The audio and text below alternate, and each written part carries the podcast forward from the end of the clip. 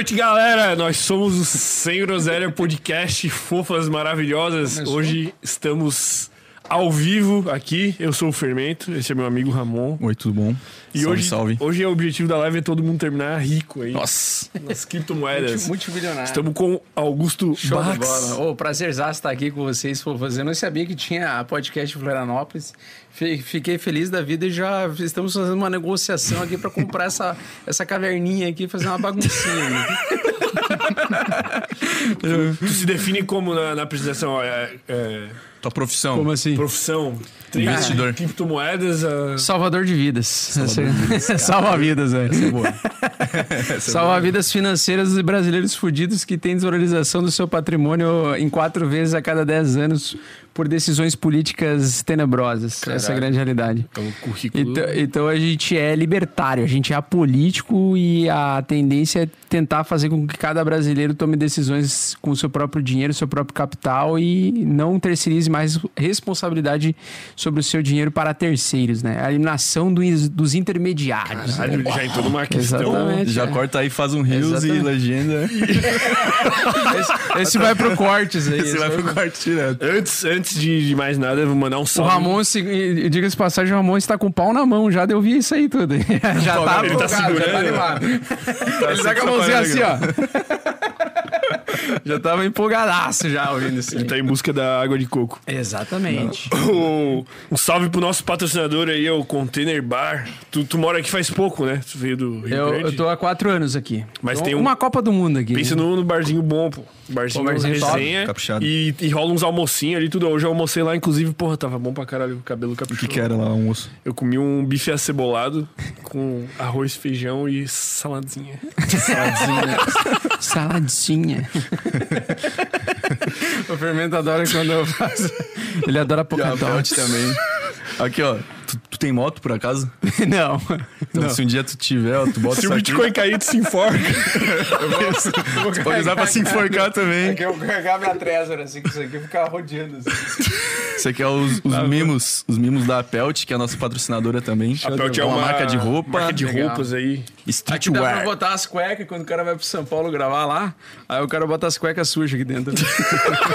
pra trazer de volta. importante Ah, é- Só pra facilitar, a sacolinha é pra facilitar, né, gurizada? Exato. Isso aqui, isso aqui é pra O facilitar. importante as é ser útil, pô. O bom é falar essas coisas com o patrocinador, né? O patrocinador é o seguinte: o negócio é o seguinte, ó. Patrocínio, quanto, quanto, quanto de você. Quanto vocês cobram pra patrocinar aqui? Ah, pouco. Meio É Bitcoin. muito barato. É meio, meio Bitcoin, pô, gente, é falar.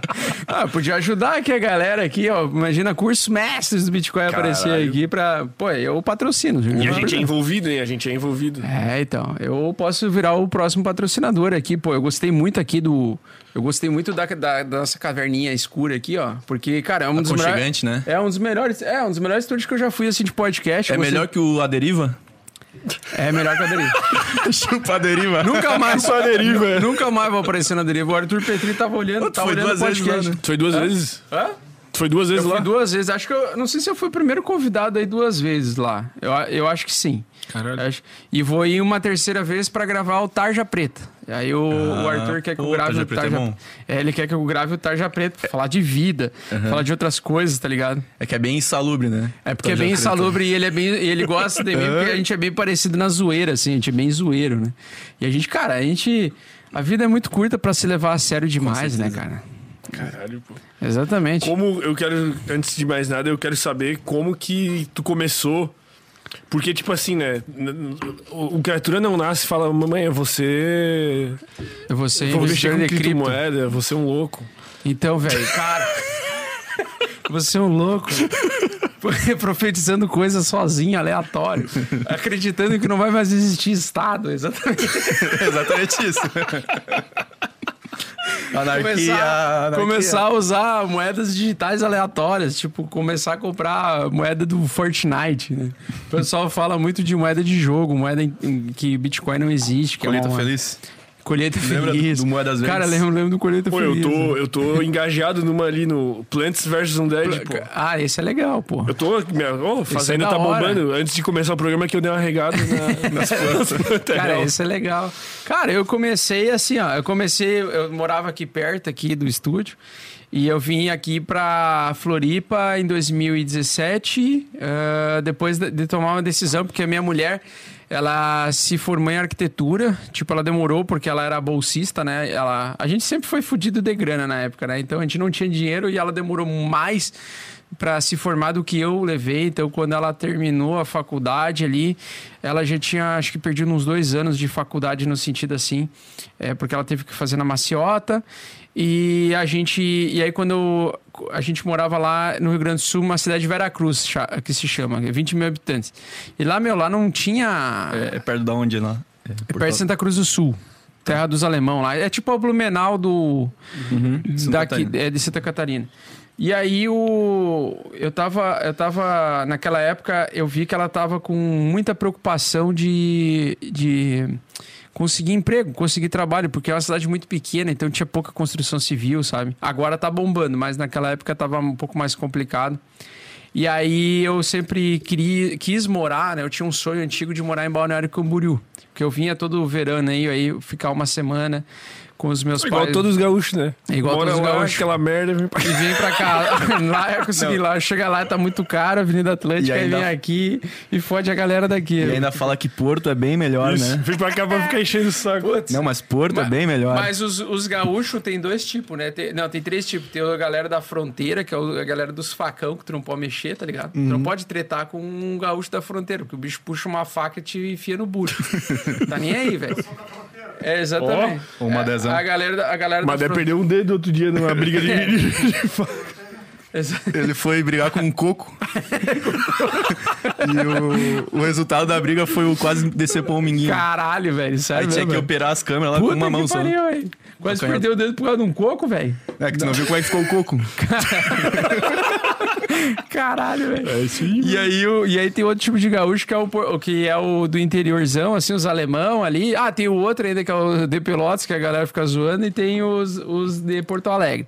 E os de Porto Alegre são geralmente aqueles que falam, né? Né, Que eles ficam miando, né? O cara fica assim, tipo, um gato no, tipo um gato no cio, né? Exatamente. Ai, o Grêmio é bem melhor, né?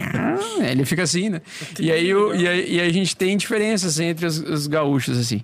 Engraçado que quando eu voltei pro Grande Sul recentemente, o pessoal falou que eu tava falando muito expressão de manezinho, porque o que acontece? Lá tu chega, lá no Grande Sul, no interiorzão, assim, os, os alemães, eles são bem desconfiados, e tu chega lá e tu fala assim, ó, tu fala querido pra eles, fala assim, ah, obrigado, querido. Eles já, Opa. tipo assim, o que que tu... Como assim, querido, Querido. Como assim? tá querendo tá louco? alguma coisa. Querido? É, querido tá querendo, tipo, uma coisa, tá ligado? Porque a gente não, não tem costume de falar querido. E aí, desde que eu tô morando aqui, eu falo todo mundo, ah, obrigado, querido, obrigado, querida, tá ligado? A gente começa a ficar educado nesse sentido.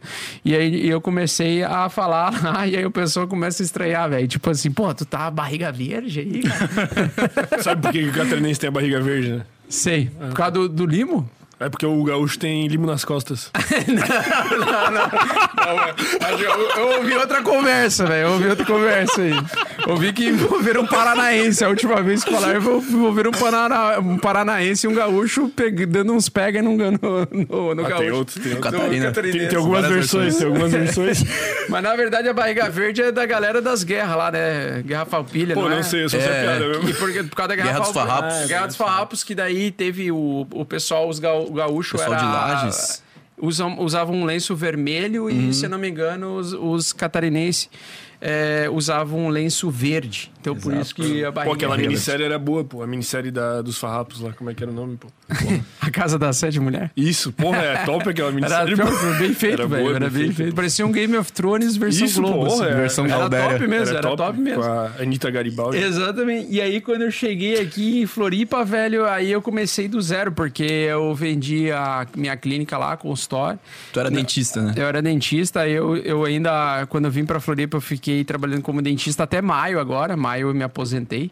Maio desse ano eu me aposentei como, como dentista. E aí eu fiquei, tipo, abri mão lá do, da minha clínica, assim. Que eu tinha uma clínica grande até. para uma cidade tem 20 mil habitantes. A gente tinha lá umas três cadeiras e atendia uma galera lá de, de ortodontia e, e cirurgia.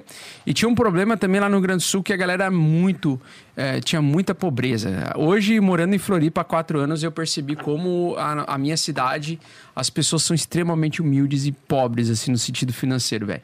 Porque eu não conseguia vender, tipo, um implante por mês, assim. E aqui, uhum. meu, que a galera compra um protocolo como se fosse nada, assim. O protocolo, pra vocês terem ideia, é 40 mil reais para você tirar os dentes, alguns dentes ruins e colocar todos os implantes em boca e fazer é, a, arcada inteira, né? Uhum. Já lá, meu, era uma, um parto para vender, tipo, dois mil reais um implante, entendeu? Era muito complicado naquela época. Agora eu não sei como é que tá.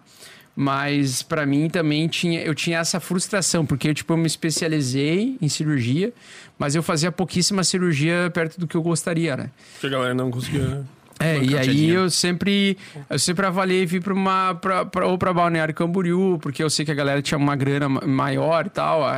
E aí Floripa eu nem conhecia, nem conhecia Floripa, eu só conhecia a rodoviária, né? Que todo gaúcho que vai para veraneio, tipo, para Balneário, só passa na rodoviária de Floripa. Então, tipo, a, uhum. o que eu enxergava de Floripa era aquela parte do centro ali que é uma merda. É meio feio. Não, é, é bonita. É bonita a rodoviária não, é meio feia. A rodoviária é triste. Quando eu olhava, eu achava feio pra caralho, na época. Porque tinha os prédios mais antigão, né? Uhum. Só que, cara, hoje tá bonito pra caralho, porque os caras fizeram umas artes, assim, tipo, eles pintaram, pintaram lá os prédios, tá bonito, pra, tá, bem, tá bem melhor do que quando eu vinha quando era bem moleque, assim, uhum. com, nos anos 90, né?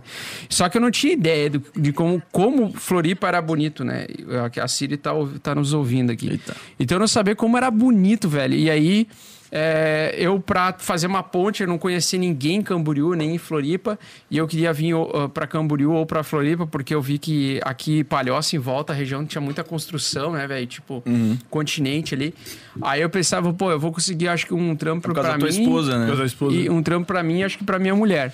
E aí eu cheguei aqui, tipo, larguei tudo. Eu lembro que, a minha, que eu enchi o carro de, de, de mudança, assim, a minha mulher, tipo, come, começou a chorar porque ela se emocionou porque ela não sabia se eu ia conseguir ou se, tipo assim, quanto tempo eu ia ficar, porque eu ia vir para morar em Airbnb. Uhum. E acabei morando na casa de um amigo meu, um cadeirante, o Elias, e que foi a primeira pessoa que me recebeu, assim. E eu fiquei morando ali na, na Trindade, ali na, uns apartamentos ali de universitário, assim. E aí, meu, eu fiquei morando ali uh, por um mês, assim, um pouco mais de um mês. Depois eu morei um mês em Airbnb, depois eu voltei a morar mais um mês ali, e aí eu consegui com o tempo um trabalho, um emprego aí, como dentista terceirizado. Só que eu sempre fui meio liberal, meio libertário, assim, de, cara, não quero ter, não quero ter chefe, tá ligado? Mas nessa época tu nem sonhava ainda com o mercado financeiro, assim, tal, Não, tal. eu já, eu já, eu já tinha, eu já tinha bastante conhecimento em análise gráfica, análise técnica e análise fundamentalista do mercado de ações, né? B3. Ah, tá. uhum. Então eu investia na B3 uh, eh, como uma forma alternativa de fazer dinheiro lá em 2011, 2012 até 2016, né? Porque o que acontece? o dentista, quando ele se forma, uh, tu não tem nenhum cliente, entendeu? E aí tu tá ali com. Tu tem um aluguel, tem, e no meu caso eu tinha financiado a minha faculdade por 30 anos, tá ligado? Então não, eu tinha que, de alguma forma, rentabilizar esse dinheiro, é, movimentar um dinheiro para conseguir pagar isso. E aí, quando eu vim, uh, quando eu tava lá em Veracruz, eu comecei a crescer, né? Uh, só que eu fiquei limitado ao tamanho da cidade, então não é um uhum. crescimento exponencial, não é tipo assim, meu, a galera lá, sendo bem sincera, a galera lá tem que trabalhar muito e ganha muito pouco, né? Só claro, o teu custo de vida é baixo também, né? Então, tipo, porra, você é de uma cidade lá que o aluguel com condomínio era 700 reais e uma puta casa, entendeu? Aqui é, meu, aqui 700 pila tu não só paga nem o condomínio, bem, tá ligado? Sim, então. Tu não paga nem o condomínio, só num bairro muito fodido e bem uhum. distante, assim, sabe? Então, quando eu me mudei para cá, foi um choque de realidade, assim, que eu percebi como aqui a cultura é mais evoluída. Tipo, no... é engraçado, né? Existem faces diferentes em regiões diferentes do Brasil. No interior do Rio Grande do Sul, lá, Veracruz, a galera é, é bem mais pobre que aqui. E a galera daqui não, não, tem, não tem conhecimento de que lá é muito pobre, entendeu? Não tem, não tem noção muito da realidade. Não vive na sua caverna. Do, é, do restante do Brasil. Aí chegou aqui o, o Caio da Massa, lá do Ceará, e ele uhum. falou: porra, aqui é foda, aqui parece outro mundo, parece outro país. Porque lá também, tipo, no interior do Ceará também é uma pica, né, velho? É, é uhum. é assim, é muito pobre. Lá é mais pobre que no interior do Grande Sul. Então, é, a, gente, a gente viu essa realidade e, e aí como eu vim, né, dessa dessa cidade um pouco mais simples assim e vim pra cá, eu achei aqui muito foda, tipo, me surpreendeu muito assim, né? Pra mim a ilha assim, quem quem vive dentro da ilha e no continente assim, pra mim vive numa realidade muito diferente de muitos brasileiros, velho, muita diferença. Cara. Para de fazer propaganda. Em, quali- em qualidade, cara, em qualidade de vida, exatamente. Mas Quali- o trânsito é ruim, né? O trânsito é ruim. Cara, o trânsito é uma merda.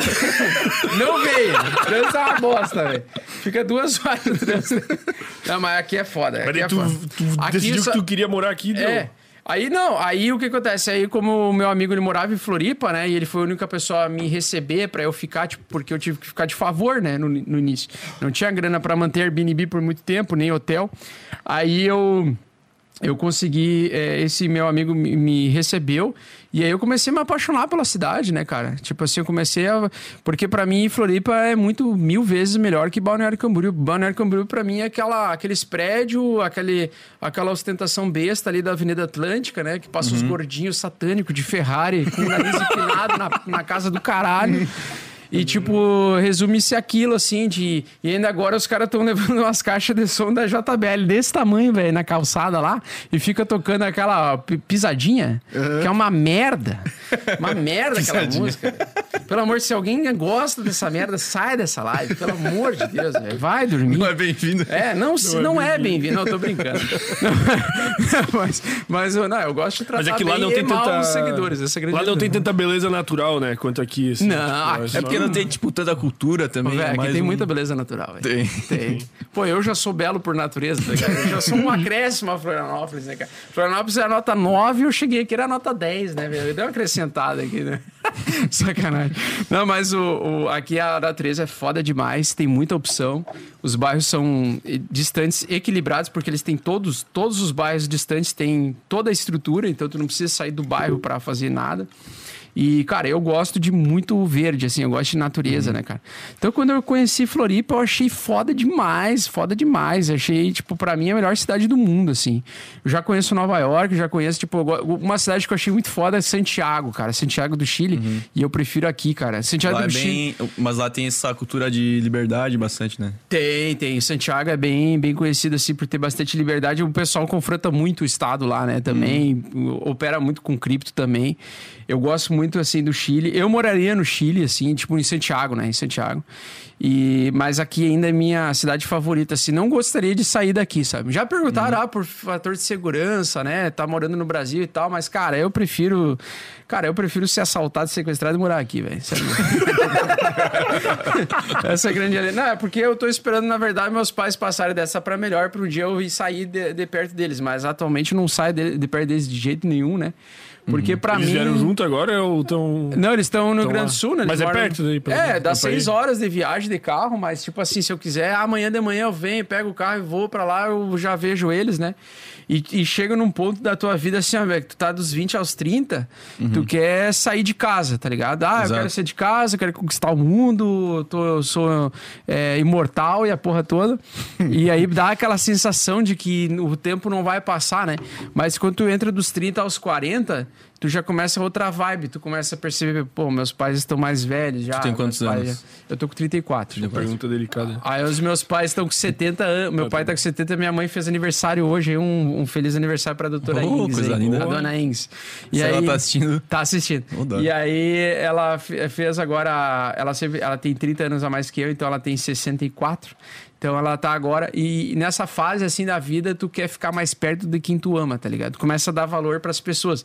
Tipo assim, eu- em um momento, por três anos, assim, eu batalhei muito pra ter a parte financeira resolvida e as pessoas ficam lutando muito pra parte do dinheiro.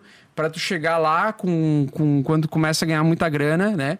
É, tu começa a perceber que o que vale mesmo é tu ficar mais tempo com teus pais, mais tempo com a família, entendeu? Que é o que, que fica, tipo, as memórias.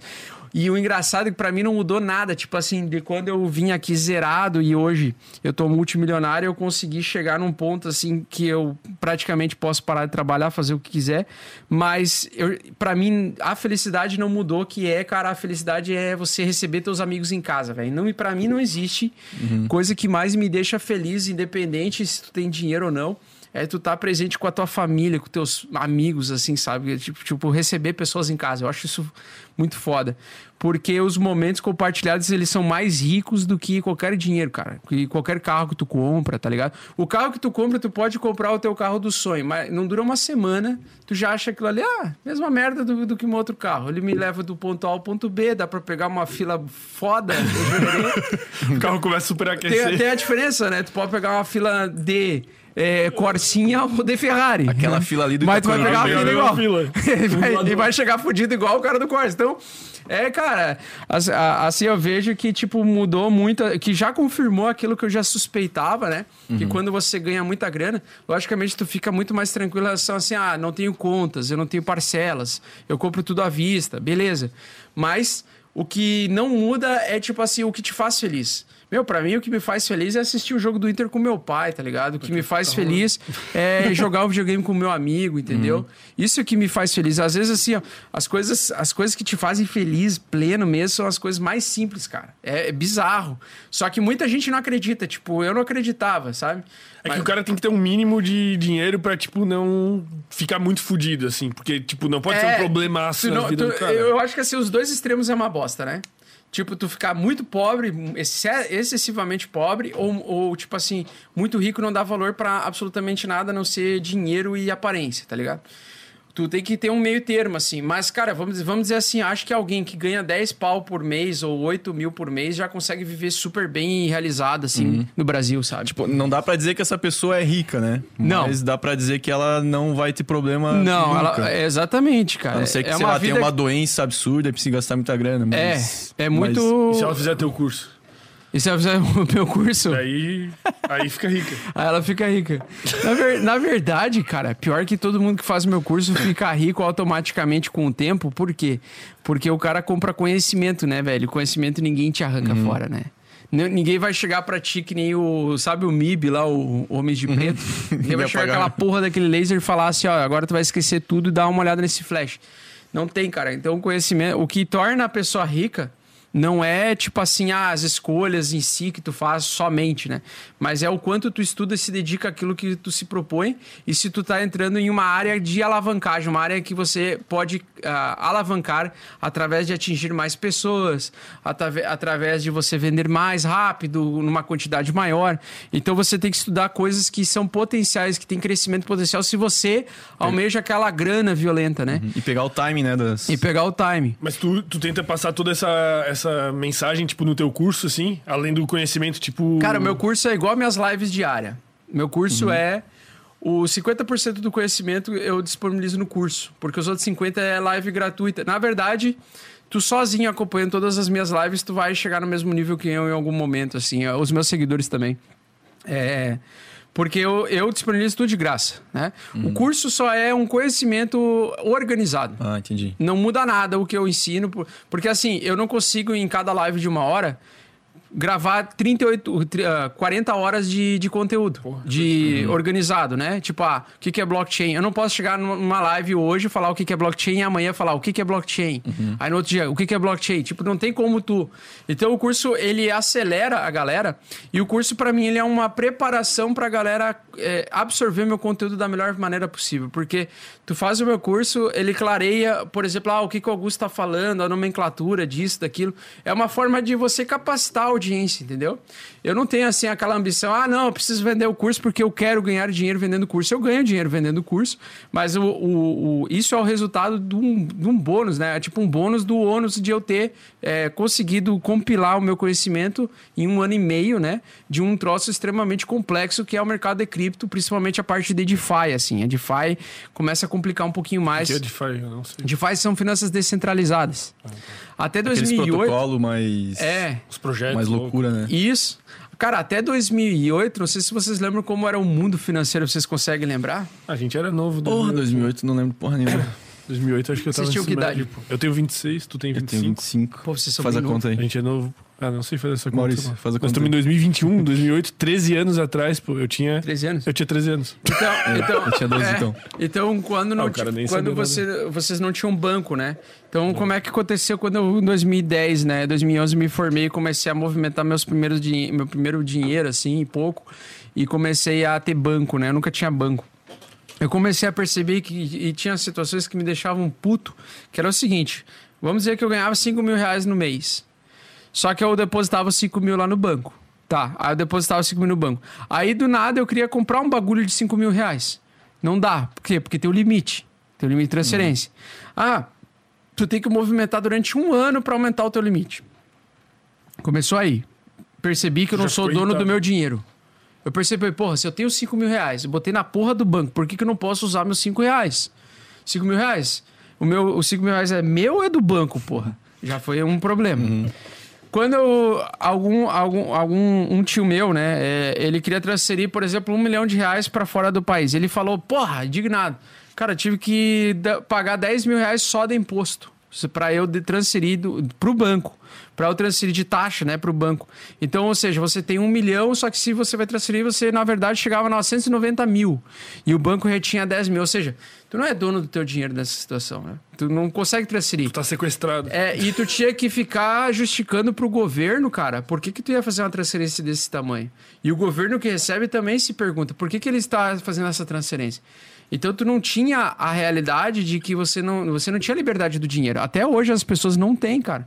O Pix agora vai mudar a regra para depois das 9 horas da noite poder transferir no máximo mil reais. Então, se tu quiser pagar uma conta de 3 mil, 9, 10 horas da noite, não vai poder. Por quê? Porque o banco tá dizendo que você não pode. Em São Paulo estão querendo tirar o Pix, inclusive. E o São É um Paulo projeto. querendo tirar o Pix. Tá rolando assalto, Rodo?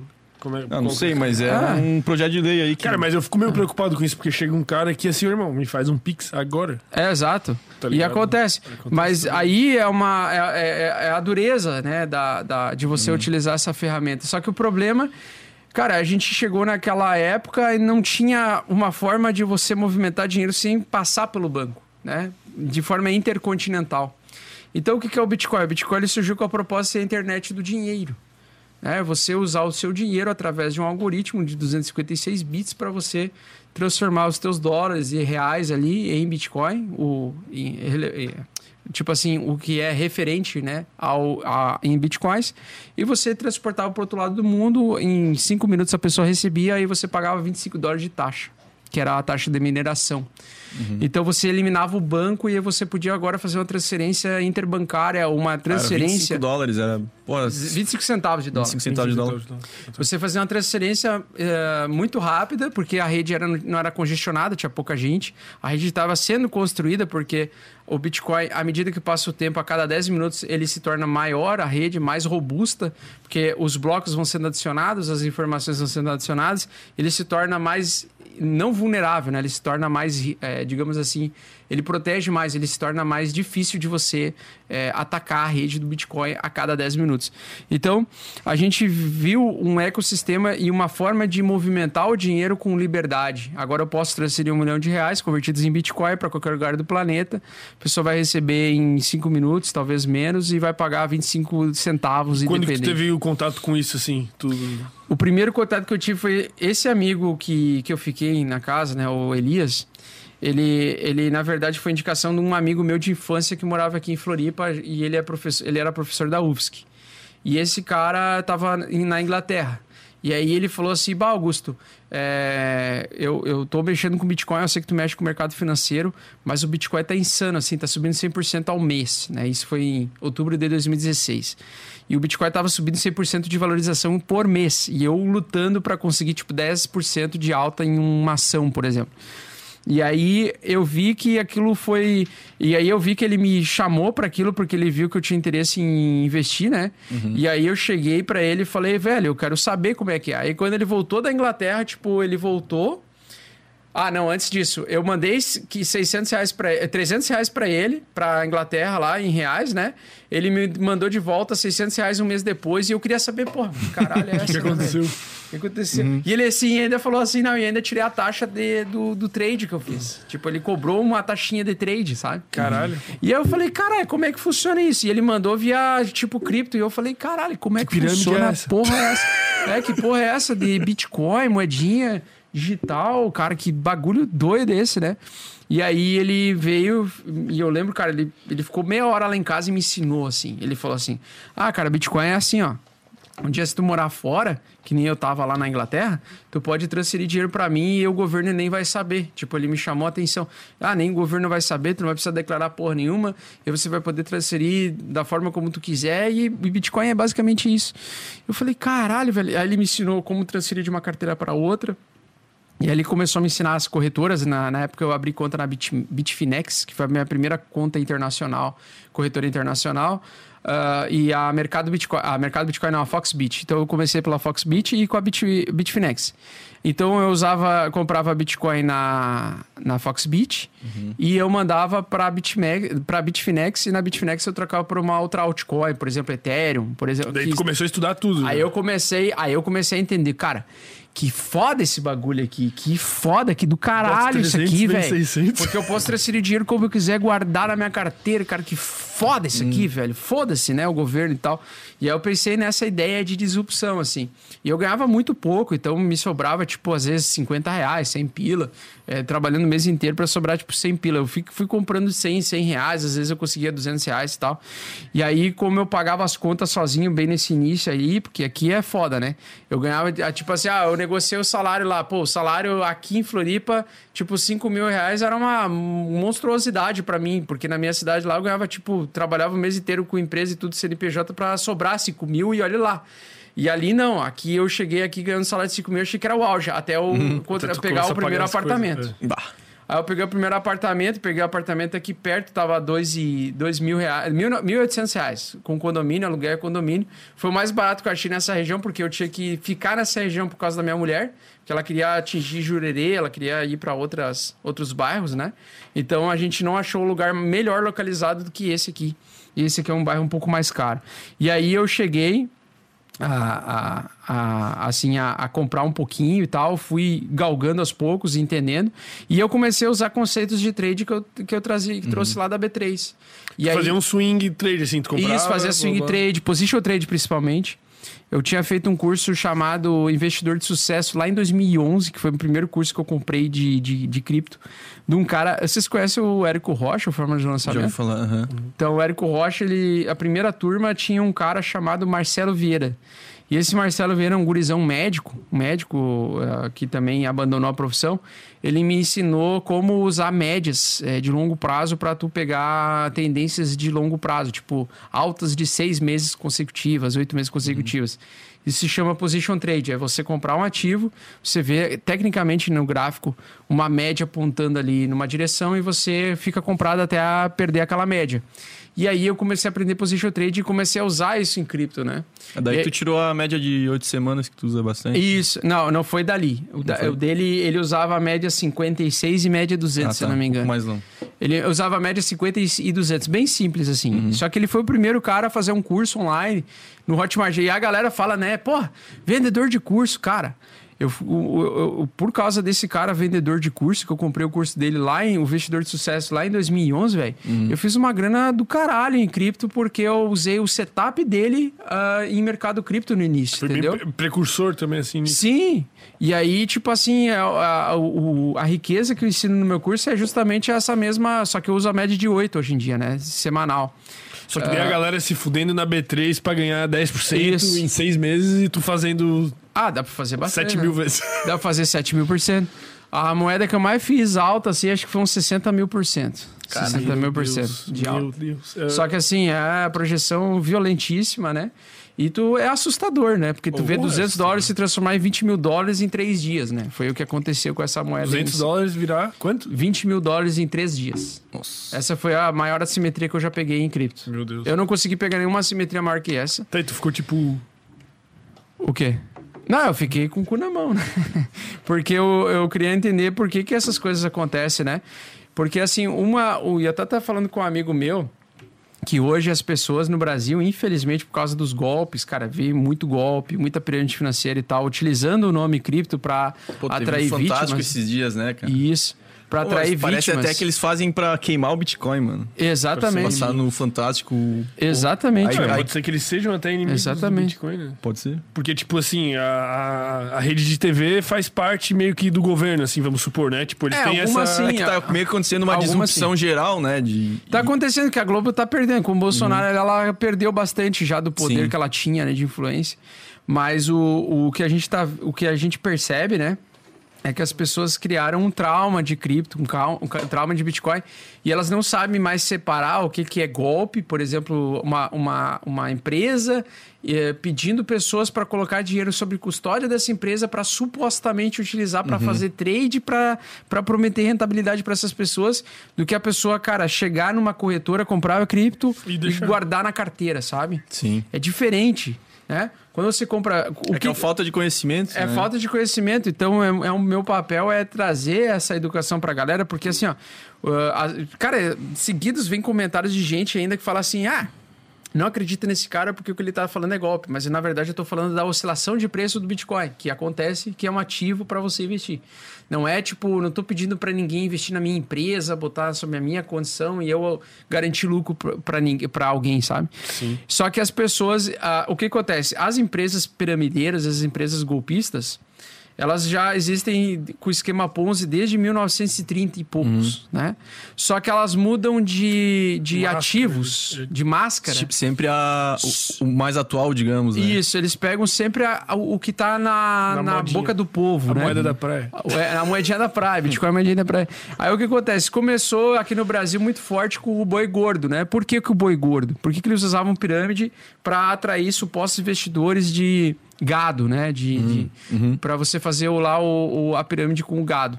Por causa do, da novela Rei do Gado. Então, nos anos 90, Rei sim. do Gado estava em altíssima, era uma novela muito famosa. E aí os Deixou caras a tiveram a no ideia genial de pegar um esquema Ponzi e fazer a galera, não, vamos todo mundo agora investir em gado, porque gado é granudo. Porque o ator lá que fazia o Rei do Gado, o cara era rico pra cacete. E ele era Então, rico ele- porque ele tinha bastante boi e tal, investia Exato, daí ele, ele fazia a galera comprar cotas de, de boi, cotas agrícolas, né? Supostamente que iam enriquecer. Então esse foi o primeiro grande golpe do Brasil. Depois nós tivemos a, com a introdução de ICQ, aí depois surgiu o Skype, principalmente. Os caras pegaram a, a moda da época, que era MSN, Skype, esses transmissor de voz, né? Esses, é, esses streaming de, de, de voz que você fazia ligações internacionais e tal.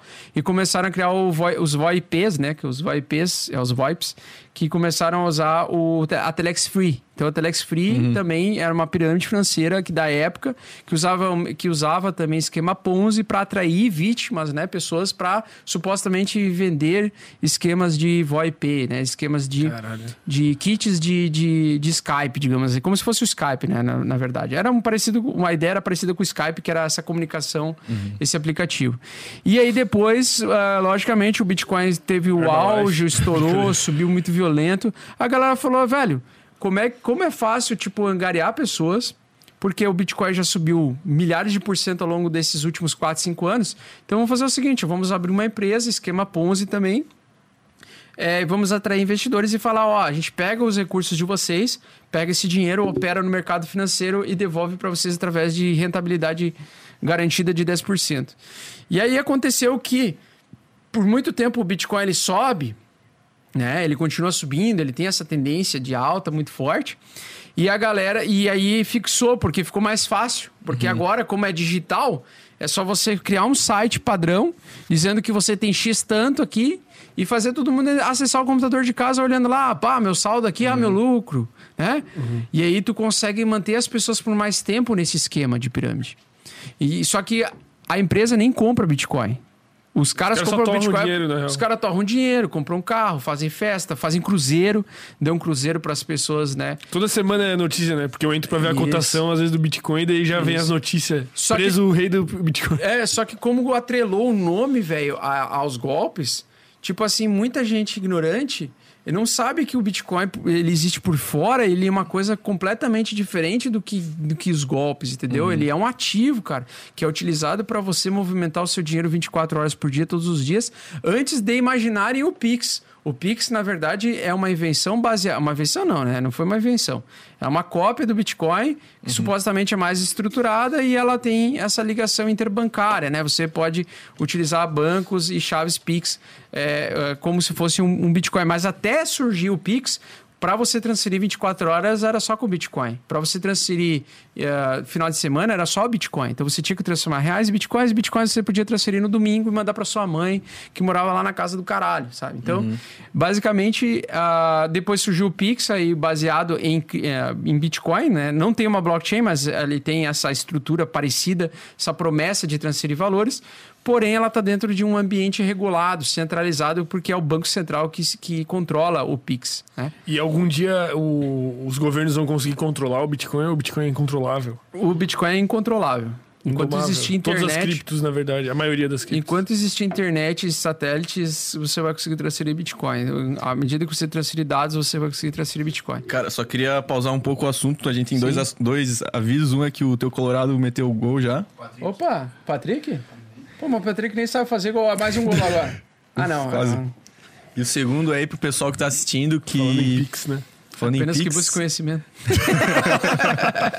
é, mandem superchat no final Chat da, da live aqui. O Augusto vai responder os superchats. Exatamente. Só deixar, tipo, é, eu acho mais da hora que mandem perguntas, tipo, a gente, tá, a gente já falou sobre a vida, sobre não sei o quê sei lá, deixar as perguntas mais técnicas pra tua live, que tu faz praticamente todo dia. Sim. Perguntem coisas enfim, curiosas. Se quiser perguntar, pode Perguntem perguntar, coisas mas. curiosas a gente, da vida também. É, a gente agradece esse tipo de pergunta, mas se quiser perguntar também. Pergunta o que quiser. Quiser xingar quiser. também, pagando aí. Pode xingar. Exato, haters. pode xingar. Xinguem. E, cara, uma coisa que eu não entendo muito bem, assim, eu, a gente investe que todo mundo aqui é criptomoedeiro. Né? É, aqui só pra Sim. deixar claro, o Danilo foi o. Ele, ele assistiu você desde a época que fazia live no consultório. Caralho, Daniel, das antigas. De, de que ano tu já assisti, me acompanha? Ah, de 2020. Então foi no passado. Sim. É que eu ainda tava na, no consultório alguns dias. Eu fiquei diminuindo os dias ao longo do, do tempo, né? Ficava um dia, dois. É, porque assim, ó, eu, o, YouTube, ele sempre foi uma segunda alternativa de renda para mim, né? Ele não era um. Eh, tipo assim, eu fiquei trabalhando dois anos no YouTube sem receber absolutamente nada de dinheiro do YouTube. Nada, nada. Então o YouTube é uma construção, assim, tipo, tu não consegue, quando tu tá criando conteúdo pro YouTube, é foda, porque tu não ganha nada, uhum. tu usa muito do teu tempo, dos teus recursos também, é, tanto intelectuais quanto, cara, da tua atenção mesmo, de tempo, né? E é que tem, tem, que ter uma frequência boa, né? Tem pra... que ter uma frequência. E para mim era um desafio, porque eu vim para uma cidade que eu tinha que manter uma, uma porra de um aluguel paulada. Aí eu tinha que trabalhar como dentista manhã, tarde, no... manhã, tarde até às 7 horas da noite. E aí é, eu chegava, eu acordava às 5 horas da manhã para estudar sobre cripto. Aí eu fazia ano passado as lives de manhã cedo antes de eu ir pro consultório, chegava depois de noite e estudava mais. Ou fazia às vezes a live de noite, né? Então às vezes eu sempre chegava ali na, na segunda, terça ou quarta meio cansadão, assim, dava para ver bem, assim. Só que as lives diárias eu comecei a fazer só em novembro pra cá, de novembro do ano passado pra cá. Uhum. Antes eu fazia vídeos editados, eu mesmo estudava o conteúdo, eu mesmo fazia o roteiro. Aí eu gravava domingo de manhã, 5 horas da manhã, eu acordava cedo, Porra. fazia o. Isso era todo sábado, domingo, todos os dias. Eu acordava uh, mais cedo que a galera, 5 horas da manhã, ia dormir meia-noite. Por quê? É, eu tava estudando muito sobre o mercado e eu queria ser foda do mercado. Então, tipo, eu cheguei um dia para mim mesmo e tomei a decisão assim, velho. Eu falei, velho, a galera do mercado cripto, assim, é boa, tem qualidade nos conteúdos, mas ninguém é foda, assim, tipo, no sentido de estudar outros projetos. O pessoal só fala de Bitcoin, só Bitcoin. Máximo, um outro falava de Ethereum. E eu queria falar de outras coisas, queria falar de Cardano, queria falar de. Polkadot. Eu queria falar. Polkadot. Eu queria falar de outras coisas. E aí, a, e aí eu pensei assim, cara, essa galera tá, tipo, muito nóia só em Bitcoin. Uhum. Mas Bitcoin é muito limitado. Só falar de Bitcoin, porra. É, só que o Bitcoin é muito forte o nome, então muitas vezes eu usava muito o nome Bitcoin, né, para atrair a galera para também falar de outras coisas. E eu editava os vídeos, então eu era o criador de conteúdo, o editor, o roteirista, é, eu estudava, então eu era o cara que fazia a pesquisa. Designer também, fazia o, o design, eu fazia as capas, né? Então uhum. eu comecei a fazer várias coisas e, eu, e surgiu também a ideia de fazer lives. E aí eu comecei a fazer minhas primeiras lives através do Domingão do Bitcão. Né? Então eu comecei a criar o Domingão do Caralho. Bitcão Isso aí desde 2000 e... em 2019. Mas no começo tu tinha uma repercussão massa, assim, ou começou uma merda? Não, assim? era, cara, era 20 pessoas me acompanhando, 30 pessoas, e era tipo um trabalho satânico, assim, né, velho? Porque era um bagulho assim, um bagulho muito louco. Porque era assim, era 5 horas da manhã, o cara é dentista. Aí era. Eu, eu sou cirurgião, então eu ficava fazendo oito cirurgias por dia, cirurgias grandes, né? Então, tipo, eu chegava, eu, eu acordava mais cedo que a galera, estudava duas horas, então eu saía das 5 até as 7 estudando. Aí eu montava o roteiro, aí eu chegava de noite, gravava o vídeo e aí eu editava, terminava meia-noite e postava o vídeo. Aí eu fazia três vídeos por semana. Tipo, uma frequência altíssima pra quem. Porque a outra galera que fazia vídeo, eles tinham o tempo todo pra gravar, porque eles só focavam em YouTube. No meu caso, eu era dentista. E aí eu tinha que aprender sobre tecnologia, cripto, que é uma coisa nada a ver com a minha área, mas ainda eu fazer todo o roteiro e as artes visuais. Então eu levava oito, às vezes eu levava assim umas três horas para editar os vídeos mais curtos, mais rápidos. E os vídeos de final de semana que eu acordava às 5 horas da manhã, tipo o guia do, da, da Cardano, eu acordava às 5 horas da manhã, estudava até umas 10 horas da manhã, depois eu gravava o vídeo e aí eu editava, terminava. Então, tipo, começava às 5 horas da manhã e terminava às 10 horas da noite. Então, tipo, a galera. A galera, tipo assim, a fala assim: ah, porque tu é vendedor de curso, tu tem já 150 mil inscritos. Aí essa galera que fala, velho, eles não nunca acordaram 5 horas da manhã pra estudar um mercado completamente louco pra gravar vídeo e editar vídeo, tá ligado? E eu tive que aprender várias habilidades. Editar vídeo é uma habilidade. Aham, com certeza. Né? Sincronização é uma habilidade. Velho, eu tive que aprender várias coisas, né? Photoshop, eu não sabia nada de Photoshop, tive que aprender na raça também. E ainda Então, tu a- tinha que investir, né? E Tipo, investir, E ainda e investir. ainda né? investir. Então, tipo assim, foi um período prolongado. Esses dois primeiros anos, assim, fudeu muito com a minha com a minha relação, assim, com a minha mulher, porque, cara, eu ficava muito tempo trabalhando, né? E o problema é assim, as pessoas olham pra ti e eu falava assim, não, eu vou bater meu objetivo, vou conseguir atingir é, 10 mil pessoas. O meu objetivo era, tipo, 10 mil seguidores. Aí eu vou, eu vou atingir, vou atingir em três anos, eu vou bater o objetivo. Só que o- as pessoas olham pra ti e ninguém acredita em ti, tá ligado? As pessoas falam, velho, tu tá louco, velho, tu tá louco. Chegar no trabalho, os caras falam, velho, tu tá doente, cara, tu devia focar na tua profissão e tal. Só que eu não tinha saída na minha profissão porque eu não tinha grana pra comprar uma clínica aqui em Floripa, velho. Clínica aqui em Floripa, tu tem que ter um aporte Pô, e inicial de- equipamento, né? Meu Deus, É. deve ser muita grana. Aqui tu tem que ter um aporte inicial de 600 mil. Eu Pensei, velho, nunca vou juntar 600 Junta- mil trabalhando pra 5 alguém mil por mês. Uhum. pra sobrar 600 pila por mês, velho. 500 pila por mês, assim, sem gastar com quase nada. Então, pra mim foi bem complicado essa época, mas foi muito boa, velho, porque... é, foi o período assim que eu não dava desculpa para nada, assim, eu chegava em casa e eu fazia, minha mulher sabia que eu ia fazer Uhum. e que eu era imparável, eu era uma máquina imparável de estudar e de Zero procrastinação. e- é, zero procrastinação, não tinha procrastinação. Tipo, tu tinha que estudar além do, do, do mercado de cripto, tu tinha que estudar, sei lá, Photoshop. Sim, foto- eu tive que aprender Photoshop, Adobe Premiere, tá ligado? Eu não sabia nada dessas porra. Então eu tive que aprender a fazer tutoriais, então eu tinha que estudar sobre cripto, estudar sobre Photoshop, estudar sobre Adobe Premiere, estudar sobre Camtasia, estudar sobre câmera, eu tinha que estudar sobre equipamento. Aí eu tinha que aprender a fazer a live, né? A primeira live que eu fiz assim, o primeiro domingo do Bitcão. Aí eu pensei, bom, todo domingo pra mim é mais de boa pra eu poder estruturar uma live. Eu vou fazer todo domingo. Aí eu comecei todo domingo sozinho. Por 50 domingos, domingão do Bitcão, eu fiz sozinho. E o Domingão do Bitcoin era um estudo semanal, era uma live que eu pegava muitas coisas que eu falei naquela semana e eu trazia no domingo pra discutir com a galera. E era pouquíssima gente, era 20 pessoas que eu conheci no Telegram, assim, nos Telegram, né? Da vida. Só que a galera começou a gostar muito, assim, porque eu fazia aquele estudo semanal e tinha muitos brasileiros estudando também e, e queriam saber sobre cripto. Eles queriam um lugar pra ter alguém. Porque eu, o- por que, que eu me espelhei no Domingão do Bitcoin? Às 7 horas da noite, né? Que é um horário que é, é muito fora da curva. Por causa do André Machado. Eu, é, André Machado. Acho que é André Machado. Não é o André Machado, o Ogo de Wall Street. É o André. Putz, é outro nome. É um cara da B3 que ele fazia assim: estudo semanal. O nome do vídeo dele na, do domingo da noite era Estudo Semanal sobre Ações. Ou sobre, sobre mercado financeiro. Era. Não tinha Bitcoin, não tinha nada. Aí eu pensei, velho, era André Moraes, eu acho. André Moraes. Já meteu um nome mais resenha. Aí eu falei, velho, tem o Domingão do Faustão às 7 horas da noite. Vou fazer o Domingão do Bitcoin, porra. e aí nós vamos fazer o estudo, e aí, tanto que o primeiro Domingão do Bitcoin está escrito assim: Domingão do Bitcoin número 1, um, estudo semanal sobre criptos. Então eu me baseei no André Moraes. E aí ele fazia, eu adorava aquela live dele falar de sistema financeiro tradicional, ele falava DB3. Eu falava, velho, você é tipo André Moraes da, das cripto, tipo, eu vou começar assim. Aí eu comecei a fazer live toda semana. Aí até 50 semanas, aí eu comecei assim, cara, eu tenho que trazer algum um fato novo, né? Aí eu conheci o Caio Invest, que ele, ele tava estudando muito sobre DeFi. Uhum. E DeFi era uma, uma coisa muito nova no Brasil, isso no ano passado, na, em julho do ano passado. Aí eu falei assim, e o Caio tinha 999 inscritos, eu era o 999 inscritos uhum. dele. Eu quase fui o mil. quase Porra. virei o mil. Caralho. E aí eu falei para ele, velho, é, eu tô. Tu é muito engraçado, tu é gente boa pra caralho, não me interessa. E eu já tinha 10 mil eu tinha uns 12 mil inscritos. Eu falei, velho. Tu é muito massa, gente boa, e eu sou um cara assim, meu, eu sei como é foda crescer sozinho, eu tô te chamando para trazer fixo aqui. Então tu aceita ser, tipo, meu parceiro o, do Domingão. Co-host um co-host. Uhum. E acabou que ele se tornou meu co-host fixo do Domingão.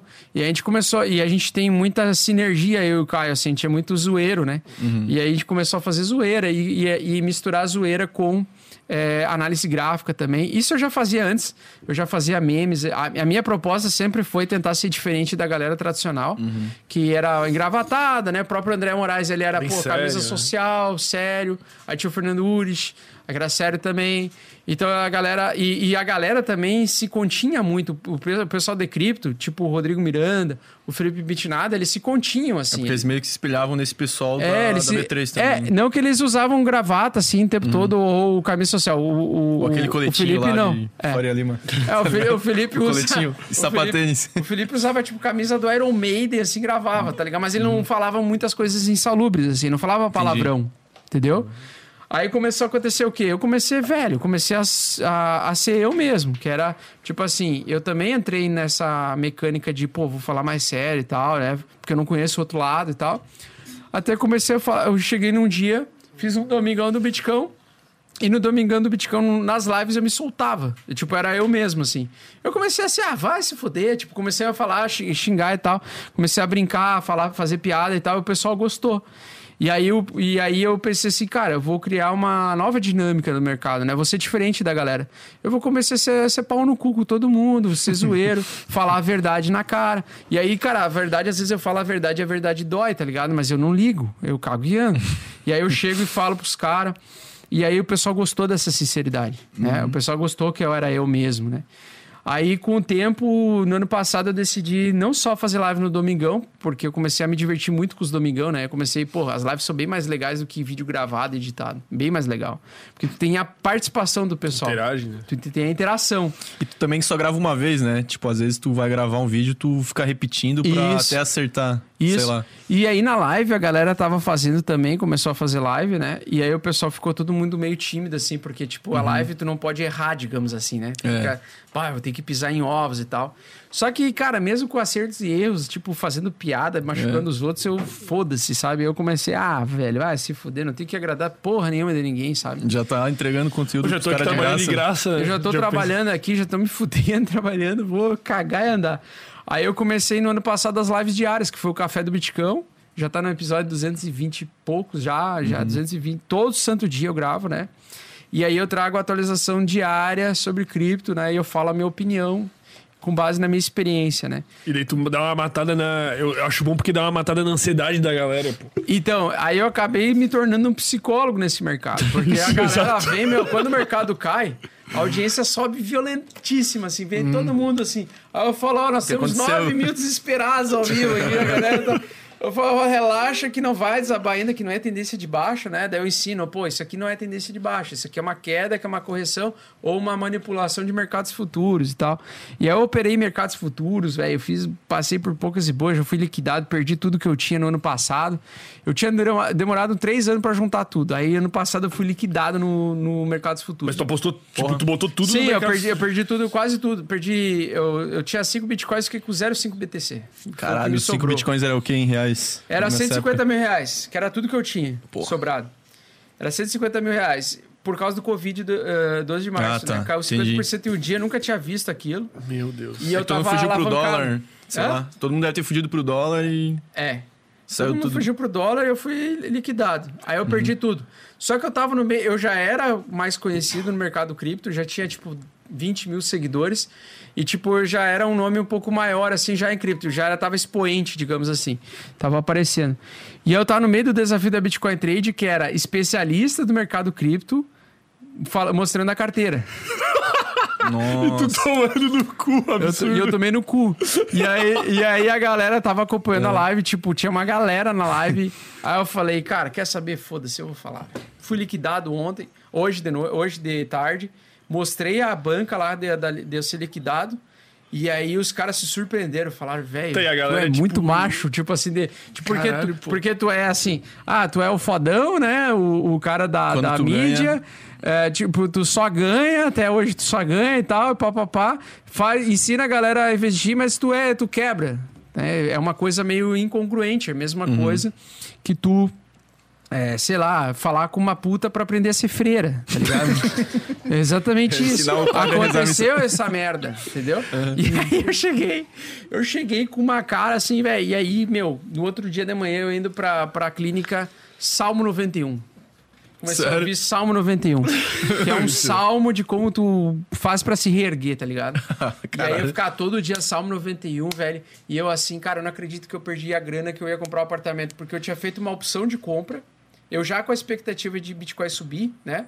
Comprei Bitcoin fundão lá, 3.600, 4 mil. Esses Bitcoins que eu perdi, foi quando eu comprei eles por 3.600, 4 mil dólares. Então era tudo que eu tinha. E aí a ideia era fazer uma opção de compra, chegar no final do ano, gastar esses 150 mil, caso o mercado não subisse e ficasse 150 mil, eu pegar toda aquela grana e dar pro meu apartamento, né? E aí eu cheguei, velho, cheguei pra minha mulher e falei, bah, bah, Meio. Perdi a grana que a gente tinha porque eu, eu me, me assustei com o Covid, ali com a história do, da queda, com... O pessoal na época falava que ia ter uma segunda onda de baixa e tal. Os, os próprios especialistas... Mas, mas tu, tu se fudeu, eu não sei como é que funciona direito futuros, mas tu se fudeu porque tu quis, assim, tipo, tu escolheu Não, não, liquida- é porque ele assim, ó, liquida automático. É porque assim, ó, o mercado eu acreditava em alta, certo? Aí o mercado é, estava em 7,300 e 7,300 era um suporte muito forte do Bitcoin. Era muito mais forte. Suporte mais forte. era um suporte muito foda de perder, sabe? Muito foda. Só que perdeu. e um É, dia caiu 50%. acontece. E aí o que aconteceu? Eu me alavanquei. é, quando derreteu, eu achava que ia sair de 3, mi- de 4 mil, ia voltar para 7,500 e ia voltar a cair, porque todo mundo, cara, o Fernando Urge falava em segunda onda, o Rittenban falava em segunda onda, que eram os caras mais pica do Cruz da mercado. na época. morte. Cruz da Morte. E os caras falando assim, vai ter uma segunda onda de queda, porque vai ter a segunda onda do Covid, e com essa segunda onda vai ter uma segunda busca de liquidez. E aí o mercado ameaçou fazer uma segunda queda, que foi, cara, em, em, em abril de 2020, foi no ano passado. Então teve a forte queda de 50%, ele voltou para 7,500. Quando ele bateu 7,500, ele fez tipo um topo, assim. Ele fez um topo e ameaçou vir para baixo. E o Bitcoin estava acompanhando o S&P 500 na época. Aí eu pensei, cara, eu preciso, eu preciso proteger esses meus, meu, meus 150 mil. Então eu vou alavancar apostando em queda, porque se ele tiver uma, uma queda violenta, eu vou conseguir recomprar mais embaixo e eu praticamente não vou perder meus bitcoins, meu dinheiro, né? Então eu tentei usar o- os, os derivativos para aumentar minha quantidade de bitcoins em um possível nova queda. Só que não aconteceu que não caiu mais. Ele fez igual o Ronaldinho Patilha, olhou Ele- assim e foi pro... Pulou pro lado e tocou passou pro outro. lado, ele- ele tocou- é punheta Ronaldinho, né? Eu taco pro lado e olha pro outro, né? e, aí, e aí, tocou pro lado E aí eu- foi. E aí foi, velho. E aí E não aí parou de subir. Oi, foi bem a época que eu comecei a investir, pô. E aí, quando Peguei começou a a subir, eu já tava com um BTC de prejuízo já, se eu a realizasse. E eu não queria aceitar realizar. Entendeu? Porque a minha mão tava Tu pesada. achou, tipo, ele vai subir um pouquinho, daqui a pouco vira... É, minha mão tava pesada, então o líquido tava lá em 25 mil. Eu pensei, não vai chegar em 25 mil antes de cair de novo, nem fudendo pra 7 mil. Acontece que nunca mais voltou pra 7.500. Entendeu? Tristeza. E quando que foi o E tu aí, e aí eu tu fiquei. começou a pôr de e novo? aí fiquei, assim? eu tava apostando embaixo e não queria liquidar mais cedo, porque eu não queria assumir o prejuízo. E aí o preço continuou subindo, subindo, subindo. E quanto mais subia, eu, aí eu tava com menos um BTC, menos dois pra eu a liquidar, né? Pra eu aceitar perder.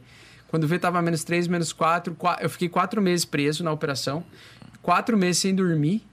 quatro meses sem conseguir me alimentar direito. Tipo assim, quatro meses um inferno na Cara, terra. tipo, perdi. Mas tu 150 continuava fazendo as lives e tudo. continuava fazendo as lives. E a galera E só aí- F, F. É, e aí eu não falava, tipo, pras, pra galera, sabe? Eu não falava. Por quê? Porque, pô, eu tinha uma vergonha do caralho de falar, pô, tô preso na operação. E aí eu não queria que as pessoas soubessem também que eu tava com cinco bitcoins a risco, sabe? Porque era a minha razão. é, eu tomei a decisão de apostar em queda num momento muito frágil. Então, tipo, eu nunca tinha vivido uma, uma pandemia. grande queda, uma pandemia. Ninguém tinha vivido essa porra. Eu não sabia como o mercado se comportar. Todo mundo falava em segunda onda de baixo. Não aconteceu essa segunda onda de baixo. Então é, para mim foi muito traumatizante. Aí, aí chegou, fui, aí chegou um momento que faltava só meio Bitcoin. Ou eu tinha meio ou não tinha nada. Eu sabia, cara, nós já estamos acima da média de 8, o preço está subindo, vai romper os 20 mil, vai pegar o meu líquido lá em 25, vou realizar. Entendeu? Aí eu realizei. pessoas com pegar esse meio e vou tentar me reconstruir. É, e aí eu vou, vou aceitar que eu errei, eu aceitar que eu perdi e foda-se, sabe? E aí, por que, que eu tomei a decisão de aceitar que eu, que eu errei? Porque daí eu vi uma live do Stormer, eu acompanhava o Stormer já, que é um analista gráfico fudido aí do Brasil, e ele falou assim: Cara, se você tá indo contra a tendência, assuma o erro o mais rápido possível. Né? Se tá acima da média de 8,80, que ele usava a média de 8,80, eu acho que ele usa ainda. Se tá acima, realiza o prejuízo mesmo que você ter que, tipo, recomeçar. E aí eu peguei aquela live, saí daquela live e falei, velho, ou eu vou ter meio Bitcoin ou eu vou ter zero. Porque eu vou ser liquidado. Porque eu tava indo contra a tendência. Né? O A não preço ser que tava acontecesse um milagre, sei lá, tu tava meio que só se um acontecesse esse milagre, mas não, não cara, não não acontece da média, tendência de alta. Uhum. É, chegou, eu ia ser liquidado, zerar. Eu falei, velho, vou começar com meio Bitcoin, foda-se. Aí eu tomei a decisão, aí eu, eu fui liquidado em outras contas, nessa ali eu consegui então salvar meio BTC, porque eu fazia contas diferentes na BitMEX. Não tinha, não tinha que você mandar os, os, os documentos. Então você podia abrir várias contas. Então eu abri cinco contas em nomes diferentes e eu operava nas cinco contas diferentes. Entendeu? Mas por que isso? Para proteção do, cap- do, do, do capital. Só que quando eu tomei a decisão de shortar, eu decidi shortar cinco. Ah, então eu cometi vários erros. Eu cometi o erro. Porque eu ia, eu ia fazer só numa conta. Aí eu abri a minha conta, aí eu pedi uma opinião de um amigo meu, que era grande no mercado. Ele falou: Não, cara, já, já bota pra shortar tudo que eu vou shortar também. E ele shortou, eu, ele perdeu milhões de dólares, milhões, e eu fui shortado, também me fudi. É, e aí. Meu Deus, que tristeza. E aí, não, tristeza não, foi maravilhoso. Por quê? Porque eu cheguei pro meu pai e o meu pai falou: Cara, que bom que tu perdeu só 5 bitcoins, porque tu podia ter perdido 20, 100, 50. Se tu fosse maior, tu teria perdido muito mais. Então foi bom que tu perdeu, né? Na época era 150 mil reais, né? Aí tava mais, já, tá, já tava 340, 400 mil reais. Mas né? depois disso, daí tu decidiu começar a dar uma diversificada no capital, assim. Sim, sim, diversificada em, daí em outras altcoins também, né? Mas eu tinha daí também um hold antigo de Cardano também. E a, a Cardano começou a subir. Então, com a Cardano eu tava feliz, porque só a Cardano demorou muito mais para subir que o Bitcoin. Então, a Cardano tava em centavos ainda, o Bitcoin já tava voltando a subir sem parar. O Cardano começou a subir muito tempo depois, lá em novembro do ano passado. A Cardano começou a subir violento mesmo, sabe? E aí sim, aí a Cardano meio que me tirou da lama, assim, porque eu tinha um hold ali. Eu tinha Litecoin também em hold. Quantos cardanos tinha mais ou menos? Cara, eu tinha na época ali 100 mil cardanos ainda. Eu já, eu já tinha comprado a centavinhos eu e- cheguei a ter 300 mil, né? Eu Caralho. cheguei a, 300, a ter 300 mil.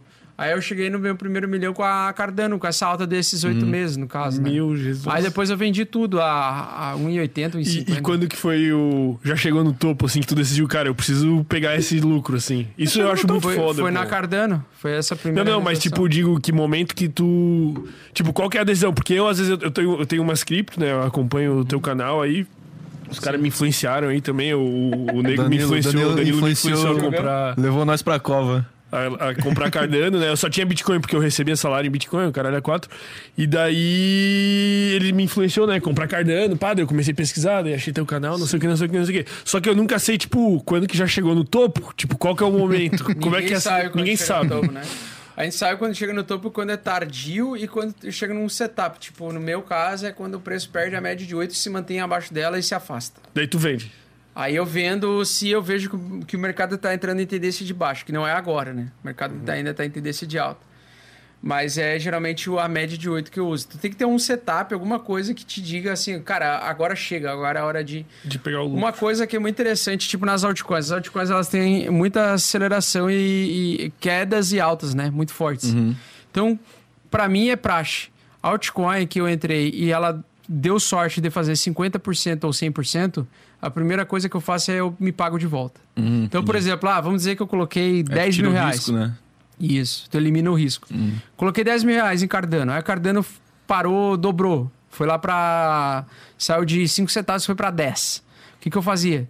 Chegou em 10, Tirava 10. eu arrancava os 10 mil que eu investia iniciais e ficava com 10 mil ah, fixo ali de, de exposição.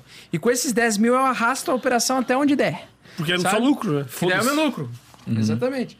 Por isso que quando tu faz essa estratégia, tu sempre dorme tranquilo. Porque daí, tipo, cara, eu poderia perder todo o meu lucro, foda-se, sabe? Porque foi só lucro.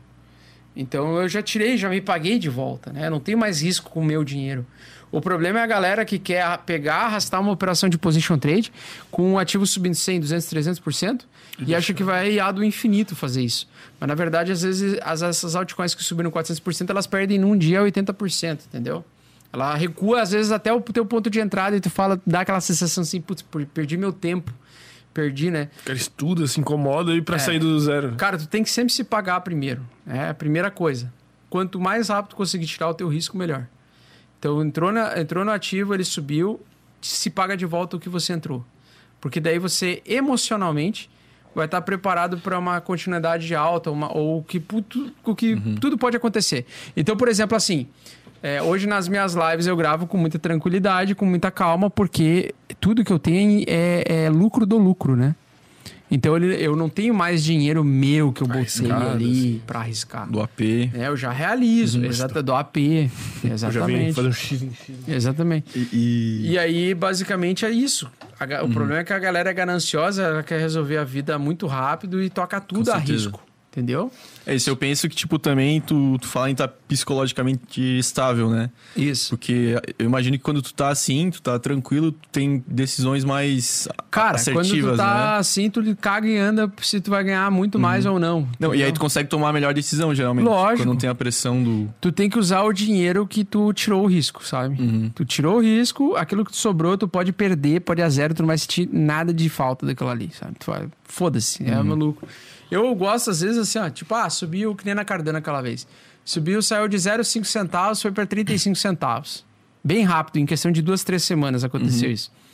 Quando chegou em 35 centavos, eu me paguei de volta e já me paguei mais um lucro também. Tipo assim, Já, já, um- pa- já realizou um pouco do lucro. já realizei um pouco de lucro, te- entendeu? Pra me pagar por Uhum. ter passado pelo risco, né? O problema é que a galera não realiza. Entendi. A galera, tipo, Deixa o lá, cara deixa compra lá, 10 deixa lá. mil, tá valendo 100 mil.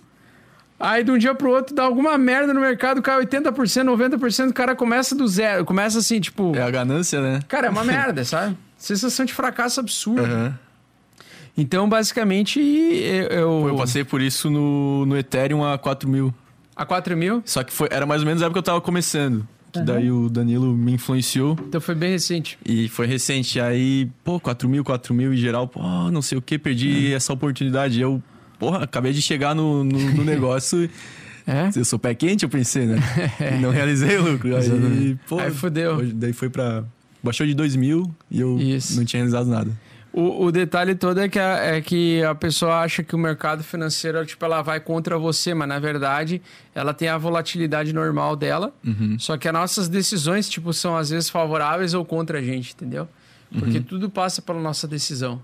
Né? Com certeza. E a primeira coisa, a primeira decisão que tu tem que ter é, meu, tu teve lucro, realiza essa porra desse lucro, se paga de volta, elimina teu risco, tu não vai sofrer. Entendeu? Com com o restante do dinheiro, tu pode rodar por 10 anos se tu quiser. Aquele teu dinheiro tu não tinha antes. Entendeu? Exato. Aquele é um dinheiro que tu conquistou do mercado, né? Aí o pessoal fala assim: ah, pra tu ganhar, pra tu ganhar, tu tem que. Alguém tem que perder.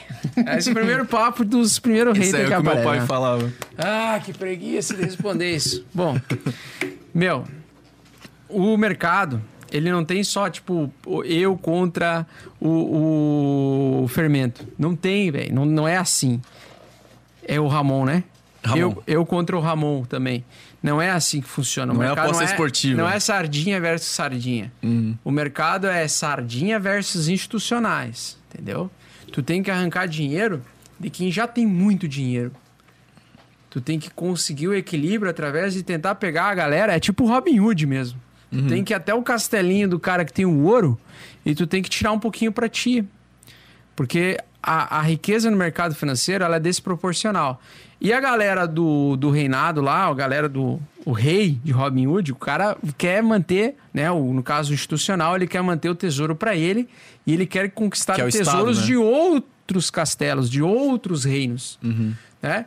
E nós estamos ali pelo, pelo, pela migalha. A gente quer, tipo, pra mim, um milhão de reais é muita coisa, mas para um institucional é porra nenhuma, entendeu? É nada para ele entendeu? Então, o mercado, quando você entra para fazer dinheiro, né, para surfar tendências de alta, é para você tentar pegar um ataque de outras, de outros institucionais a outros institucionais, pessoas que querem liquidar outros contratos, ou contratos futuros de outras empresas também, de outros institucionais. É uma briga de interesses e você está no meio daquilo. E a natureza é isso, cara. A natureza não é tipo, ah, justo, vamos distribuir todo mundo para cada um bonitinho e tal, e a riqueza vai ser distribuída.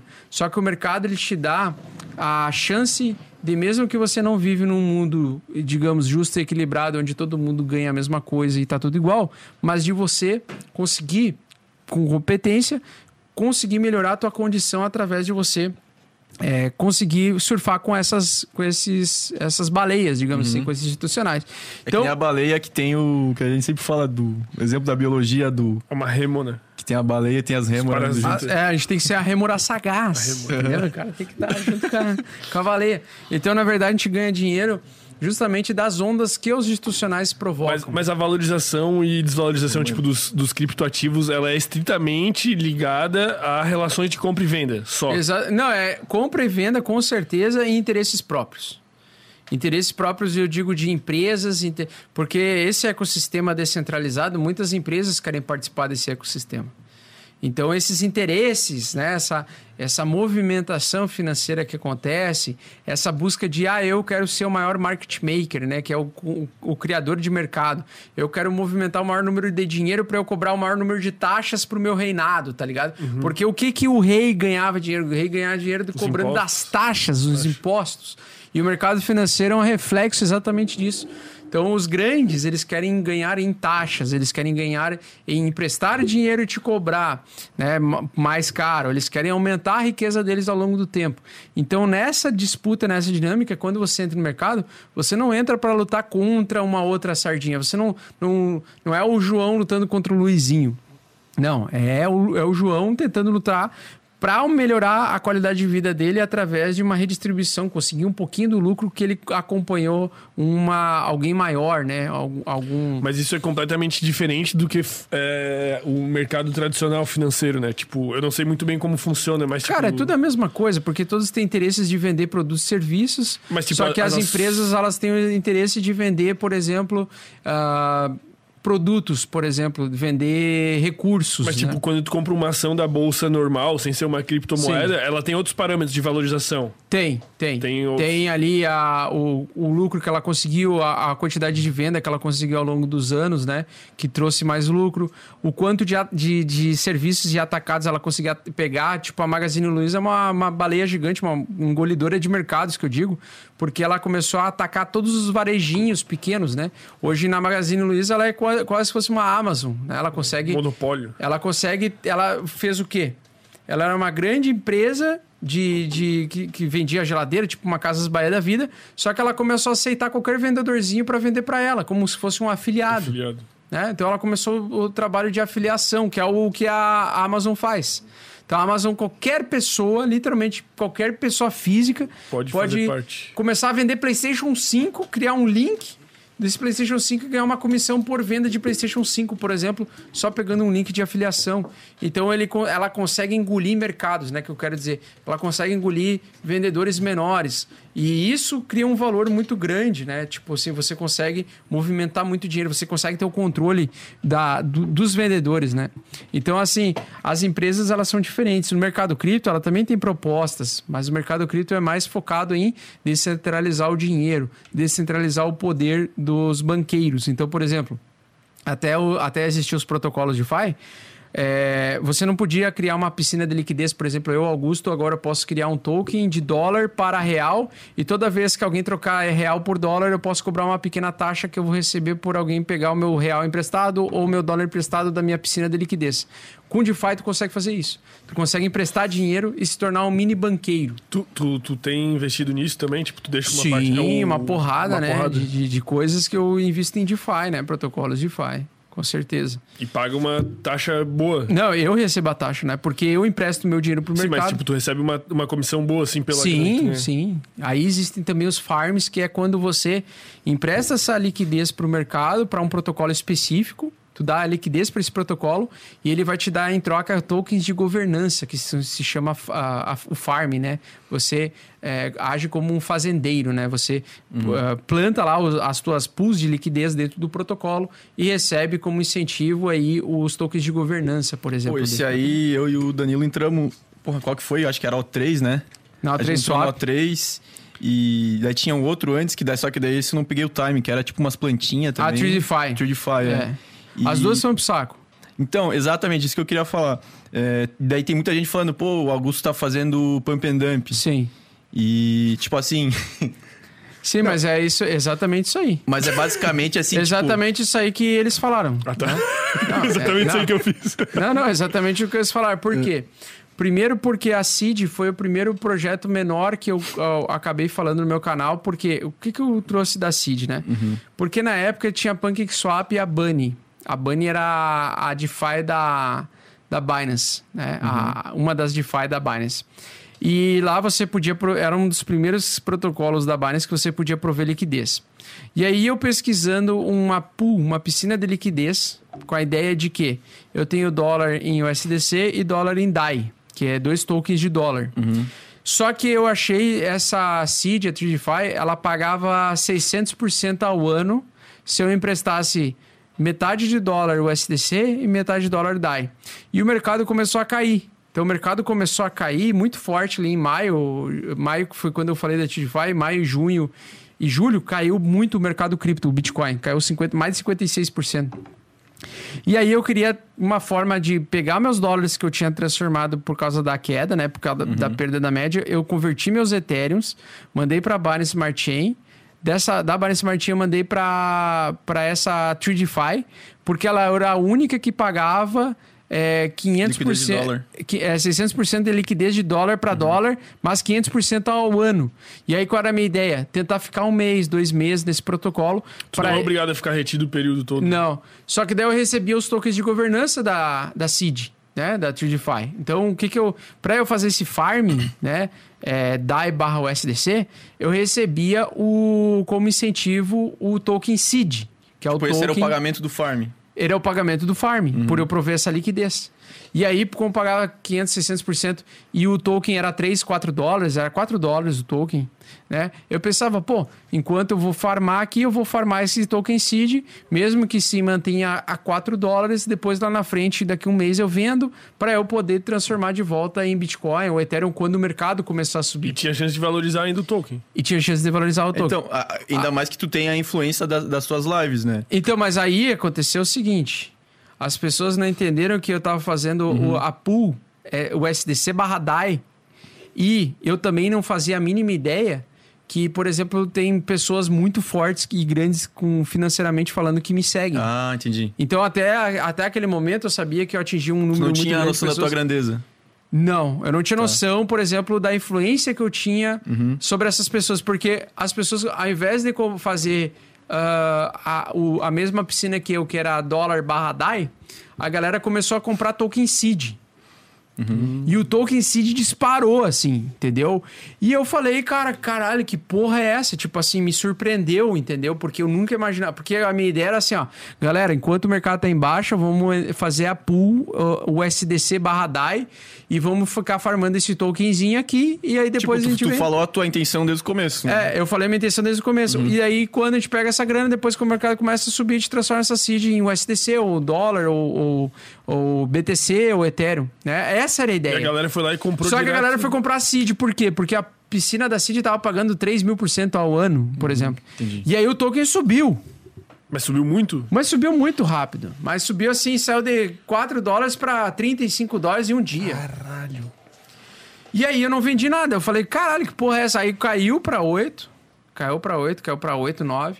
E depois entrou de novo. E depois a galera começou a comprar de novo. A- a- a- eu não sei se é por causa do vídeo que começou a atingir mais pessoas e tal, né? Tudo tua culpa. Tudo minha culpa. E aí começou a subir, exatamente. Começou a subir pra caralho. Pro- E aí eu falei, cara, que merda é essa? E aí eu percebi, velho, o meu, meu canal tem gente muito poderosa, tem gente que tem muita grana em cripto e que vai tocando e atochando, porque, cara, eles botaram, tipo, milhões de dólares em poucos dias, né?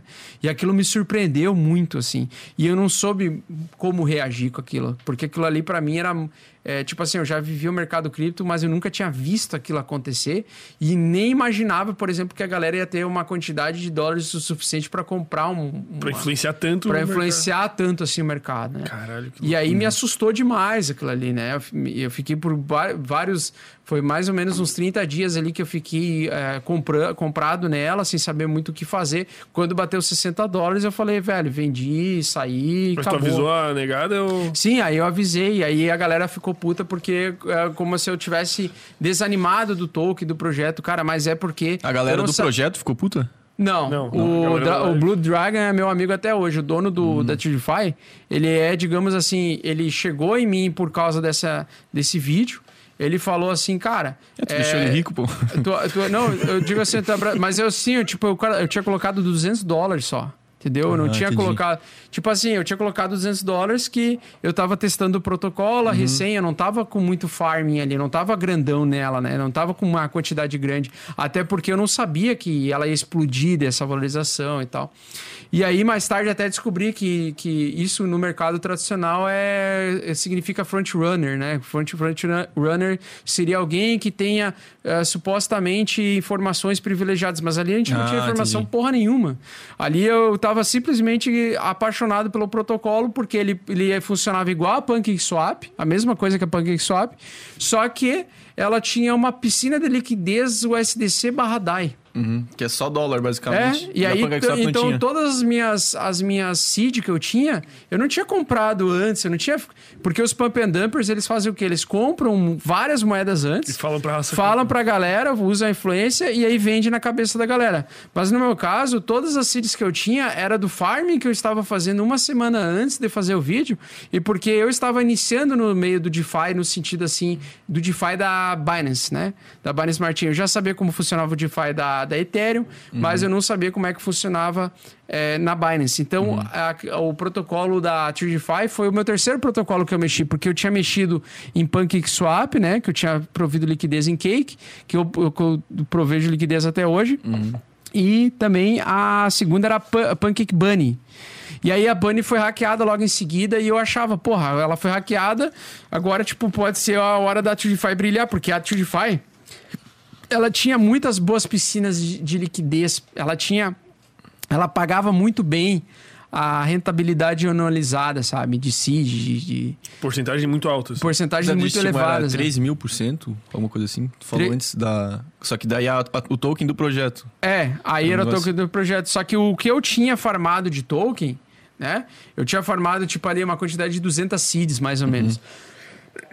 E aí, eu não... Mesmo quando eu vendi minhas seeds, tipo, não causou nenhum efeito no mercado, porque eu não tinha muitas seeds. Eu não tinha uma quantidade muito considerável de seed, né? Porque eu tinha farmado essas seeds, né? Então, é, eu percebi ali, tipo, que... Quando eu cheguei nessa, nesse ponto ali, eu percebi, pô, agora próximas, tipo assim, a próxima, a próxima gema, porque eu sempre gostei de estudar ah, projetos muito pequenos que estão fora do radar da maioria das pessoas e que podem crescer, né? Aconteceu agora recentemente com a SDAO e tal. Solano. E logo em maio eu também falei da SDAO. Que foi logo em sequência, só que a SDAO era por causa do ecossistema da, da Da Cardano. Cardano. E a SDAO não tinha subido quando eu falei dela a primeira vez. Ninguém comprou, né? Ninguém, tipo... Ela Ninguém de- comprou bem não, no. É, não, na verdade eu fiz airdrop dela. Então eu falei pro pessoal se cadastrar pra tentar pegar um airdrop, né? Porque airdrop era. A ideia não era comprar, eu não quis comprar ela, eu quis fazer airdrop. Só que ela tava. Quando ela lançou na Uniswap, ela tava tão barata que eu fui lá e comprei. Mas eu comprei sozinho, tipo, não falei pra ninguém que eu comprei, eu só falei do muita grana? Hã? Tu comprou muita grana ou tipo só. Sim, um- eu comprei porque eu gosto muito do Ben Gortzel e da, e da projeto AGX, que é do mesmo projeto da SDAO. Que é aquele negócio de inteligência, inteligência artificial para gerenciar artificial. Exatamente. a carteira, né? Isso, para gerenciar a carteira com os Dynamic Assets. Uhum. E aí eu comecei a produzir conteúdo sobre SDAO, comecei a produzir conteúdo sobre AGI, sobre Ergo. Então eu sempre fui um caça- caçador de projetos que, po- que poderiam ser a nova Cardano. Digamos assim, que poderia, pudesse me trazer a simetria que a Cardano me trouxe. Né? Só que, cara, quando depois que passa a, a febre daquele token, né? O token se torna muito grande, como a da, Ca- o caso da Cardano, porque quando eu falei da Cardano, ela tinha 4 centavos, ela tinha um bilhão de market cap. E hoje ela tem quase 100 bilhões de market cap, né? Então ela, ela subiu quase 100 vezes mais o valor de, de market cap. Então, quando explodiu, eu pensei, pô, agora eu, eu quero ir para outros projetos e pensar, tentar anga- pegar assim projetos mais assimétricos, mais interessantes, né? E aí eu comecei a sempre estudar outros projetos. Desde o meu início do meu canal, eu sempre fui atrás de outros projetos, né? Tanto a Cardano foi nesse sentido, Porque né? a valorização pode ser muito maior.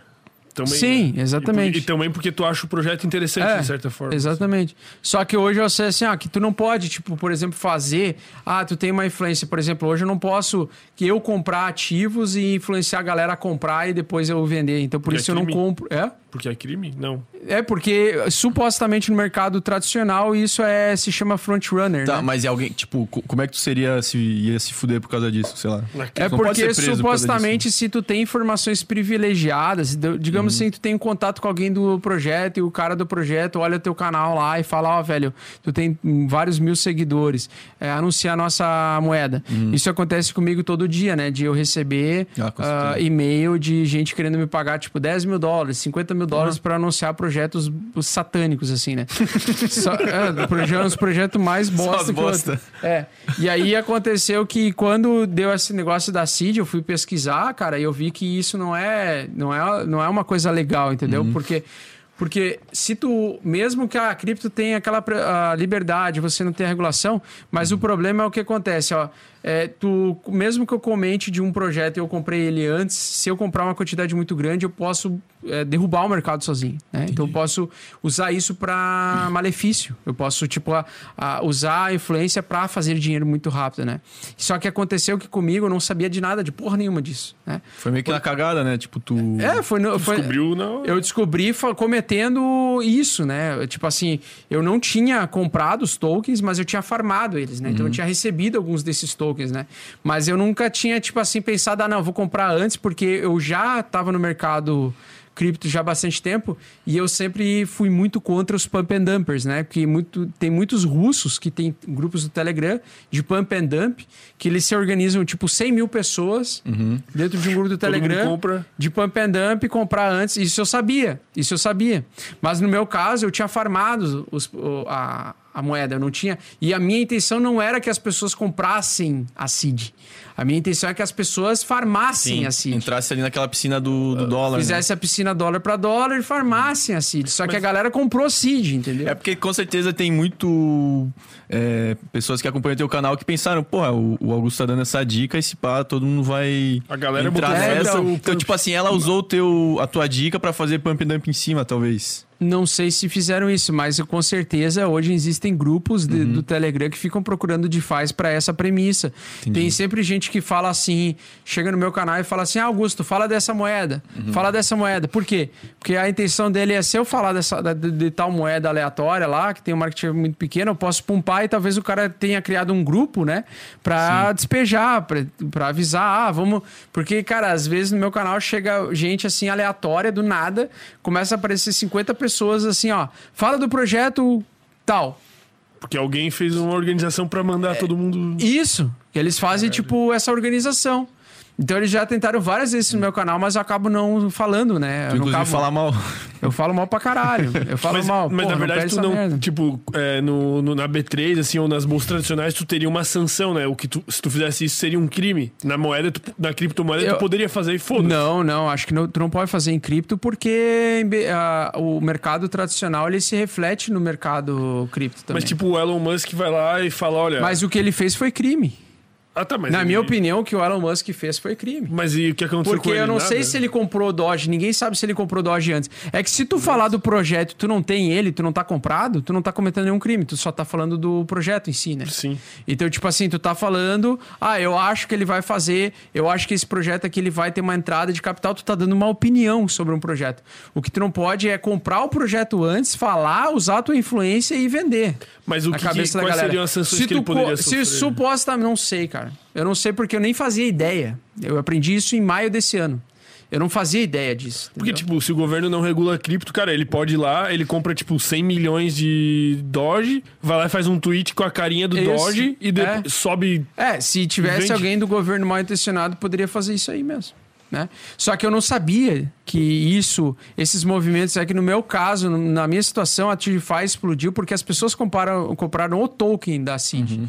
Mas eu tava com a intenção de falar pro pessoal, pessoal, eu tô farmando o CID porque eu tô usando a piscina DAI barra USDC para farmar mais dólares para quando o mercado suba, volte a subir, porque o mercado tava caindo. O mercado tava caindo sem parar. Tanto que no vídeo eu falo isso, né? Eu falo, pô, o mercado tá caindo, vou farmar dólar para dólar, vou usar, eu vou ter uma renda é, que eu tô usando fixa para depois poder recomprar de novo meus Ethereum. Porque eu tinha transformado Ethereum da, da rede Ethereum original, transformei para rede Binance Smart Chain. E aí o que acontece? No mercado, você vai aprendendo as coisas ao longo do tempo. Então, eh, eu aprendi muito nos últimos dois anos que foi, cara, primeiro, nunca tinha vivido uma, uma grande queda, uma, uma, Pandemia? uma crise, uma pandemia. Nunca tinha vivido isso. Nunca tinha visto uma queda de 50% em um dia. A segunda coisa que eu nunca tinha visto, né? Nunca tinha visto, pô, é, eu usar, eu falar o meu canal e falar, usar o meu canal e para fazer falar sobre um token pequeno ou uma, uma farm pequena e essa merda explodir. Eu não tinha ideia. Do teu poder. Não, eu não tinha ideia desse poder que é um poder muito ruim. Porque Pois ele, é. É uma porque- responsabilidade, né? Que porque o que Homem-Aranha. acontece? Com grandes poderes vem grandes responsabilidades. Exatamente, porque o que aconteceu comigo, né? Eu nunca tinha vivido isso, né? Nunca tinha passado por isso. Então, pra mim, foi pego muito de surpresa. Então, tem muita gente que, tipo, ah, me odeia porque acha que eu sou pump and dumper Uhum. e tal, por causa dessa situação da CID, né?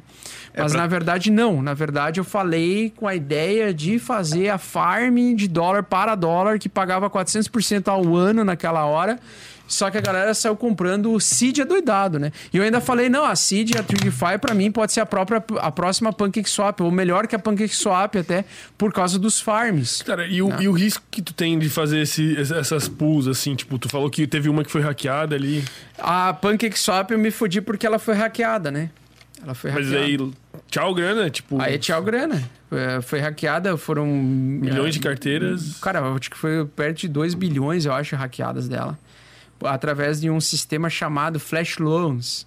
Flash Loans são empréstimos ultra rápidos, ultra velozes. Que não precisa do, da criptografia. É, né? Assim. exato. E aí, o que aconteceu, cara? Pra mim, o, o episódio da, da TradFi, pra mim, foi o pior episódio depois do, Do Covid. do Covid.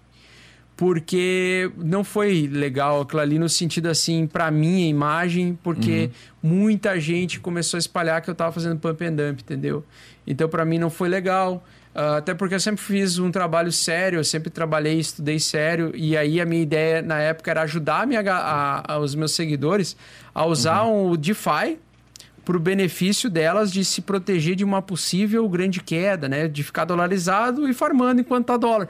Porque essa pergunta sempre vem, essa pergunta das pessoas, né? Ah, se o mercado derreter, o inverno cripto, qual vai ser o farm dolarizado que você vai usar para você ficar rentabilizando seu dinheiro enquanto o mercado não para de cair, né? Qual vai ser isso? Então, basicamente, foi, foi essa A intenção. a intenção, a intenção era de proteção de patrimônio, né? A intenção era de, pô, talvez encontrar um- uma, pró- uma próxima Pancake Bunny, né? Que uma substituísse da, a, a Bunny. Ah, então, assim, é, para mim foi, para muita gente foi muito bom porque muita gente fez muito dinheiro com a TGFi, que a galera pegou muito ali no início. Só para quem viu os vídeos, o vídeo depois, pode ter sido muito ruim, porque é, literalmente o mercado ele fez uma tendência de alta, ele não continuou essa tendência de alta, ele não acompanhou a alta do Bitcoin e ele ficou recuando, né? Muita gente saiu do projeto. Só que é um excelente projeto, cara. Essa, Só essa é a merda. com o projeto. não, não, eu não queria fuder com o projeto, né? Sim, sim. Não foi a Não, mas o cara é o teu nenhuma. amigo, tu disse, o dono do projeto. Sim, é porque ele é porque ele entendeu toda a dinâmica que aconteceu. Ah, tá. Ele entendeu toda a dinâmica, né? Então o Blood Dragon não. Não, mas de certa forma ele não fudeu com o projeto. Não, o projeto se fudeu porque a galera saiu da Tudify e abandonou também. né? Não foi só eu que. Ah, Mas podem voltar, né? Sei lá. Sim, pode voltar, só que o que que acontece? Na época que, que, o, que o projeto cresceu muito forte, ela estava pagando 600% ao ano nas farms. E hoje ela está pagando 20%, 30%. Ah, e, a- e surgem outras e a galera não quer mais farming de 20% ao ano, 30%. Sim. A galera quer sair de um farm e ir para outro. E sair desse farm e ir para outro, entendeu? A galera quer ficar pulando em DeFi em DeFi para tentar capturar pouco, pouca, pouco e, e recurso. tu tem mais né? cuidado hoje quando tu vai dar essas dicas? Sim, com assim? certeza. Hoje em dia, por exemplo, eu não compro o token que eu falo. Então, Ah, por tá. exemplo, eu não compro nenhum. Tipo assim, eu não compro. Eu, se eu compro o token, eu compro ele um pouquinho só para testar o protocolo, para poder falar mal ou Uhum. E tu falar fala bem. exatamente quanto que tu comprou, né? Exatamente. Aí eu falo, ah, comprei, por exemplo, esse último aí eu comprei 100 dólares. Então eu comprei 100 dólares pra testar o farm, né, no caso. E aí eu testei o farm, criei a piscina de liquidez para dizer, não, tá, tá funcionando o protocolo, o protocolo tá legal e tá em fase de auditoria. Né, que a auditoria é que eles contratam um serviço aí de tecnologia para dizer se esse, se, se esse protocolo ele é possível de hack, possível de golpe e tudo mais. Então, por exemplo, eu tô muito assim olhando os, os eu não tô comprando, mas eu tô olhando muito os projetos da rede Solana, porque o ecossistema Solana está subindo e podem aparecer aí algumas gemas, algumas, alguns projetos legais. Só que eu não posso mais comprar. Aí a minha intenção não é fazer dinheiro comprando projetos, né, pequenos mais. Hoje a minha intenção é eu estudar, ser o, a- o pesquisador do projeto, falar sobre o projeto, não comprar ele.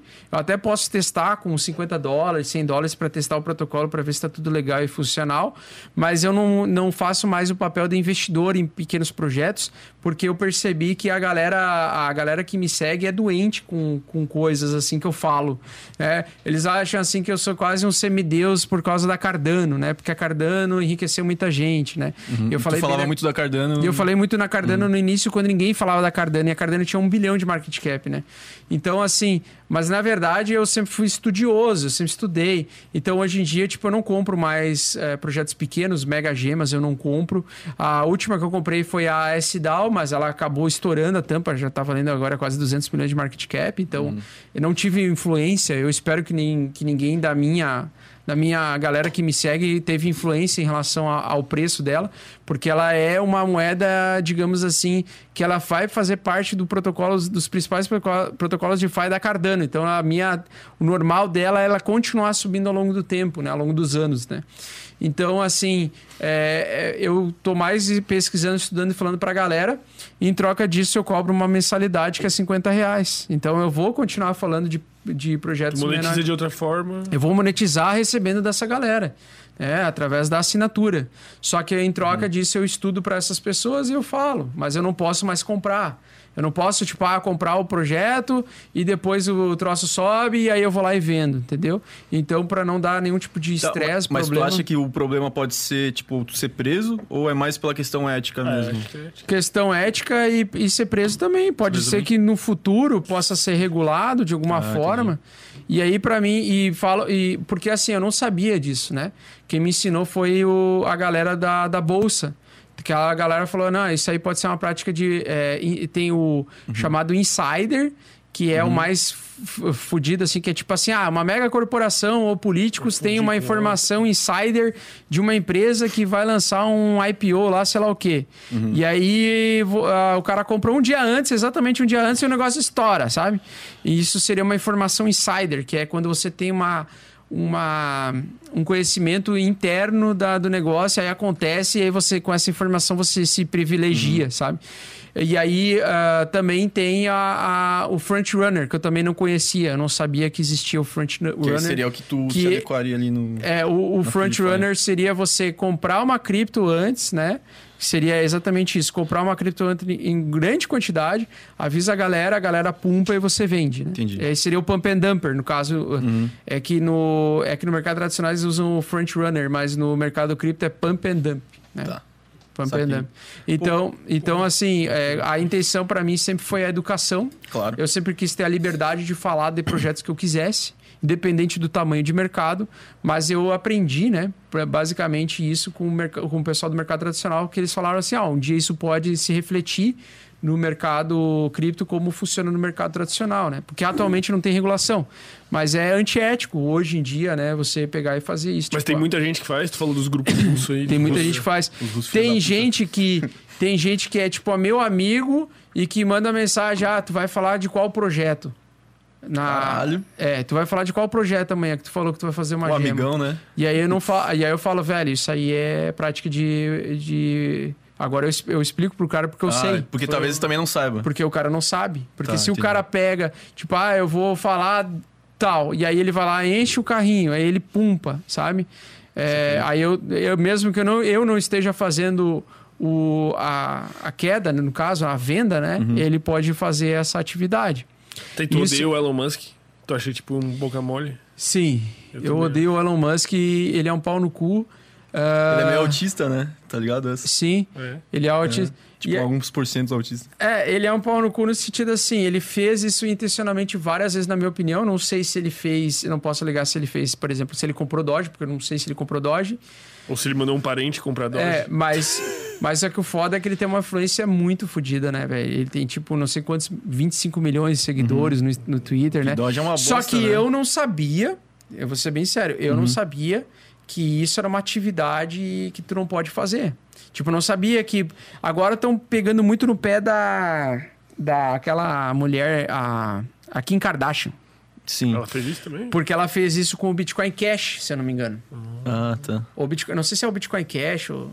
Porque ela foi paga, não sei se foi paga ou se ela comprou o Bitcoin Cash. ou- Eu não sei a história, porque eu sei por causa que a galera comenta, né? Então eu não sei. Mas a Kim Kardashian supostamente fez uma, uma publicidade, uma propaganda para uma, pra uma criptomoeda. E, meu, essa mulher tem muita gente que segue ela, entendeu? Só que eu não sabia que é, essa atividade, tipo, é ilegal. né? Essa atividade não é... Ela é completamente antiética e ilegal, né, velho? Tá, e aquela, aquelas histórias do Elon Musk com a Só que eu não sei por que, que nos Estados Unidos o tipo o pessoal não é preso, porque lá é muito mais rigoroso isso, né? Por- E aí o que Ah, porque aconte- ela é muito rica, né? Porra, É, imagina e- como é que vai prender aqui. E aí aconteceu assim, ó, o Elon Musk estava fazendo com a Doge. Uhum. Aí o primo rico chegou aqui no Brasil, o pessoal começou a fazer com real. Aí o primo rico não, não sei se ele comprou real, acho que não, acho que não fez isso, Uhum. mas ele quis dar uma im- imitada no Elon Musk, né? Tipo, a Doge, real, ele colocou tipo real com U, né? E aí a galera varando em comprar Ah, real, tá ligado? entendi. E aí eu falei pro Felipe Persigo, falei, ó, Felipe Persigo, ó, seguinte, ó. É, eu já tive experiência com esse tipo de bosta aí, da galera sair comprando. Então tu faz o seguinte, fala pro Thiago. Quem que é o Felipe Persigo? Felipe Persigo é um criador de conteúdo sobre cripto também, Uhum. que é amigo meu. que Eu conheci no desafio da Bitcoin Fala pro Trade. primo rico que nós vamos matar ele. Não, tu fala, tu fala pro primo rico, velho. Cara, tu fala pro primo rico que o que ele tá fazendo é extremamente perigoso. Eu tenho essa mensagem que eu mandei pro Persigo. Que é extremamente perigoso porque ele pode impulsionar as pessoas a comprar essa moeda. A gente não sabe quais são as intenções do projeto atrás desse projeto, né? E eu até tinha feito uma análise no meu canal sobre a real e aí eu deletei, tipo, 40 minutos depois, porque eu vi que as pessoas iam sair comprando essa merda. Então, tipo, hoje em dia, a minha situação ela é bem complicada no sentido, assim, de eu produzir conteúdo, porque hoje eu me sinto refém, às vezes, de, ah, não posso falar se esse projeto é uma merda ou não, porque pode acontecer de eu só botar na capa, botar no título que eu vou falar de tal de- determinado projeto. As pessoas nem estudam o protocolo, não leem o white paper, não sabem por que, que existe e já saem comprando, entendeu? Então hoje eu tenho bastante cuidado de focar mais em Ethereum, Cardano, Bitcoin, assim, que são Ah, os projetos entendi. maiores. E quando eu falo de Que projeto. é meio que difícil de manipular, né? Porque é muito grande o market cap. É, deles. daí não tem como manipular, né? Mas vamos imaginar que um dia eu chego ao tamanho do primo rico, né? Tá. E aí, pô, como é que vai ser minha vida? Eu não vou poder falar de protocolos de market cap de um bilhão, por exemplo, porque vai ter gente que vai conseguir empurrar para mais de 2 bilhões, 3 bilhões. Né? Tu supostamente conseguiria empurrar. Então, à medida, isso é uma coisa que eu aprendi. À medida que o teu canal vai crescendo e a tua influência vai crescendo, as pessoas acreditam que tu é muito foda e tu, na verdade, não é, tu só estuda mesmo, né? É, Tu só quer passar o conhecimento do estudo. E as pessoas compram sem elas pensarem por si mesmas. Cara, tu tá virando o Homem-Aranha, pô. É isso que o Ramon Exatamente. falou. Então, mas é bizarro isso, só que eu não esperava, porque há um ano atrás eu não tinha isso, né? Eu tinha, Uhum. pô, 10 mil inscritos. E meu canal saiu de 50 mil inscritos para 100 mil inscritos em um mês, Meu nesse Deus. ano, em Na- maio. Foi ali na, na TrueDeFi? Tu acha que foi por causa disso? Não foi por causa da TrueDeFi, não. Foi por causa da alta do, do Bitcoin. tá, entendi. foi em abril ali, abril pra, pra maio, sabe? Ali cresceu muito. Então, hoje em dia, é, eu tenho que cuidar muito mais, assim, Sim, com sabe? certeza. Porque o meu problema que eu tenho com os meus seguidores, assim, eu Uhum. amo eles, gosto muito dos meus seguidores, mas o problema que eu tenho é que, assim, ó, se eu falar um A, o pessoal vai sair comprando A. Eles são muito satânicos. São muito satânicos. Mas isso é foda, cara, é uma pica, porque... Eu aceita, tipo, aceita do Augusto. então eu tô aprendendo a lidar isso com o tempo, né? Tô aprendendo a lidar com isso, né? Porque hoje em dia, meu, eu falo um A, Uhum. os caras já vão comprando como se não houvesse o amanhã, sabe? Cara, e o que, que- o que, que precisa hoje uma Sem pessoa... gerenciamento de risco, a galera, velho. Zero Galera gerenciamento de risco, só. Eu, eu desconfio, eu desconfio, não tenho certeza, mas eu desconfio que eu tenho muitas baleias que me seguem. Então tem muitas baleias que veem eu fazer alguma Mas o que coisa. considera uma baleia? É. Quantos por cento da... Uma baleia é alguém que tem acima de mil bitcoins. Então eu acredito que tem baleias que me seguem, que me acompanham. Tipo assim, eu não conheço elas, não conheço essa galera, mas eu me chama a atenção porque às vezes eu, cara, eu falei de um protocolo tipo a Aaron. A Aaron tinha um bilhão de market cap, ou dois, ou três. E o troço já tem 8 bilhões, sei lá, seis. Subiu muito rápido. Então, cara, para isso subir muito rápido, depois de eu falar, ou foi porque a gente pegou bem na, na análise gráfica ali certinho a- o momento da estouração da tampa, porque quando eu falei da Aaron, ela estava numa estrutura de pivô de alta pronta para romper. Então, é, eu não sei qual é, mas eu entrei por causa do fundamento dela, porque ela tem várias atualizações para ser entregues em setembro e outubro. Entendeu? Mas o meu medo, assim, pô, será que. Aí eu fico desconfiado, pô, será que a, a Run subiu porque eu comprei exatamente na hora certa no pivô de alta? Ou porque eu tenho gente que consegue comprar 2, 3, 4, 5, 6 bilhões de dólares? Não sei, velho. Não sei se eu tenho essa galera, entendeu? Eu não, não tenho como saber. Então, tipo, mesmo os projetos que tem 3 bilhões, 4 bilhões, eu já tô começando a ficar com receio de falar, porque eu não sei se isso aconteceu por. Ah, por, por assim, do nada, ou se realmente tem alguém muito grande que me segue, entendeu? Pô, que foda. né? É uma merda isso. Chega a investir em alguns projetos que, e tu nem fala sobre eles, tipo alguns bem pequenos, assim. Não, hoje em dia eu não, não, eu não invisto em nenhum projeto pequeno. Pequeno eu não invisto mais. Tá. Né? Ah, a última que eu investi foi a S-DAO, mas a S-DAO para mim é um projeto gigantesco que ainda não foi visto Tá, como aham. ser gigante, mas eu acho que ela vai crescer Tem um muito valor forte. muito bom, fundamentos. fundamentos muito fortes, muito importantes. E, mas hoje, hoje, tipo assim, eu nunca aceitei, por exemplo, nenhuma empresa me pagar, uma empresa me pagar para eu pumpar um projeto. Ah, eu nunca aceitei nenhum tipo de empresa que pega custódia de, de pessoas para investir. também. Pois é, então esse, esse Eu é um dos isso problemas lá no início. mercado, né? É, eu fiz isso lá no início do meu canal, quando eu tinha mil a três mil inscritos. Eu tinha mil inscritos a três mil inscritos.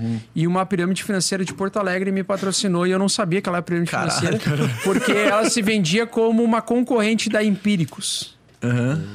Entendeu? Ela vendia relatórios, ela fazia relatórios, escrevia, mas ela pegava e aceitava a custódia de ativos. Então eu aprendi com o tempo também, né? Eu aprendi. Hoje eu não aceito ser patrocinado por ninguém, então hoje o meu canal não tem mais patrocínio de nenhuma natureza.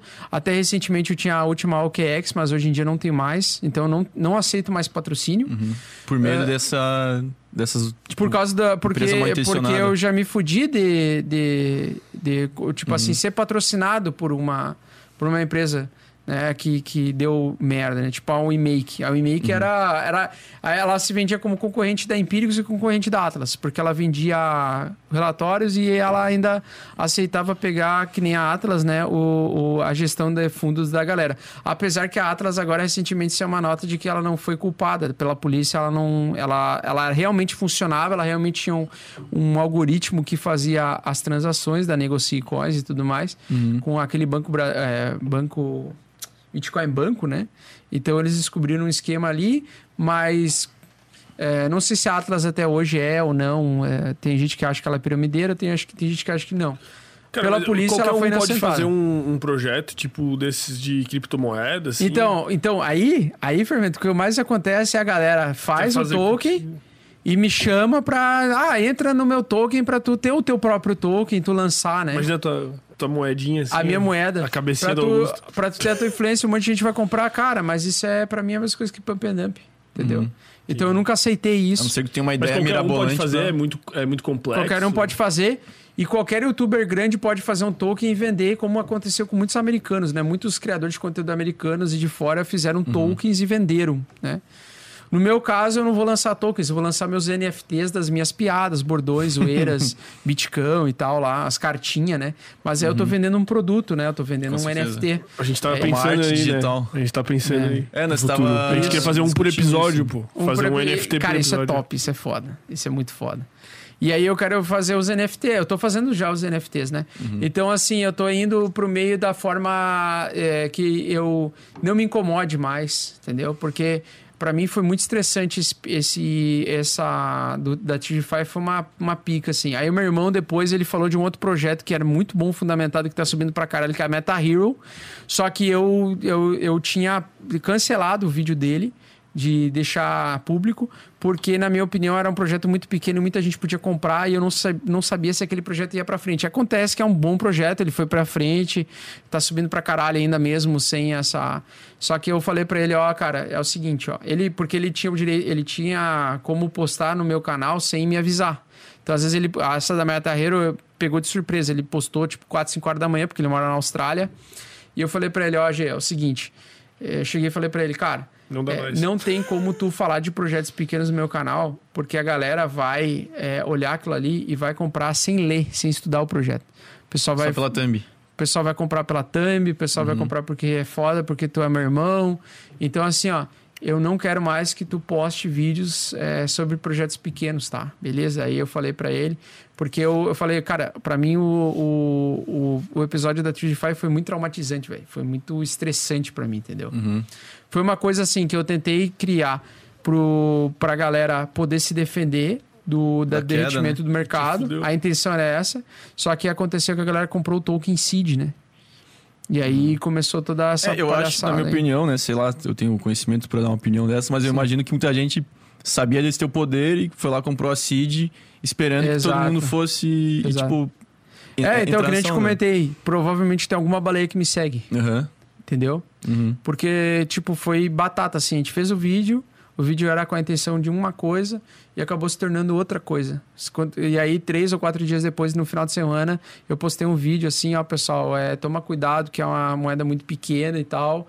E não Mas é o uma... problema é que daí muita gente nem, nem vai ver esse vídeo, né, cara? Isso foi no sábado, então, tipo, saiu na quinta esse vídeo da Tridify, eu acho.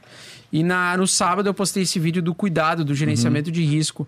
Aí esse vídeo do sábado eu falei, ó, velho, quem fez 100% já realiza, né? Já vai tirando o risco, sabe? Já vai se pagando de volta. Mas quem viu o vídeo três semanas depois, quatro semanas depois? Porque o vídeo fica gravado, sempre. temporal ali. Ele fica temporal ali, entendeu?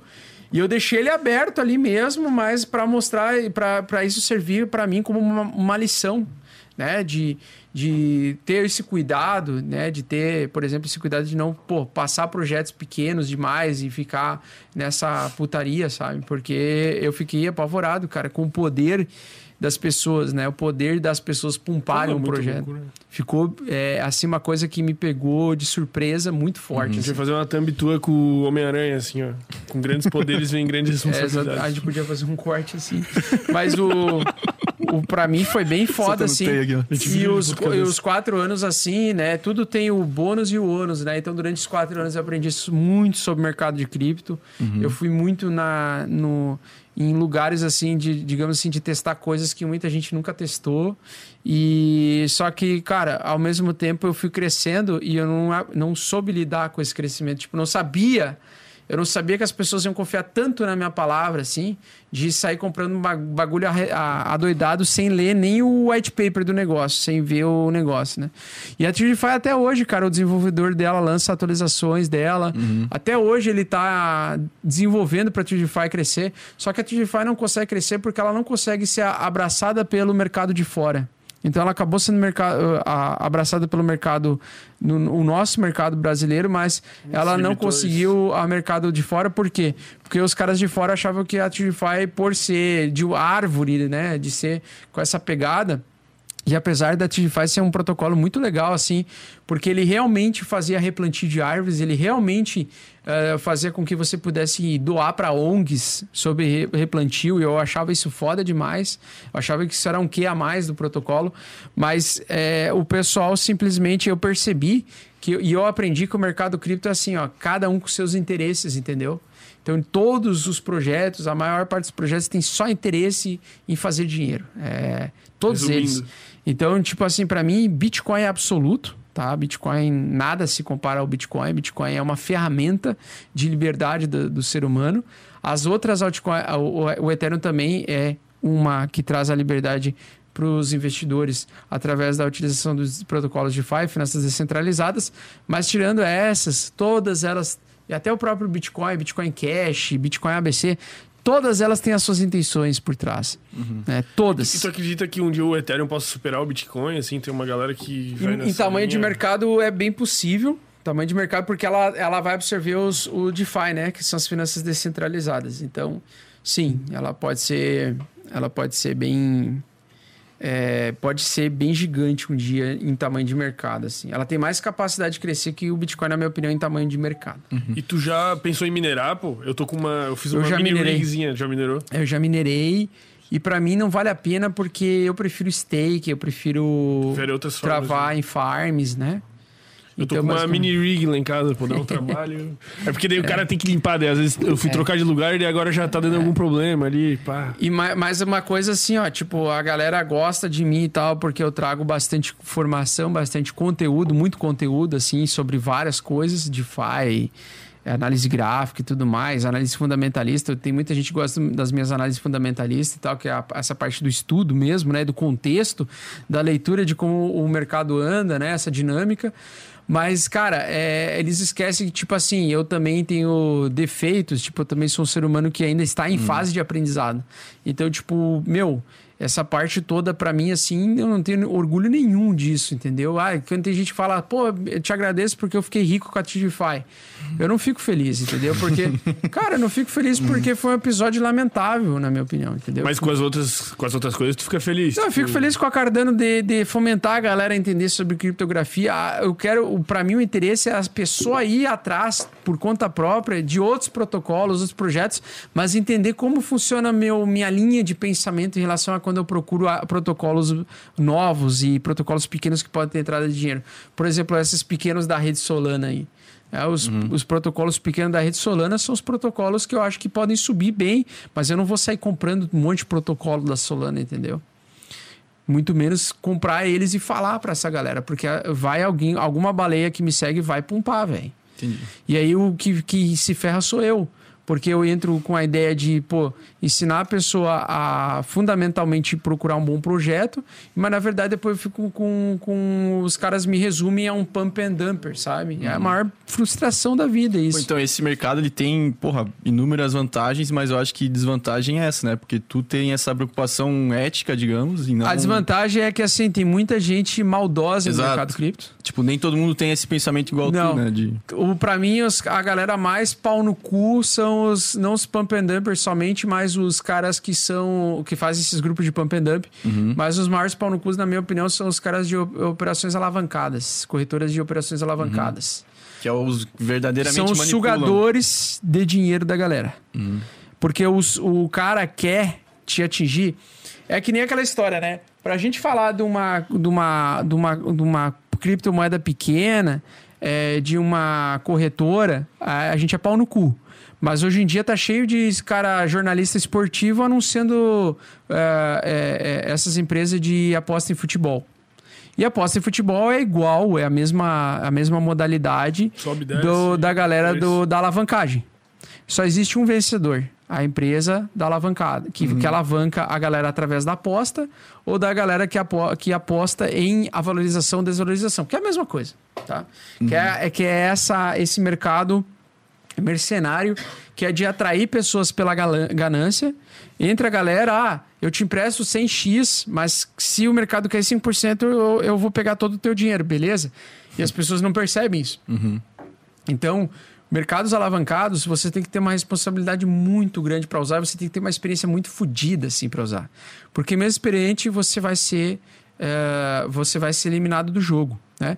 Quando você compra um Bitcoin, o Bitcoin é só para 50 mil, 100 mil ou 10 mil, Ele é teu. ele é um Bitcoin. E tu tem ele.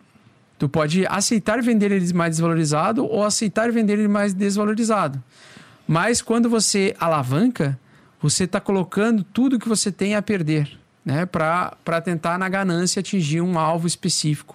Então, o que, que a galera no YouTube de fora faz? A galera do YouTube de fora faz, cria um ótimo conte- conteúdo, cheio de informação, mas bota um linkzinho de operação alavancada no, na descrição.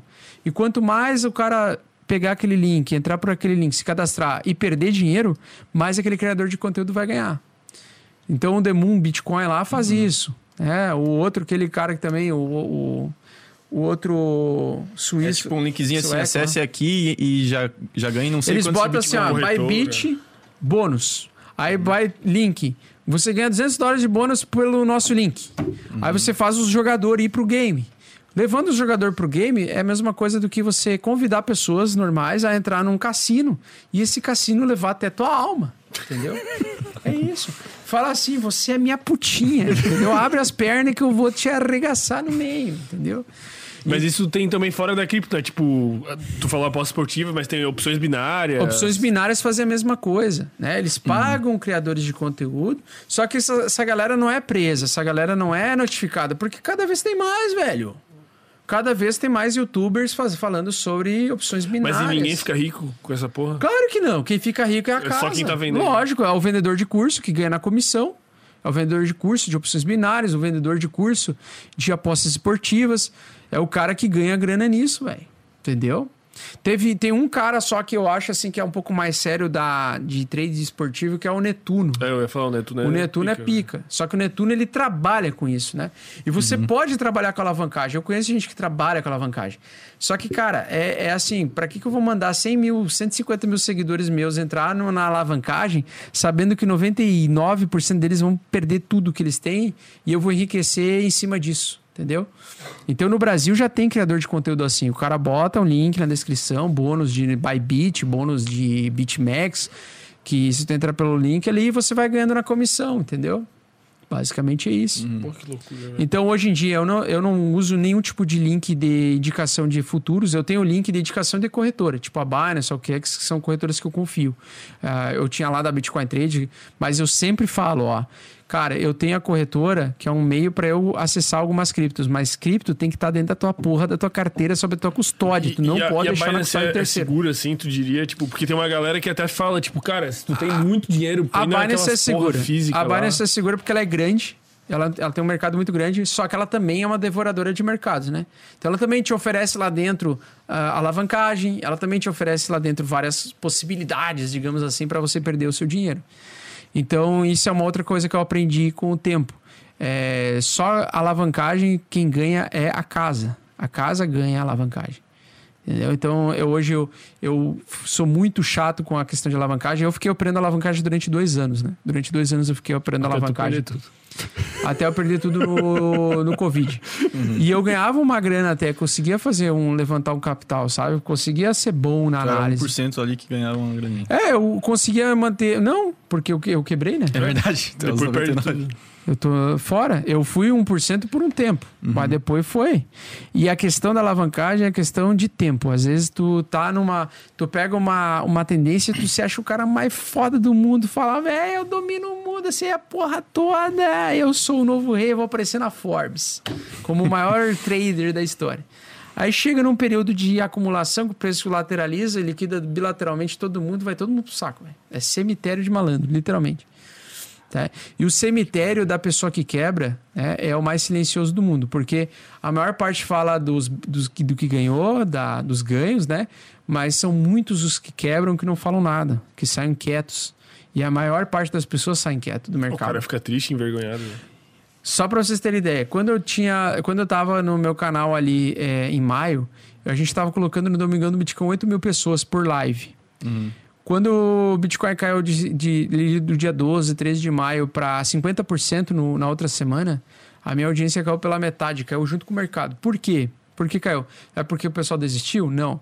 É porque muita gente foi liquidada e perdeu dinheiro nessa queda. Não quer mais nem saber dessa porra. Não quer mais saber. Entendeu?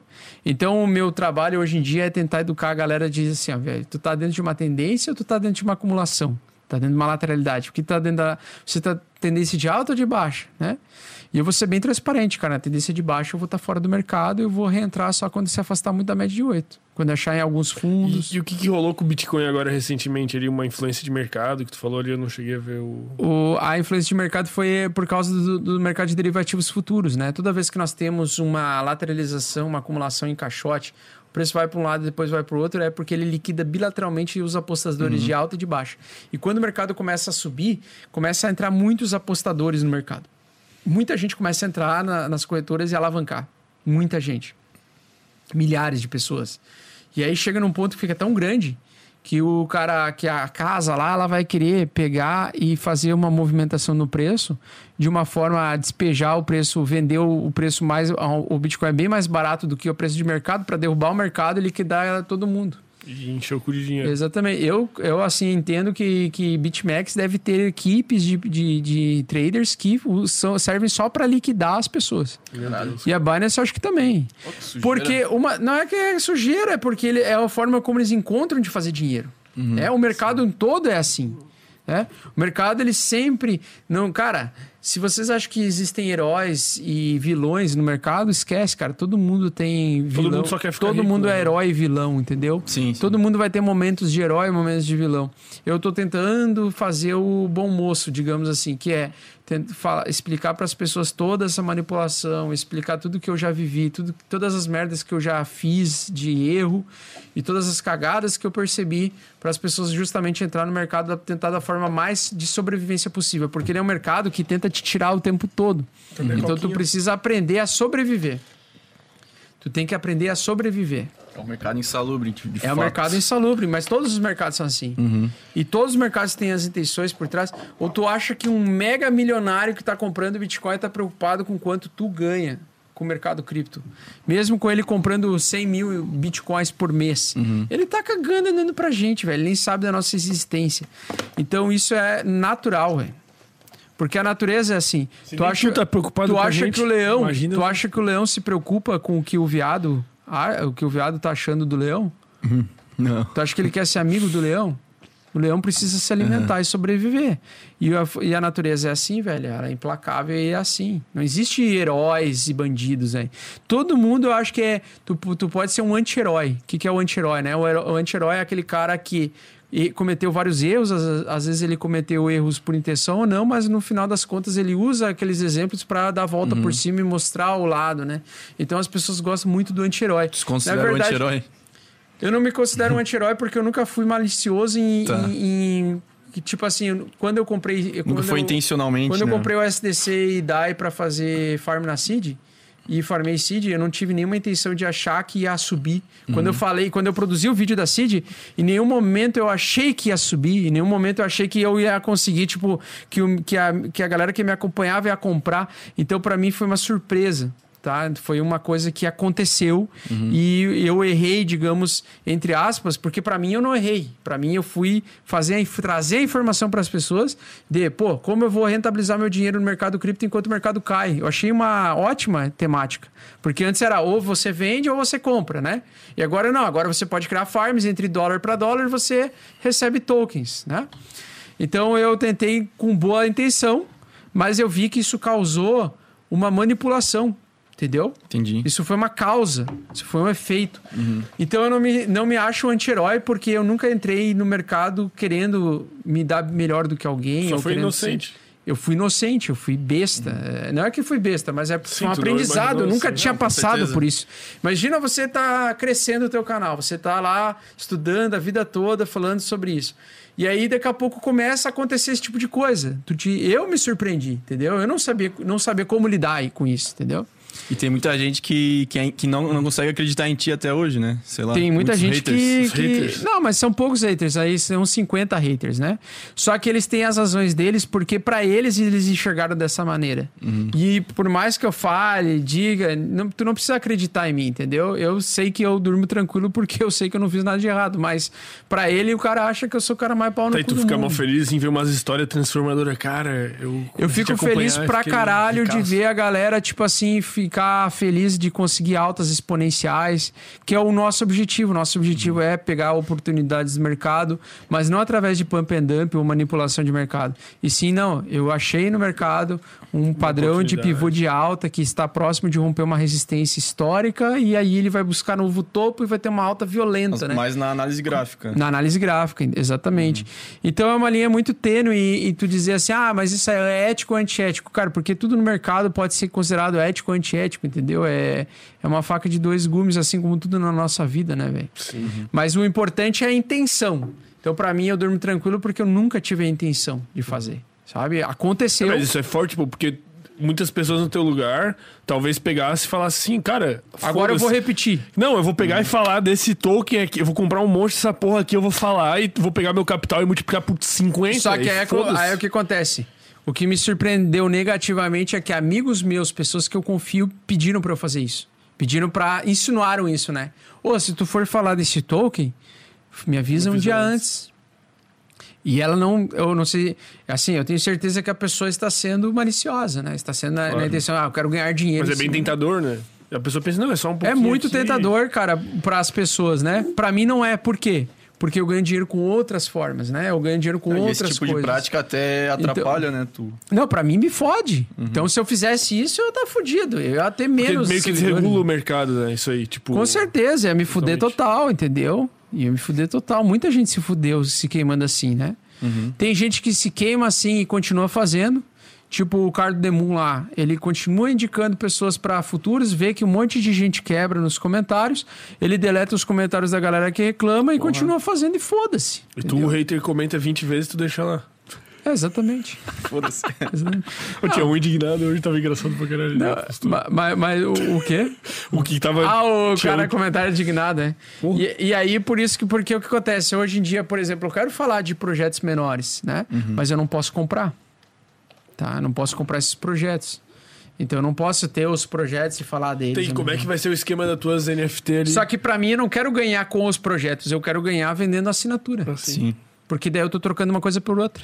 Tá vendendo ensinamento. Eu tô vendendo ensino, isso que eu quero. Eu Uhum. não quero mais, tipo assim, me preocupar com essas coisas de, ah, você tá pompando tal moeda. Foda-se, eu não tô pompando nada. Eu tô falando de um conhece- projeto. Se alguém busquem quiser comprar, cada um com seu problema. Busquem conhecimento. É, exato, busca conhecimento.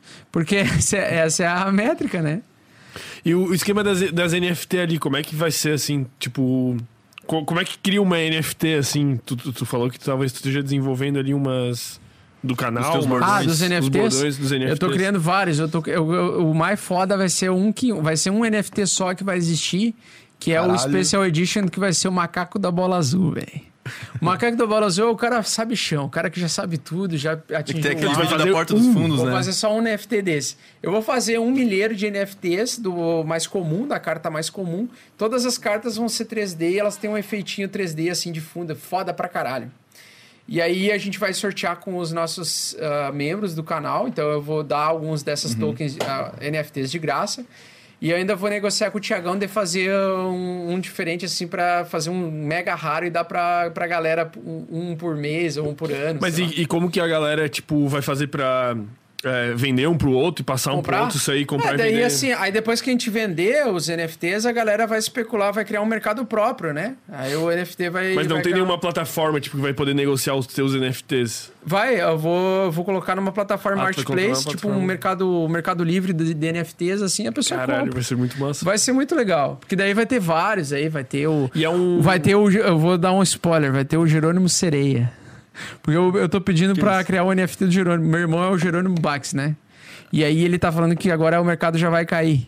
E aí eu falo assim pra você que ó, não cante, não, Não cai no canto. não, não cai no canto do meu irmão sereia. Aí eu vou fazer ele porque ele é feio pra caralho, ele é textudo que nem eu. E eu vou fazer ele com a- um cabelinho ruivo, tá ligado? Da Ariel. Eu vou fazer uma carta da, da- do canto da sereia do Jerônimo. E essa canto da sereia eu quero trazer pra galera também. E distribuir pra galera Esse, de esse membros. procedimento de criação das NFTs ele é muito complexo, assim? Complexo pra caralho. O Thiagão, que é o cara que cria. Ele é o, o, cria, o criador da- das, das minhas cartas NFTs, é o cara que desenvolve minhas capas pro YouTube. Então ele tá fazendo a hora livre. Ele tá trabalhando tipo 18 horas por dia pra fazer as NFTs. Então ele tá fazendo umas artes muito foda, velho. As artes dele tá Mas o muito trampo, foda. tipo, tu diz só pela arte ou tu diz também pelo, pela logística Pela do arte NFT? e pelo próprio efeito de fazer a cartinha girar, o efeito 3D, sabe? Porque vai ser, cara, a- as cartinhas premium que vão ser as 10, as 10 cartinhas, a gente vai dar um pra um cara que vai ser o primeiro cara dourado do membros do canal. Tipo, esse cara vai ganhar, o primeiro cara que conseguir bater o membro do canal dourado, ele vai ganhar essa carta. E essa carta vai ser só 10, velho. Então ela vai valer muito ao longo dos anos, entendeu? Porque ela é uma de 10. Cara, tu vai virar um mercado Augusto Bax. É, não, na verdade é que a galera gosta muito da zoeira e no meio do caminho tem gente que vai querer comprar, velho. Vai Com certeza. loucura. E eu quero fazer as camisas também pra sortear pra galera. Mas hoje a minha ideia é vender só conhecimento, tá? É, não, já, já vieram propostas pra mim. Ah, criar casa de relatórios, tipo, a própria Empíricos já veio atrás de mim tentar fazer negociação nesse sentido, assim, mas eu não, eu não aceito a Empíricos por causa do sistema de marketing deles, acho muito agressivo, Tu não acha gosto. eles meio, sei lá, não digo que eles manipulam, mas eu já vi uns Eu não sei se- deles no YouTube assim muito Então, ó, Porra. se o pessoal enche o meu saco de manipulação, cara, o que, que dirá empíricos que tem, pô, relatórios de 200 mil pessoas. né? Então, cara, se eu lançasse um relatório para empíricos e fizesse pessoas a, a- a comprar um token por causa do meu relatório, isso poderia, para mim, ser a mesma coisa a, a prática de pump and dump. Então, como eu não aceito essa condição, eu não entraria na empíricos Eu por- vi um vídeo daquele. por ne- Tem um que barbudo lá agora, pô. Do um barbudinho alto, né, que faz os anúncios do Não, não, não. Tem um outro, um, um barbudo que grava uns vídeos assim, fala de criptomoedas, às vezes também lá, mas fala de mercado financeiro, fala um monte de. Não lembro o nome do cara, pô. barbudo. Mas é um barbudo assim, num cenário meio todo azul, assim, a cadeira é bonita, tá ligado? Depois tô ligado que porra é essa aí, velho. Tá ligado? não? Não, não tô ligado. Mas Estão enfim. seguindo os caras satânicos. Aí ele fez um, ele fez um, uns vídeo, doido. um vídeo comparativo entre a Empíricos e entre a a Suno, tá ligado? Sim. E, e no final das contas, assim, tipo, pelo comparativo dele, cara, da Empíricos tu assina e eles meio que só querem te vender mais coisa, tá ligado? Tipo, mais tipo assim, vai, relatório- na, vai na, nas profundezas do inferno do, do, dos relatórios. Isso, pô, tu assina um e tipo, tu tem aquilo ali, mas daí tu já tem que comprar outro, É. e outro, Cara, e outro. o meu, o meu negócio é o seguinte, ó, eu, eu, assim, depois da, desses episódios, tudo que aconteceu em maio, junho ali, eu me reformulei totalmente, assim. Primeiro, sem patrocinadores e sem indicação de porra nenhuma que não seja minha. Então, por exemplo, assim, é, até a Mulher, Cine mulher tá tá doida. Aí, então, assim, ah, vou ter meus NFTs, mas é da minha empresa. Ah, eu tenho lá a, a, a Declare Cripto, que é declaração de imposto de renda, é, que é minha. Pronto. Aí eu vou fazer isso. Mas o meu espaço publicitário é somente para mim. Então nem adianta, cara. Eu não quero patrocinador. Enche pau no cu dos patrocínios, tá? Não, Não, quero calma, nenhum. calma. Não, Não é assim. eu, eu digo Não, patrocinador né? para mim. Não, não pro, não para, não aqui. Mas patrocinador para mim eu não quero porque ninguém vai pagar o que eu vou pedir, não vou fazer porra nenhuma porque eu não quero induzir ninguém a comprar porra nenhuma, velho. A menos que fosse um restaurante, a menos que fosse uma, uma, uma, uma marca que não tem nada a ver com cripto. Aí eu aceitaria. Tipo, ah, vem o iFood me patrocinar, beleza. Ah, vem o restaurante aqui, o A Pelt. o- a Pelt vem, vem me patrocinar. Ótimo, beleza. Agora, coisa de cripto. Ah, você corretora querendo atrair traders para perder dinheiro em cripto, em, em, em, em corretora, não vem encher meu saco. Pode se oferecer consultar. um milhão de dólares, eu tô cagando andando e foda-se. Entendeu? Pra mim já passou o aspecto preocupação com dinheiro de ah, eu preciso do patrocinador. Pô, tu, às vezes tu vai num canal aí da gurizada aí no YouTube, parece um carro de Fórmula 1. o, cara, o cara bota um monte, uma, uma tarja preta, assim, um monte de patrocínio embaixo, tá ligado? Aquelas camisetas de futebol do time da Série D. Exatamente. É só- Série D, tipo, o cara muito fudido, assim, né? Muito Ganha fudido. 500 pila de cada um, É. entendeu? Botava um só e milhão ganhava- de patrocinador. É. Porra. Eu lembro que eu fui. Mas não dá, velho. Eu trabalho com os russos ali num negócio de aposta esportiva aí que tu. Esquisito. criticou, pô. É. Um negócio Um negócio esquisito aí, esquisito. meu. Eu ganhei Bitcoin, tá bom. Tu ganhou Bitcoin com os russos? Eu ganho em Bitcoin Cara, ainda. pô. pessoas mais não confiáveis são os russos, velho. Cara, quando o cara veio me oferecer pra trabalhar, falou assim, cara, não, tu vai, tu vai fazer isso, isso, aquilo ali, tu mata um, dois. Mas eu fazia uns trabalhos de tradução ainda, faço. entendi. E daí tu vai Pô, a ser pago em Bitcoin, pô. com o trabalho dele. Exato. os Mas os russos não entendem nem Graças inglês a Deus. direito. Graças a Cara, Deus. mas daí eu, eu falei, eu falei pra minha família assim, não, cara, eu vou trabalhar com os russos e vou ganhar Bitcoin. O pai falou, não, tu vai vender órgão, tu vai matar gente, tá ligado? mas daí veio certinho, né? E daí, mas enfim, daí eu tentei fazer um patrocínio, falei com o Netuno. Sim, o E, Netuno. cara, ele pediu uma grana muito absurda. Tipo, eu fui falar com Mas ele assim. Pra patrocinar? É que é um negócio relacionado a apostas esportivas, né? Ah, eu falei, cara, eu queria que. fa- é, quanto custa pra fazer um merchan no teu canal, blá, blá, blá. Quanto blá. que ele pediu, Ele mais ou pediu menos? 200 mil dólares por mês. Por mês? Por mês. Não, mas daí é suave.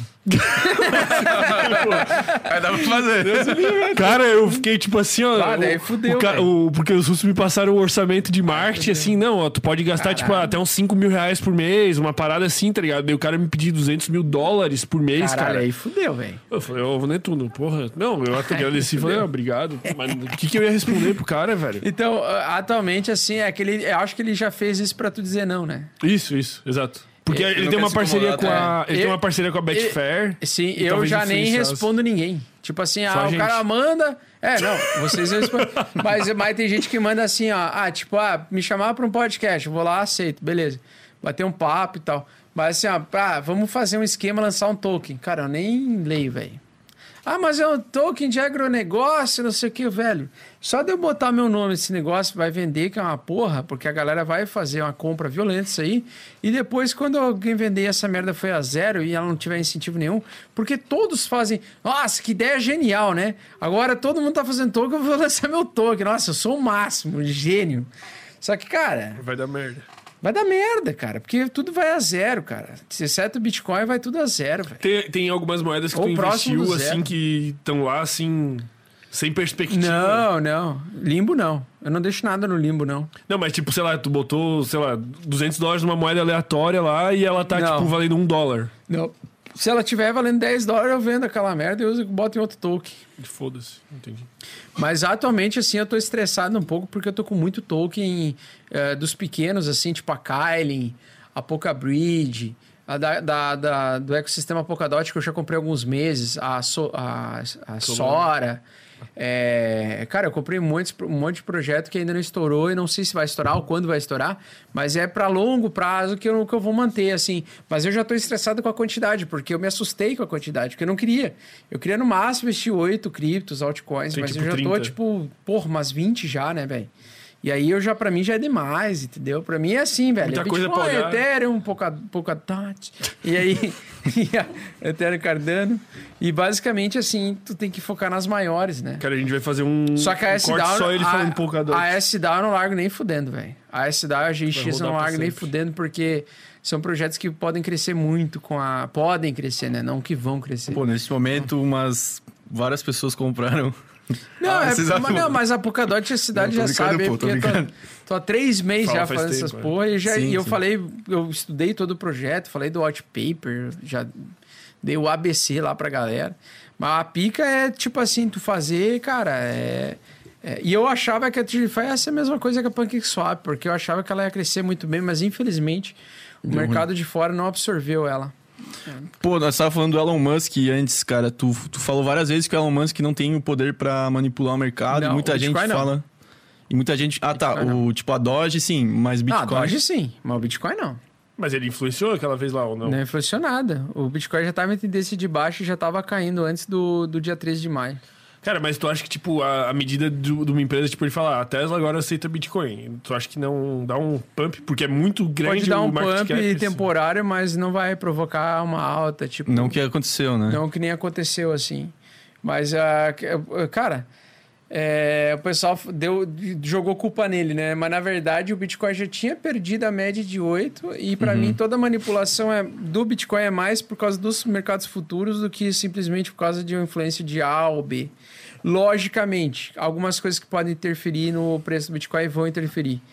É, Jeremy Powell lá, o, o, do- o, o presidente do Federal Reserve dos Estados Unidos, que é o, o Banco Central dos Estados Unidos, falar que vai levar a taxa de juros. Né? Porque a taxa de juros, está próximo do zero. Quando a taxa de juros é próxima do zero, tu estimula a investidores, empresas, Apple, Google, a pegar empréstimos e, e rentabilizar mais o seu dinheiro para fazer campanhas publicitárias, marketing, ou seja, pega é, e você cria liquidez no mercado, né? Tu gira a economia pra caralho. Gira a economia assim. pra caralho, faz a galera fazer um monte de financiamento, a galera cria um monte de dívida. Então você é, dá muito dinheiro para as pessoas, você coloca muito dinheiro no mercado. Quando você eleva a taxa de juros, você nada mais vai fazer com que enxugar o mercado, né? Você vai fazer o oposto, que é um controle Pra da diminuir a inflação. demanda, né? Que é o controle da inflação, exatamente. Só que isso causa muitas vezes o baque traz uma recessão eh, rápida no mercado. Então dá aquelas grandes quedas do, do- das maiores 500 empresas.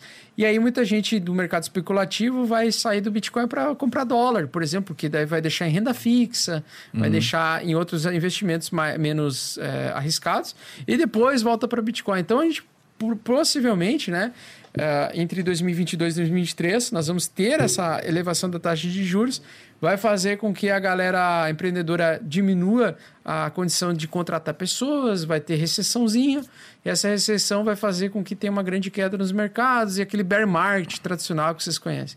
Então, acho que vai ser entre 2022 e 2023 a recessão do mercado cripto também. Ele vai acompanhar isso. Inverno. Só que isso aí é uma macroeconomia, né? Você tem uma dinâmica econômica que modifica o cenário. Então, o que ele fala é, impacta em todos os mercados, incluindo o Bitcoin. É, porque se ele falar. Do Federal Reserve. É, se ele chegar agora dia 22, né, nesse novo. É o dia 23 de setembro agora, vai chegar o novo pronunciamento. E ele falar: Ó, pessoal, a gente falou que ia ser para 2023, mas vai ser para amanhã. A gente vai cair, vai levar a taxa de juros amanhã. Véi, vai cair 50% todos os mercados, velho. Vai cair cripto, vai cair tudo, velho. Entendeu? E tu, ne- nessas circunstâncias, tu, tipo, tu pega a informação rápido e tu vende ou tu foda-se? Não, eu foda-se, né? Tu deixa lá e É, foda-se. não tem o que fazer, né? Ou eu acredito Mas tu deixa na um pouquinho em dólar pra esse. Eu sempre tenho dinheiro em caixa para reinvestir em oportunidades. Sempre, né? Para mim, Bitcoin não se vende, na verdade, né? Bitcoin só se compra, não se vende. Porque o Bitcoin não vale a pena vender nunca. Em nenhum momento da história valeu a pena vender Bitcoin. Eu acho que vai progredir assim por mais tempo Entendi. né? Agora, altcoins, todas elas eu vou trocar por Bitcoin, por, por dólar, por outras altcoins mais fortes, tipo Ethereum, Cardano, é, própria Solana. Mas é, ficar comprado, tipo, em projetos muito pequenos, não dá, velho. O mercado no inverno não vai rolar. Tipo, ah, a SDAO, por mais foda que ela seja, ela não vai aguentar o tranco do mercado em, em bear market, sabe? Por mais foda que a GX seja, também não vai aguentar. Elas vão. Só o Bitcoin. Nem, nem, nem o, Bitcoin. vai sofrer muito, mas ele não vai sofrer com a Não intensidade. vai a zero, que- nem fudendo. Não. Mas ele poderia cair, ah, porra, de 50 mil para 20 mil dólares, por exemplo. E seria uma bela promoção. É uma boa oportunidade de, de Uma comprar. bo- é uma boa oportunidade de compra. Uhum. Então, assim, pode acontecer, né? Cair para 10. Mas, assim, eu tenho... Cara, como esse jovem mija, né, meu? Ele vai toda hora no banheiro, É. ele tá com algum problema de constipação urinária. Acho que ele dá umas quatro pedras no rim, né? Mija bastante. O jovem mija pra caralho.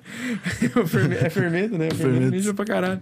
Mas o, o mercado, assim, ele, ele tem como você... Não, você não vai conseguir controlar o mercado. Uhum. Mas você tem como controlar a exposição ao mercado, né? Tamanho de mão, quando você vai entrar. Uhum. E, cara, eu não sei como as pessoas fazem isso sem análise gráfica, velho. Não sei mesmo. Análise gráfica é uma das ferramentas, né? Tem a análise fundamentalista, você comprar o Bitcoin por causa de toda essa, essa esse nome que ele tem por trás, que já é uma marca grande, né? O Bitcoin já é uma, uma tromba, né? Já está muitos anos no mercado. É um sistema de, que, de libertário de, de você utilizar o seu dinheiro da forma como você quiser, quando você quiser. Eu acho que esse é o principal argumento, né? De, É. de tirar o poder do, do Estado, dos bancos Isso. e. E, Que, que é o que tu tava falando no começo, né? e a que declaração dessa porra toda, né? Nunca vai ter, será? O Inter ganhou ou não? Ganhou, ganhou. Ah, graças a Deus. E será que nós nunca vamos declarar os ganhos em Bitcoin? Como é que é o esquema aí? Cara, declarar. É, porque, tipo, porque eu está, agora no, Cara, no, no imposto de renda veio eu- uma categoria É, assim, Sim, de sim. dividendos, né? Cara, eu declaro. Tu separa tudo e. Eu declaro porque eu quero ter uma vida em paz e sossegada. tá? eu não sou aquele cara, tipo, que nem o Daniel Fraga, que é um herói nacional. O cara peitou o Estado fodamente, assim. Mas ele não tem liberdade, né? De poder ter um canal no YouTube, por exemplo, e ficar postando lá. Estão sempre tentando derrubar ele. Então, sempre tentando encher Ele, o ele dele. tenta ensinar como. É, porque ele peitou juiz, peitou promotor, aí fudeu, né? Ele peitou uma E galera. ele incita as pessoas a não declarar. É, ele Foda-se. citava a galera, ele ensinava a galera a não usar, a não declarar. Mas eu não, eu não quero ir por esse viés, porque pra mim, assim, é uma escolha da pessoa, né? Gente Claro, sabe claro, que não claro. declarar pode trazer o, o problema de você não declarar. Eu prefiro declarar, velho. Sério mesmo. Eu, Uhum. eu prefiro ter liberdade, pago os 15%, sem dor na consciência. Pago os Mas 15% machuca, né? Saber que. O quê? Tipo, deve machucar tu declarar tanta grana e saber que estão, sei lá, pagando Cara, uma campanha eleitoral. Sempre dói. Sempre dói porque tu não sabe o que que os caras vão fazer com essa grana, Uhum. né? Mas, tipo assim, porra, teve uma vez lá de, de- do- dos cursos ali, cara, que eu vendi uma caralhada ali e aí, tipo, eu paguei de simples ali, tipo, 200 mil reais, velho. De imposto, em um dia. E aí eu pensei assim, cara, quanto 200 mil reais eu poderia ajudar as pessoas se eu, se eu pegasse esses 200 mil reais e, e, e alegasse que eu ia ajudar alguém e realmente ajudasse alguém. Uma instituição, É, uma coisa cara. que fosse ver melhor, né? É, um negócio que ficasse em cima, né? Então, assim, por cento graças a Deus, porque se fosse 50% que nem era na, na Alemanha, eu ia sentir mais. Porra, 50 Aí os né? caras falam aquela falácia assim: ah, não, mas na Alemanha tudo funciona, tudo, é, reverte pro Estado. Cara, tomar no cu, né, velho? Tirar Estado 50% bonzinho, é. do teu trabalho vai se fuder, porra. Metade do, de tudo que tá tu louco. produz. Ah, pode ir pro Estado, pode trocar o, a- o asfalto da frente de casa aqui. Foda-se, eu não quero asfalto, eu quero, quero estrada esburacada, terra até o talo. Tu tira, tira o teu poder. brita, é, brita, mas não tira meus 50% do meu Deixa eu trabalho, escolher o porra. que eu faço. Tomar Desde que eu pego cu. esse 1%, eu asfalto a minha É, casa. pô, eu, eu asfalto minha casa, tá ligado? Mas, É. cara, essa história... Ai, porque... Ai, se ainda... Esse papo, né? Estatista. Ah, se ainda revertesse Porra. isso em escola, educação... Cara, enfia no cu esse... Cara, a pior sensação que tem é tu trabalhar um mês inteiro, manhã, tarde e noite, de domingo a É. domingo. Aí tu chega lá e paga 50% do teu, do teu esforço. 15 dias tu trabalhou pro Estado. E 15 dias tu trabalhou pra si. Cara, que merda de vida, tá ligado? Então, a Alemanha tá doido, cara. Na Alemanha tu perder 50% de imposto, velho. Tá louco. No- Na Austrália é 40%, cara. 40% na Austrália. De imposto. Dá. né? Do que tu produz, cara. Vai se fuder, Não, tá cara. já Não, mas isso assim- reflete na cidade. Pelo menos o, o sistema de tubulação funciona aquela maravilha. Cara, foda-se o sistema de tubulação, velho. É o teu tempo, cara. Teu tempo vale mais que essa merda, cara. Vale mais a pena no Brasil. Então, o cara 15%. paga o Unimed e paga o SUS também. Cara, 15%, graças a Deus, é suave, cara. 15% é, porra. Ainda te sobra 85% É do frouxo. lucro das, das, das criptos, tá ligado? Não dói tanto, cara. Foda Então, é. falando em ser roubado, vamos falar, vamos ler o superchat. Mas essa é essa o YouTube sensação sabe do caralho ele que come dá, do velho. superchat, né? O, super, o YouTube arranca 20%. 20%. Então. Pô, só uma coisa Tá uma ali, tu falou de, de, de caridade, tu faz umas paradas assim, ajuda uns, umas tá instituições. esperando Cara, eu ajudo pra caralho. Eu, a, a- todo mês a gente deposita 10 mil em. Eu não sei se já tá em 10 mil dólares, eu acho que já tá em 10 mil dólares pra Copame, que é uma instituição de caridade de Santa Cruz do Sul, da nossa cidade lá, pra crianças que não têm pais ou crianças abandonadas. Ou... Que da hora.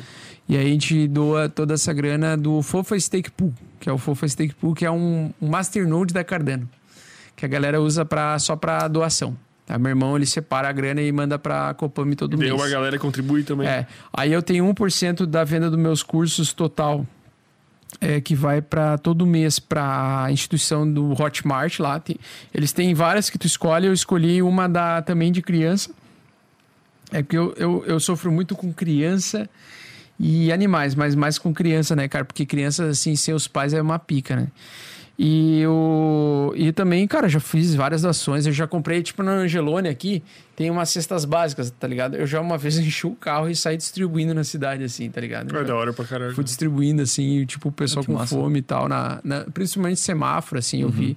Distribuir na frente do mercado também, tem a galera que pede ali. E quando dá pra ajudar, eu ajudo, velho. E eu já ajudei, já ajudei um seguidor meu que foi assaltado em Fortaleza, um cabeleireiro, que foi assaltado. E perdeu as ferramentas. Ele, ele tinha as ferramentas a domicílio, então ele, ele levava junto um kit de, de corte de tesoura, máquina para cortar o cabelo.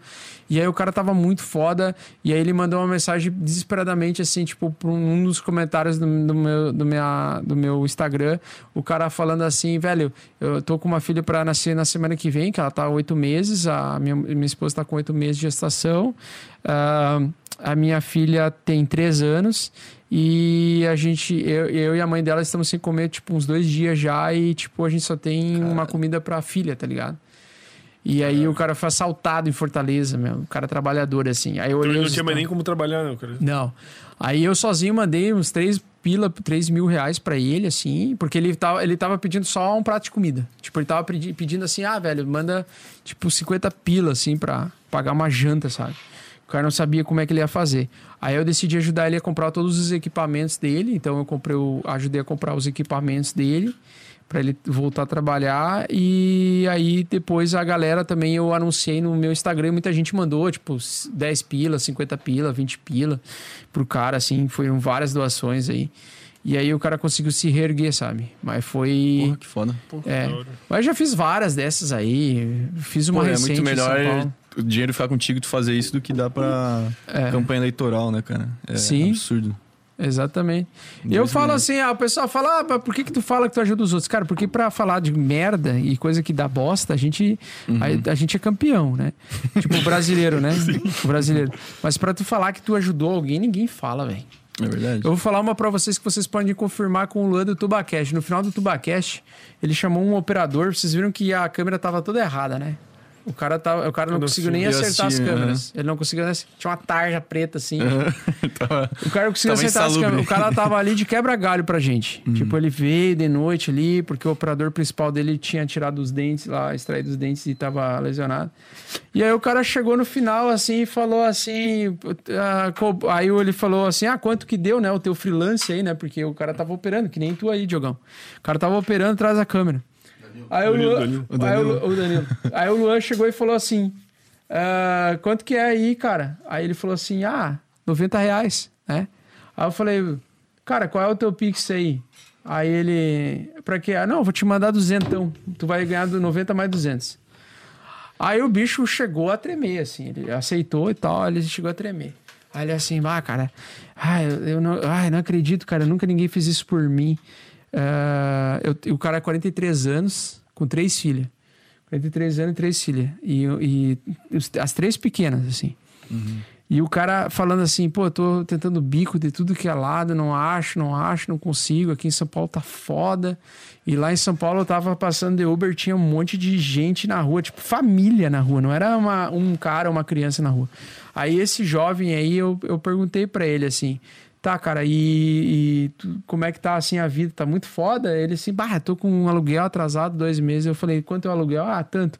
Fui lá, mas eu paguei dois aluguel dele que tava atrasado e falei, velho, agora tu vai se reerguer. Ele assim, meu Deus. Tu é um anjo, né? E, e o cara era operador de câmera do Luan ali. Semana passada aconteceu isso aí.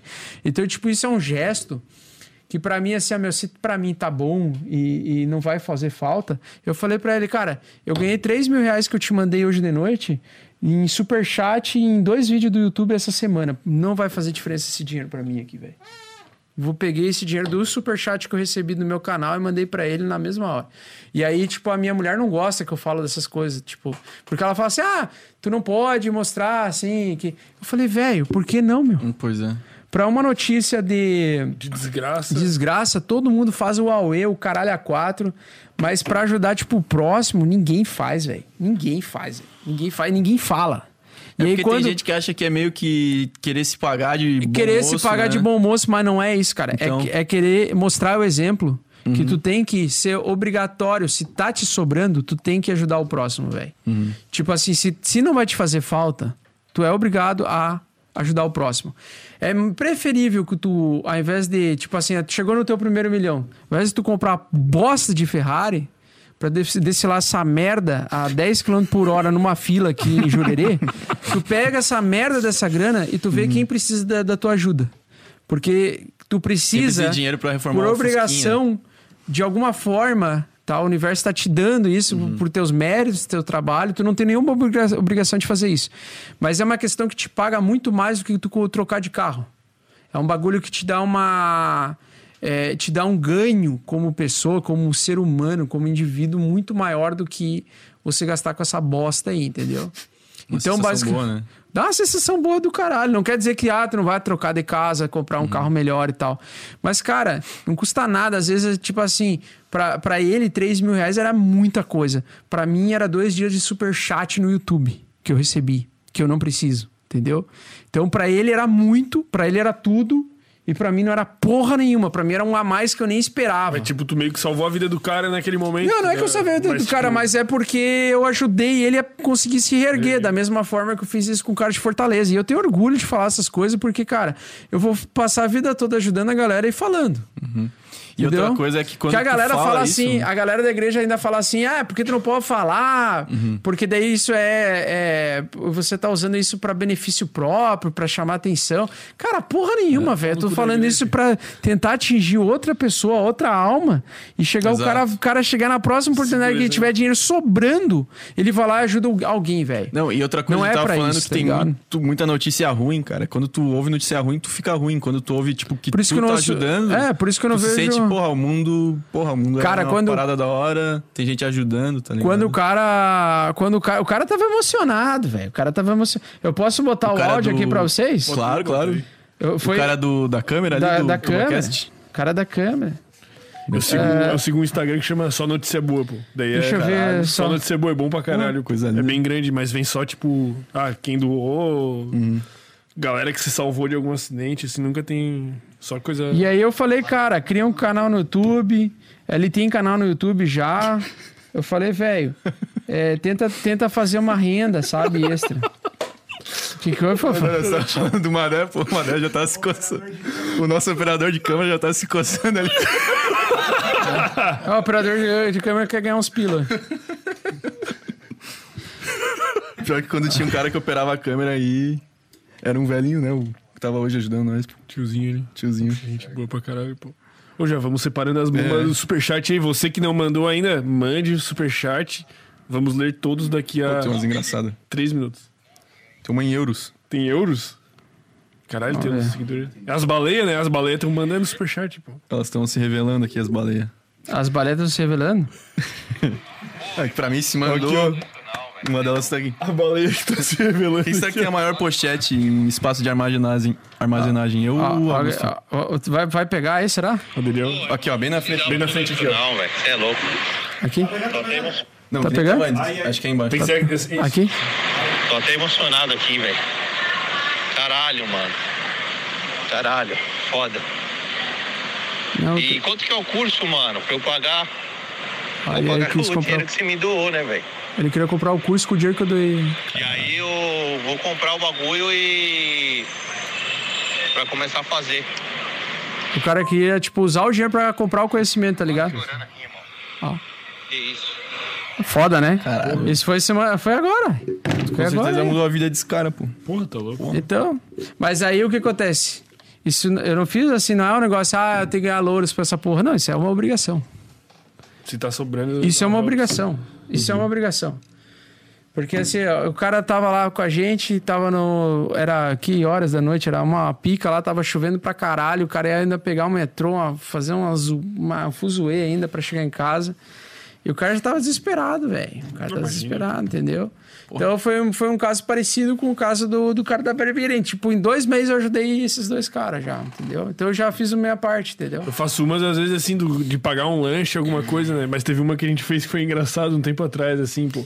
Não, e tu não precisa ajudar com dinheiro só. Sim, porque é é perigoso às vezes, né? Dependendo da tu situação. pode ajudar com conhecimento. Então, tipo assim, dá tu pode, instrução. tu pode doar o teu conhecimento, que é, que é o que eu faço todo santo dia. Uhum. Com nada certeza. mais fácil de tentar ajudar a galera gratuito. a fazer dinheiro aprendendo Até tu falou, gratuitamente não, que YouTube. dá no curso, tudo já foi falado nas lives. só- Todas, Só que não é de tudo. uma maneira. O sei lá, Danilo tá te devendo 100 organizado. conto. Forma organizada. É.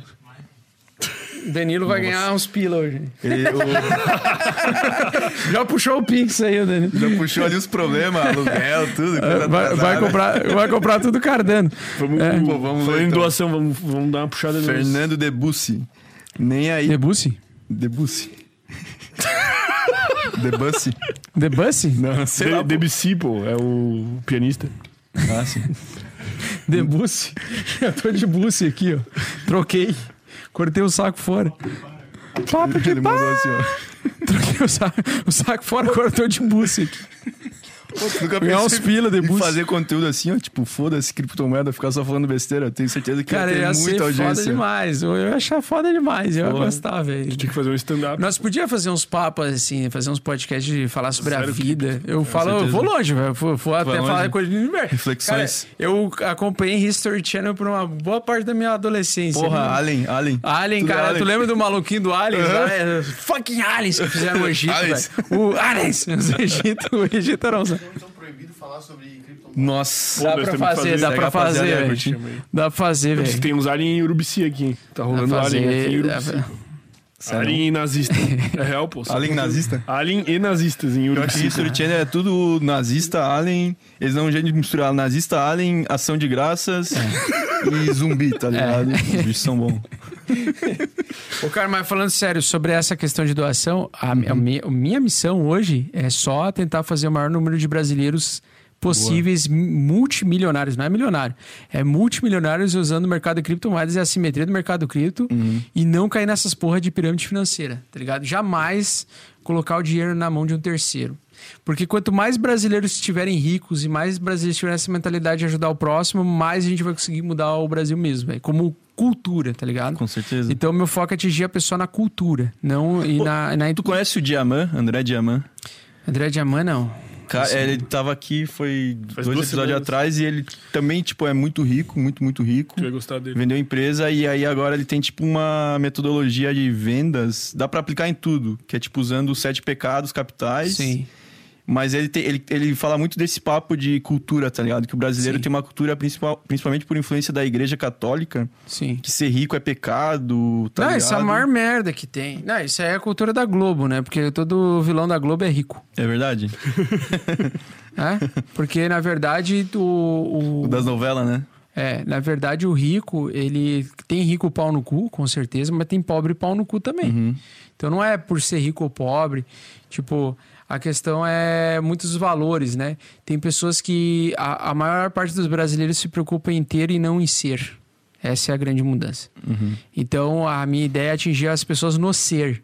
Quando eu falo desses exemplos, eu tento atingir elas no ser. Se você ser mais foda, você não ter mais do que teu, ou, ou tá preocupado, eu tenho mais, eu sou o primeiro bilionário de Florianópolis, entendeu? Isso é ego. O, tu, tu tem que focar em, em ser, não em ter. E o pessoal que se mata por causa de dinheiro é o pessoal que, se, Ah, que entendi. foca em ter e não em ser Isso aqui. né? É o cara, é, eu tenho, eu tinha um milhão e meio, perdi tudo. Vou lá me matou, vou, vou lá me matar. Mas, cara, tu tem o teu conhecimento, tu tem a tua profissão, tu consegue se reerguer na mesma velocidade que Tem tu teus cai. amigos, sei lá, tua família, pá. É, cara, tu, tu se consegue se reerguer na mesma velocidade que tu cai. É uma questão de escolha, tá ligado? Então, tipo, quando eu comecei com o mercado cripto, por que eu comecei com o mercado cripto? Porque eu sabia que eu podia ser o melhor educador de cripto do Brasil. Eu tinha já, já lá no início. Eu sabia, eu vou estudar mais que todo mundo, vou saber mais do que todo mundo e vou ensinar melhor do que todo mundo e vou tentar se ensinar os meus valores que funcionam muito bem para mim, que sou muito feliz assim, mesmo não tendo tudo, mesmo não podendo comprar uma Ferrari, mesmo sei lá o quê, mas eu vou ensinar tudo que funcionou para mim em casa e vou tentar trazer para o maior número de, de pessoas possível. Por quê? Meu pai era diretor por 30 anos de uma escola em que tinham crianças que eram abusadas pelos pais. E era a, a escola mais carente da cidade. Então, meu pai, ele lidou muito com a carência, né? E eu acompanhei tudo isso com ele. Então, meus amigos eram muito carentes. Meus amigos de infância, todos eles eram pouco uh, privados de dinheiro. Eu também, zerado de dinheiro. Todo mundo fudido, né? E só que quando você consegue se erguer e você percebe, pô, eu ainda prefiro ter meus amigos do que o meu dinheiro, você tu, tu quer trazer esse valor para a pessoa, sabe? Tu quer, quer fazer com que as pessoas enriqueçam para que as pessoas percebam que exatamente é isso aí que acontece com elas. Elas enriquecem para poder ajudar o próximo, para poder ajudar a família delas. É, essa é a minha intenção. A minha inten... Cara, eu vou atingir um número maior no futuro do que a galera da, do mercado tradicional por causa dessa missão, eu tenho certeza. né? Porque eu vou conseguir, em algum momento, atingir um público muito grande no Brasil, por talvez 20%, 30%. Se eu conseguir atingir um número de, de 20. Quantos milhões são o Brasil? Uns 300? 250 por aí, 220. Não, acho que 250 é milhões? 300 milhões. Então, o Felipe, Neto, o Felipe Neto atinge 50 milhões. O dessa galera. falou de criptomoeda. Então, dia, ele falou da criptomoeda. Ele atingiu 50 milhões. Uhum. Mas que valor. Mas que valores que ele está conseguindo entregar para a sociedade? Ele tá Pois cons- é. ele tá, sabe o que, que ele faz? Ele faz uma coisa e fala outra. Uhum. Entendeu? Eu não quero ser esse criador.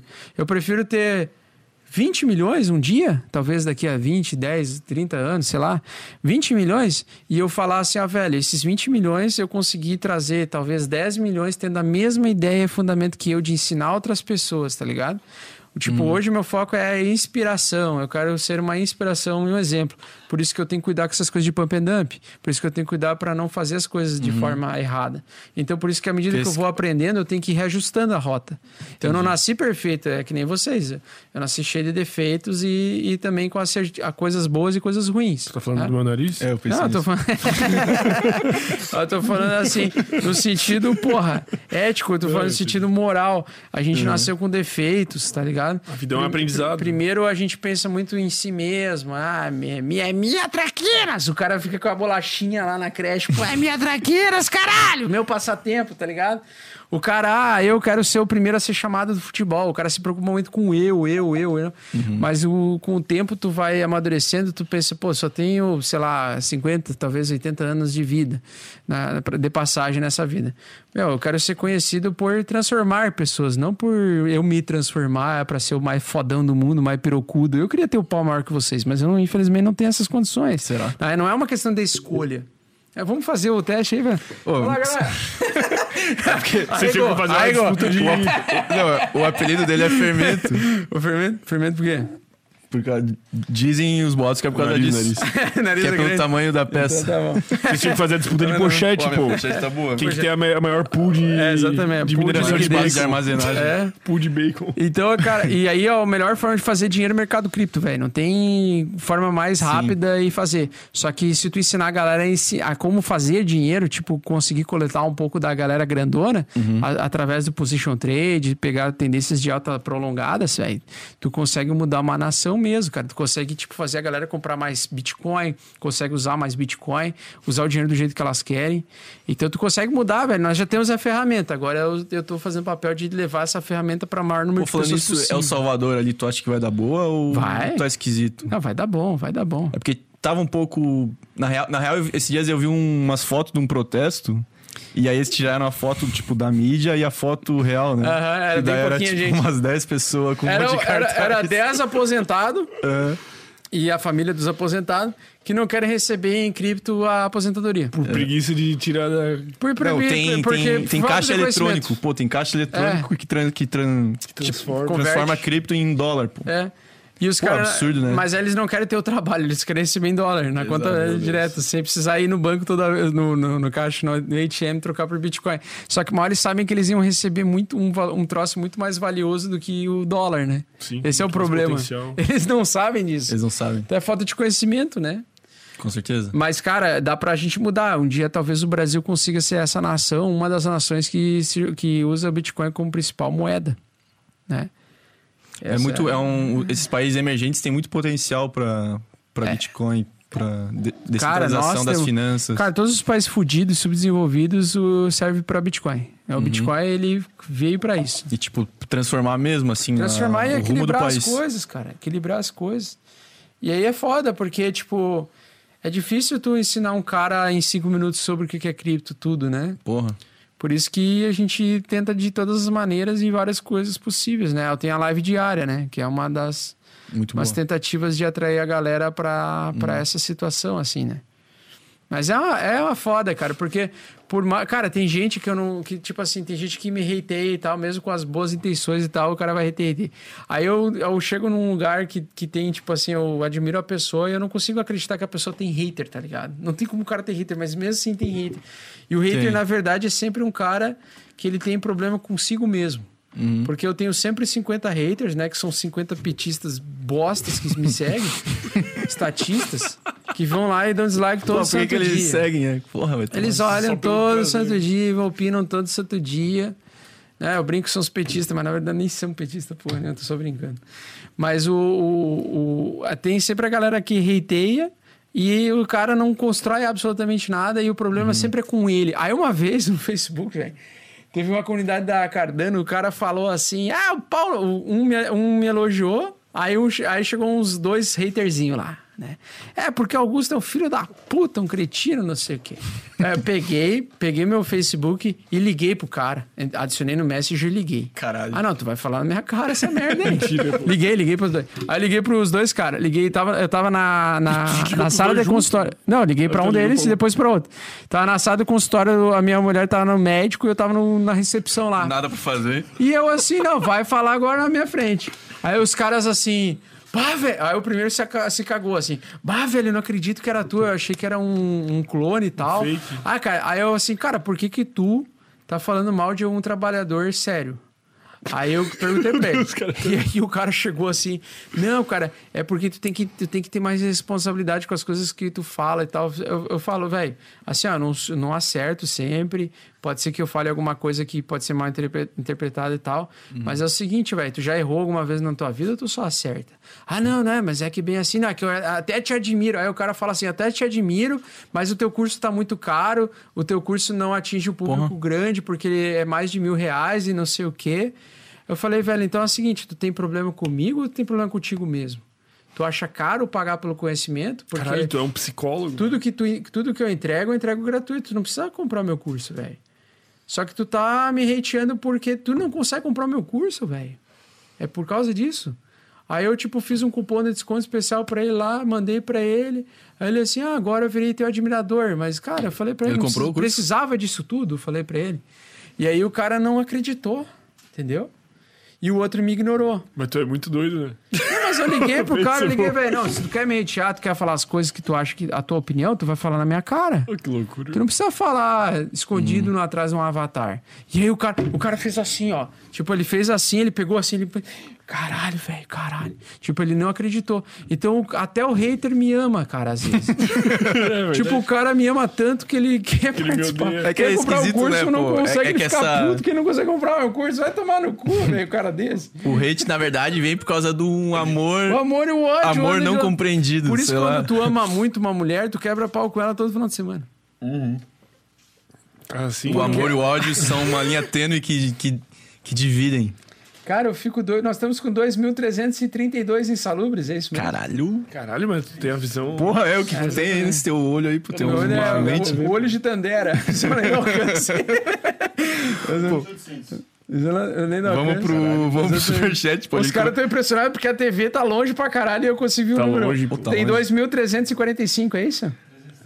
Ah, agora. Não, mas. Pô, como é que tu não baixou. conseguia ver o resultado do jogo do Inter antes, cara? Não, eu vi antes ali, tá 1 a Ah, tu 0. viu?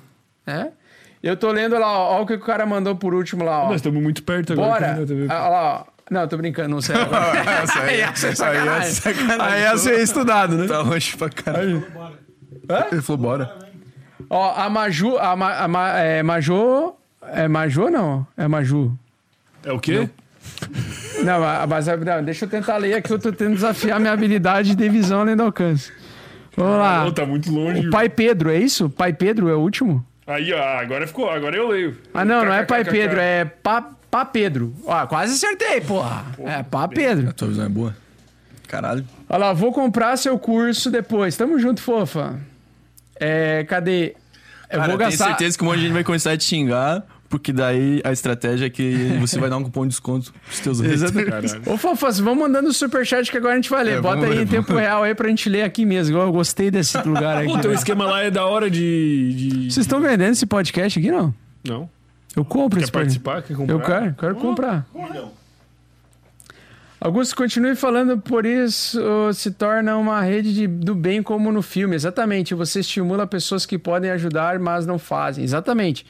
Isso se espalha, faço mesmo. Eu digo assim, ó, o cara tem que ajudar e falar. Porque tem muita ele gente que ajuda e exemplo. não fala, porra. O meu irmão é um que eu xingo pra caralho. Ele fala, velho, tu faz o bem do caralho com a galera e ninguém sabe. Tu tem que falar. É, mas é porque isso soa ruim. Soa ruim como, bicho? Tu tá dando um exemplo, cara. Uma parada boa, né? Eu fico puto que pra falar merda, todo mundo. Ah, cara, todo mundo quer ouvir podcast com ex-atriz ex, ah, atriz pornô, né? Ô, cara, o pior podcast que eu já ouvi na minha vida foi o do Kid Bengala. No, no? Flow. É do Flow, pô. Foi o pior, cara. Foi, Foi muito avacalhado, E né? foi com 800 mil pessoas assistindo. Cara, Aí eu chego lá pra ensinar a galera a fazer dinheiro com o mercado cripto, não, não vai 2 mil. Exato.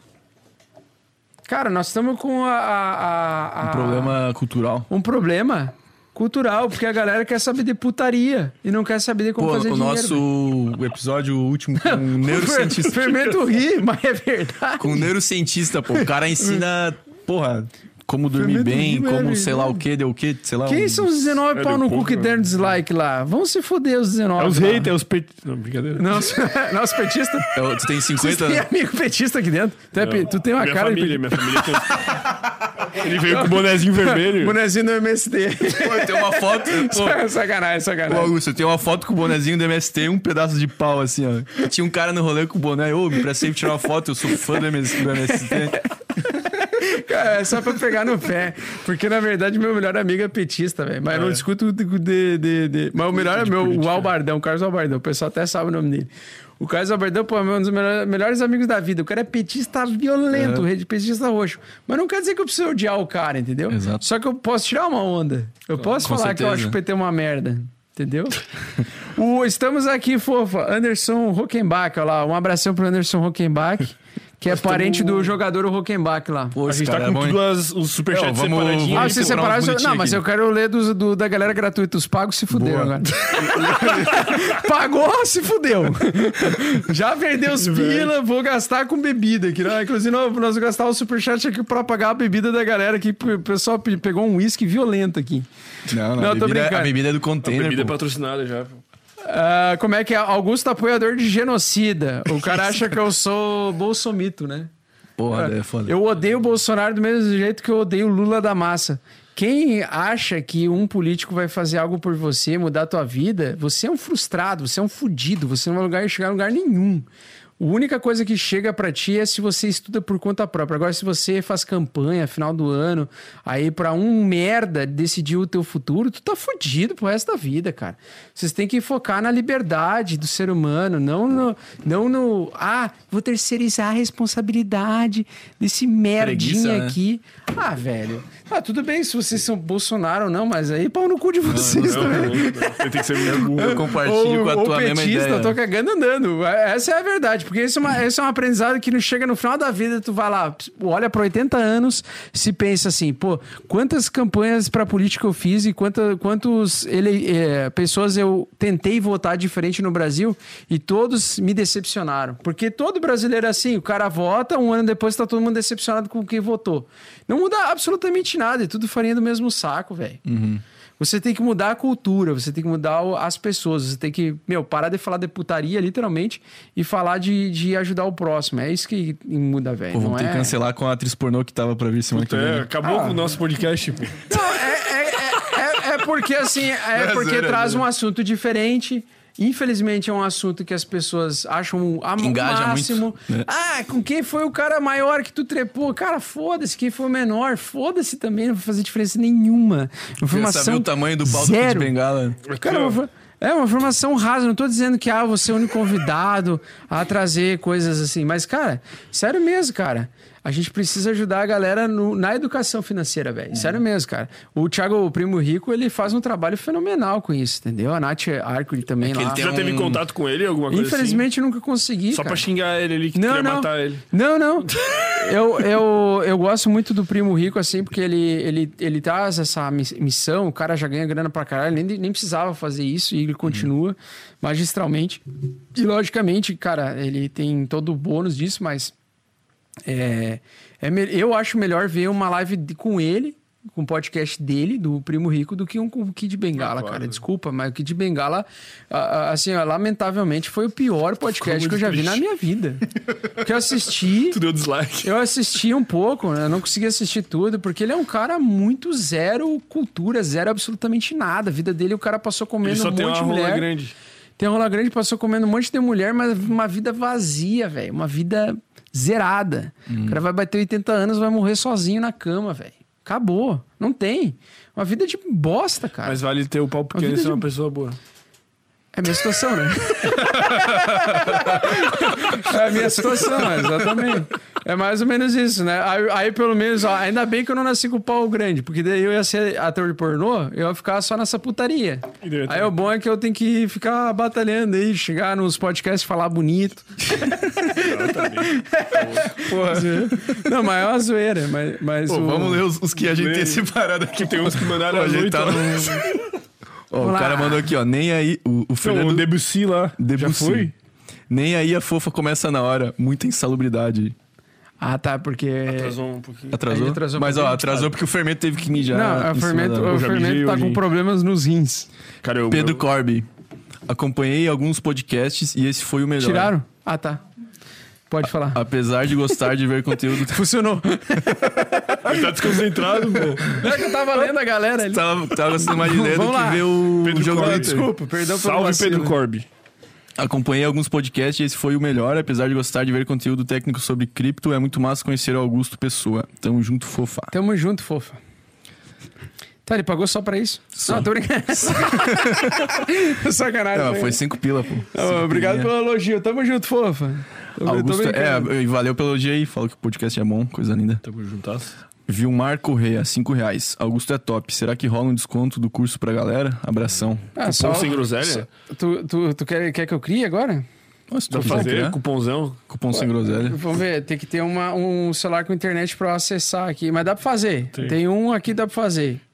Vamos fazer um cupom aqui na hora. Olha, Vilmar. Cupom sem Seu groselha. desejo vai ser realizado. 80%. Não, basta. 80% não vai Aí o pagar cara, o Simples o cara Nacional. que aí comprou fudeu. antes, pô. Aí vai pagar O o cara que Simples. comprou antes ali vai ficar pistola, vai pedir o refund. Bah, fu- ah, eu tô sem internet. aqui. Como é que é a senha aqui, fofas? Pô, é... É, a ma... Porra, é, dá nada vazar a cena. A no Marula refund da Oi. Nossa. Pior que a Marula, porque o pessoal aqui do, do Peraí, qual é, qual é que é dessas redes aqui? É DV3 Estúdio. Puta merda, vazou. De- Agora vazou, tão bota, aqui. Bota aqui, bota aqui. Bota ali. Bota, bota Ah, ali. vai lá. Pega a senha pra nós aí. Só pra eu conseguir fazer o cupom. Quantos por cento? Vamos fazer 30? 20 30? de desconto? Não, nós vamos fazer 58% de desconto. Caralho. Mesmo da deriva. Fazer 50, Ah, rolou Ah, rolou também? também? Ah, o nosso tem que ser 60, então. 50, 59. 59%. 59 porque tu... Porque o nosso é melhor. É, tu disse que o estúdio, o nosso Mas estúdio é melhor que o 1% vai Deriva. ter gente pedindo reembolso só pra comprar com 59. É, daí tu vai fuder. Não, tu tem Cara, 58. Então faz 58 também, tá certo. Então eu vou fazer 58,5. só pra dizer que foi melhor. Mas por que 58? Ele mandou sem conta e falou, esse é pro câmera. Caralho, mentira. É real? Mas tu sabe que não Cara, vai, se ele né? falar aí, sério mesmo? Não vai. Tá, mas qual dos câmeras? Tem três agora? aí. Vai- Tem um jovem lá, lá na penumbra, tem um lá atrás. Eu lá na penumbra, lá atrás, só vejo o dedo vermelho lá. O dedinho quase caiu, né? Esse é o que precisa ganhar mais. Vamos dar superchat aí Porra. pra... Superchat da penumbra aí, vamos lá. Puta merda. Puta merda, eu vou estar preocupado aqui. Vamos pro... Cara, já é quase 11 horas, a minha mulher Pois vai é. ficar muito satisfeita hoje. Ela já tava berrando no teu relógio ali, ó, uma hora. Caralho, muito puta, velho. Eu falei 10 Como é horas, que é o eu nome tô da em tua casa. mulher? Jéssica. Será que ela tá assistindo aí? Tá, tá assistindo. Será que ela tá se tá já acabou? puta da vida? Hoje, Jéssica, hoje foi por um motivo bom aqui, o Augusto tá É porque... mudando vidas. Pior que foi o auge. Foi, hoje foi o auge. E Hoje a foi gente é a galera de É que Flamengo. a gente deu uma empolgada, Uma né? das lives que eu mais gostei foi essa aqui, velho. Mentira. Juro por Deus. Caralho, coisa Aí linda. tamo junto, né? Eu vou criar um cupom, então, aqui, ó. Vamos lá, vamos lá. 100 groselha. Sem groselha. Sem groselha. Groselha. 59. Um, Chupa Arthur Pedrinho. 59? Sem, não, sem groselha só. É só sem groselha, mas é 59% de desconto. Caralho, pô. Que demais. 50 mas nunca mais vou fazer outras. Boa, viu, Próximo, Marco agora que tu for, vão te pedir 60. Ô, já compra aí o nego. Pra nós. Vai ficar até amanhã 24 horas, então. 24 horas. Vocês estão ouvindo? A galera tá acompanhando o que tá acontecendo? 24 horas, pronto. Meu Pronto, sem groselha 59. Acabou Sem groselha. ativar. O Pode cupom é sem groselha. Ou é sem groselha 59? Sem groselha. Sem Sem groselha. groselha. Sem groselha. Coisa ainda. Vou continuar aqui então. Vai explodir de venda. Igor Cryptolaser. Explodir de venda. Fala da Coti. Fala da Tu Coach. postou lá o. Cara, o. Coach morreu. Coach, o suporte mais forte é o zero. Não tô brincando, é alto infinito. Ele também falou, fofa. ou, vai a zero ou vai infinito, né? O fermento não consegue mais levar a Cara, sério, é né? porque eu, eu, fala, velho, é eu fui falar pra extremo. minha namorada, vai um cara lá muito foda. Ô, olha o jeito que ele fala Polkadot. Eu fui achar na live. Oi, eu não achava uma que tu falava Polkadot. Quando terminar a isso mulher. aqui, a É, tô mulher... ligando. Atende ao vivo, atende ao vivo. Vou, vou atender. Viva a voz. Peraí, vou falar aqui. Fala, fala coisa querida. Eu tô aqui no podcast ainda, ao vivo. É ainda. pertinho, é pertinho. É pertinho. É 10h40, não, mas eu já tô chegando em casa. Só. O pessoal tá indo. Sim, eu falei que era até as 10. É, falou sim. Exatamente, tô indo, coisa linda. Não é tô indo daqui a uma hora, nem Não, meia não. hora. Ô, Jéssica, Sim, agora. nós vamos ler rapidinho o superchat aí pra Exatamente. Superchat a gente vai ler rapidinho e daí já tô saindo. Tchau. Tchau. Então é, é assim que a gente dorme com os cachorros hoje de noite, né? vamos lá. Cara, tu viu a- o, o som da morte? Tchau. Tchau. Tchau, já era. Valeu, esse Diogo! É o, esse é o Tamo som junto. que você escuta antes de morrer, tá ligado? Ah, Tchau. Aquele vídeo no YouTube. a, a vida de casado é assim, velho. Passou das 10, fudeu. Mas tu 10 falou às horas. 10, tu pode chegar até 10h59, porque faz parte Sim. das 10. Pior que foi. Da, da, tem que ser rápido, universo vamos lá. cripto. Exatamente. Fofo, obrigado pelo curso e lives diárias. Virei testemunha da blockchain. Meus amigos não aguentam mais ouvir falar de cripto e minha família não entende como boletamos BMW com protocolos de panqueca. Tamo junto. É, exatamente, esse é o problema. Não sabe como é que o cara compra, troca decal comprando tokens de unicórnio e de panqueca, velho. digitais. É difícil explicar É isso foda. aí. É foda entrar na cabeça, né, dos mais velhos. É muito difícil. O YouTube. Augusto Gados, eu adorei. não, mas não é gado. Gado, gado é quando é uma mulher solteira, velho. Quando é casado, não é gado, É não. verdade. velho. É, daí é, É um é- homem bom marido. responsável. Aí é lá. homem responsável, pai de família. Bom marido. Fala sobre expectativas. Vocês assistiram Pai de Família já? Não. Pai de Como assim? família? Não entendi. Eh, n- Nunca viram? Não? Que isso, cara? Não entendi. Ai, que delícia, cara! É o pai de família. Como assim? Não entendi. Ah, o Pô, ator pornô lá, pô. Eu tô falando de felicidade, momentos Careca, bons, cara, cara. é o momento Pô, ele morreu. Como é que é o nome dele, pô? Pô, é o. Porra, esqueci o nome dele, mas o cara do suco de laranja, tá Maurício ligado? tá me fudendo hoje. Morreu? Hã? O bicho morreu, pô. Recente? Foi ano passado, dois. É o pai de família. Ele fala assim: Como assim? Não entendi. o cara fala assim: Eu quero relaxar. Aí que, o- aí que o fermento não entendeu ainda. Não, chega em quando ele, casa quando e ele vê o vídeo, Eu nunca vi, pô. coloca assim: ó, relaxar, pai de família. Suco de laranja. Aí, eu, Aí tu vai ver o vídeo aí inteiro. o cara vai falar assim: é, Como assim? Como assim? Não entendi. Aí toda vez que alguém fala assim: Como assim? Não entendi, eu lembro de me remete a esse Ah, cara, entendeu? Agora eu entendi. É. É um cara dando cu no YouTube. Isso. Praticamente é isso. É o ator pornô gay. No YouTube. Falecido. Ai, cara, que delícia, cara. Saudoso. Ai, ai, e ele fica assim, entendeu? E o Fermento tá com a cara assustado. tá apavorado, ele não acredita. Vai chegar em casa, primeira coisa, YouTube. Ele vai ver isso, tenho certeza. Ele falou assim, pô, chegou um cara foda pra caralho do, do, do Bitcoin lá, que vai falar sobre o pai de família. Sobre o ator pornô gay. Vai ser foda.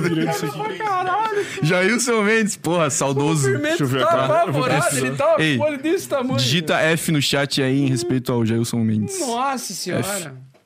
O cara deu rabo e morreu. É exatamente isso. Não, foi, foi triste. Não precisa falar da parte triste, porra. Mas é que foi engraçado. É o Jailson Mendes. O nome do cara. Tu viu aí? Era muito engraçado. Era um meme.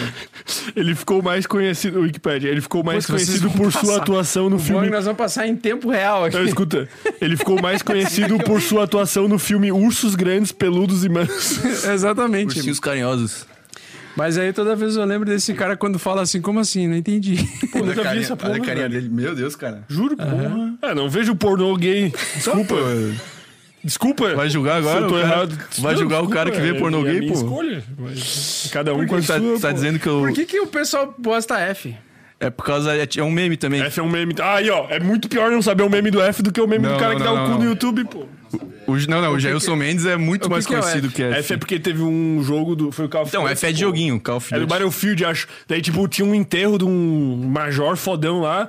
Daí chegava a cena do jogo, tu tinha que apertar F pra prestar condolências, tá ligado? tipo, de tristeza. apertava um botão Eu F, apertava um tu botão e condolências. prestava Pô, condolências. mas, mas então, só por causa disso, você É, sempre F. tem uma parada triste é F. Ah, então é porque quando, Quando a o pessoa meu morre. cana- o meu vídeo cai, do nada, a minha live cai, aí o pessoal fica apertando F. Aí eu achava que era porque o pessoal tava falando F5, tá ligado? Pra atualizar. Não, é isso aí.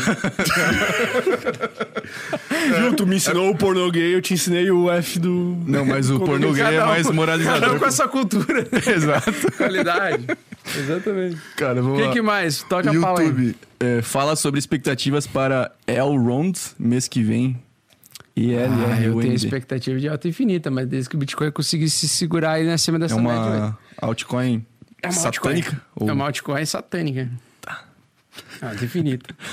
Matheus na Nova Zelândia mandou 3,49 Essa dólares que- neozelandeses. Como é que é? Mandou quanto? 3,49 dinheiro da Nova Zelândia. Mas é mais caro, é mais chique. Como Augusto aprendeu inglês? Abraços diretos da Nova Zelândia. Como eu aprendi inglês? É, Jogando videogame. boa. A vida toda. Eu nunca fiz. Eu fiz uma escolinha uma vez ou outra, mas eu nunca aprendi assim as regras do Tu ainda inglês. joga uns games? Eu jogo pra caralho, velho. O que, que tu joga, pô? Cara, eu jogo muito videogame, cara. Eu jogo. Atualmente eu tava jogando Sackboy, que é um jogo de plataforma do PlayStation 5, tipo Mario, assim. Aí eu jogo FIFA, Ah, tu pega os. eu jogo o PES também. Eu jogo PES e FIFA. Caralho, geralmente ou tu É, ama e odeia. eu jogo os dois. Eu jogo. Cara, eu já joguei todos os, os- os jogos Olha. inacreditáveis aí. Eu jogo Battlefield, a série Battlefield, desde 1942, lá em 2002, quando era rede de escada ainda. Eu jogava só de madrugada.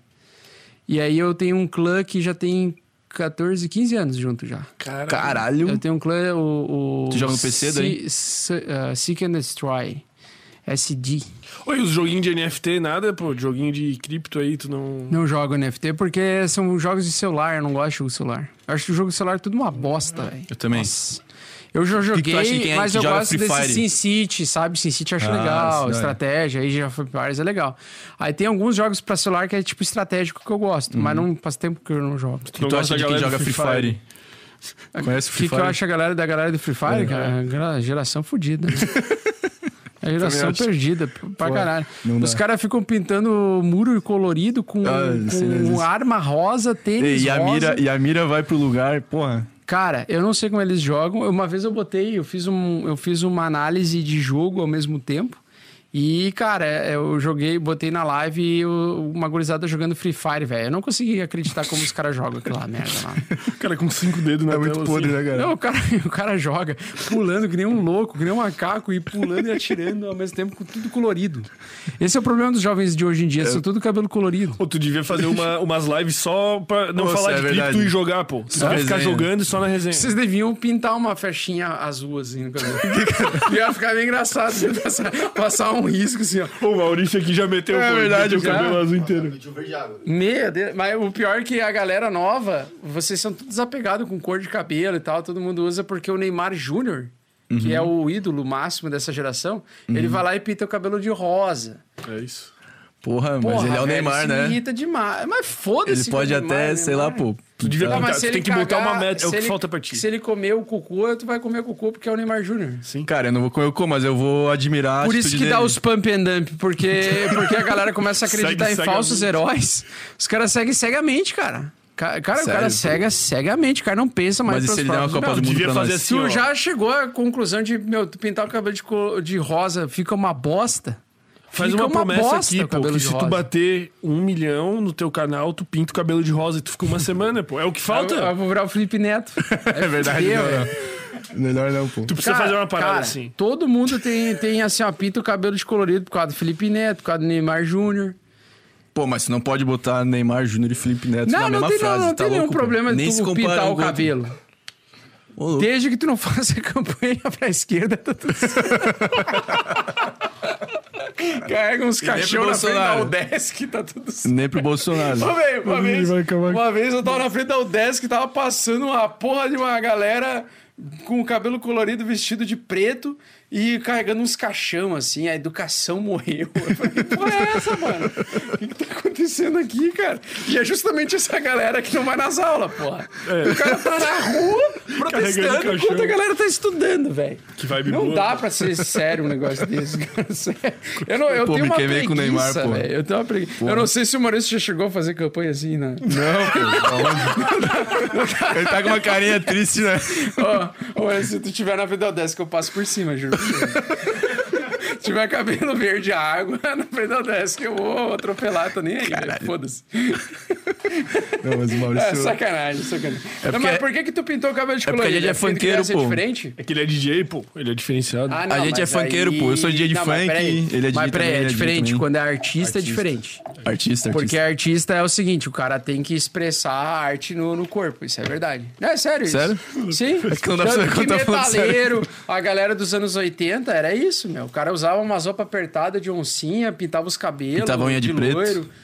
É, porque é que daí é mais artístico o negócio, né? É que tem que separar o artista, o artista, o cara artístico, do cara que faz campanha pro Dilma, pô. São duas vibes. São assim, ó. Nada. Os, os artistas dos alienados, porra. Entendeu? Tem os artistas e tem os alienados. E tem os artistas alienados. Tem os É, então, o- o Maurício é o cara que pinta o cabelo e os outros vão lá e copiam. Bom, beleza. Vocês acham que se eu sair agora ou sair daqui a cinco minutos vai fazer diferença no cenário? Pô, pior lá que em tem. casa ou não? Não, Na, agora na não. tua casa não. Não, mas tá. Aqui Ó, vamos ler tamo- rapidão, vamos ler rapidão. Ó. Porque senão é mal, pô. Os caras mandaram a Os caras mandaram. Tu mais- no teu, hein? eu Eu, nunca já mais- vi tu ignorando os no teu. Eu nunca mais vou conseguir gravar de noite, velho. Nunca mais. Augusto, porque as crianças nascem sem siso. Salve Ramon Hoppers, meu xará. Melhor pergunta até o momento. Caralho. Essa foi muito boa, velho. Por que, que as crianças sem siso? É porque a, a- evolução humana é o seguinte: a- agora a gente não precisa mais usar os sisos. Então, as novas gerações. Não, vamos, vamos me falar sério. Tem dois viés e eu quero saber qual vocês acreditam mais. Caralho. Boa. O siso, ele parou porque nós estamos evoluindo como raça, e a- a- ou seja, a gente não precisa mais usar o terceiro molar, que são os sisos, e por isso a gente não precisa mais da mastigação. Porque a gente não precisa mais comer Ou... caça. É, é. Isso é o primeiro migué que deram. Tá. Eu já acredito na, na miscigenação de raças. Você começa a misturar seres humanos com genética muito diferente uma da outra. E você, por exemplo, puxa a tua mãe tem os dentes grandes e o teu pai tem a boca pequena. Então, o teu, teu dente grande não vai caber dentro de uma arcada pequena e por isso que o siso não aparece algumas vezes.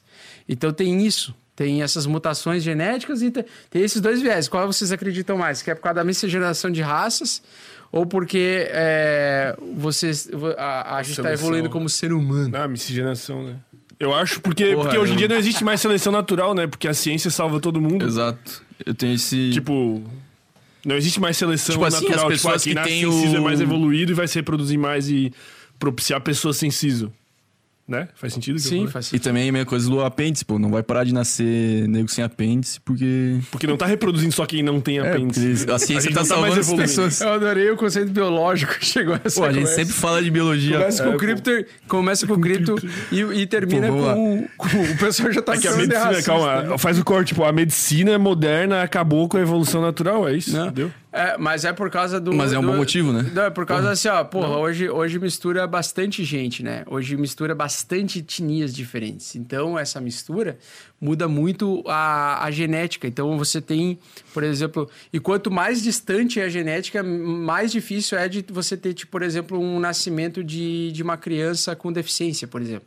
Porque quanto mais ligação genética você tem de parente, por exemplo, você pode ter filhos com mais defi- deficiências, né? Mas então o é interessante é a natureza quer que a gente tenha essa diversificação, essa, essa disseminação.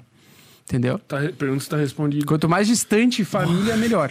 A pergunta que mais. A resposta mais longa foi sobre siso.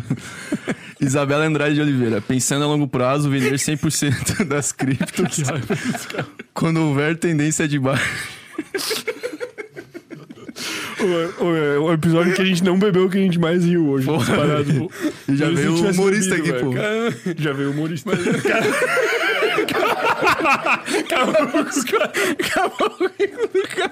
Salve, salve Parmontes.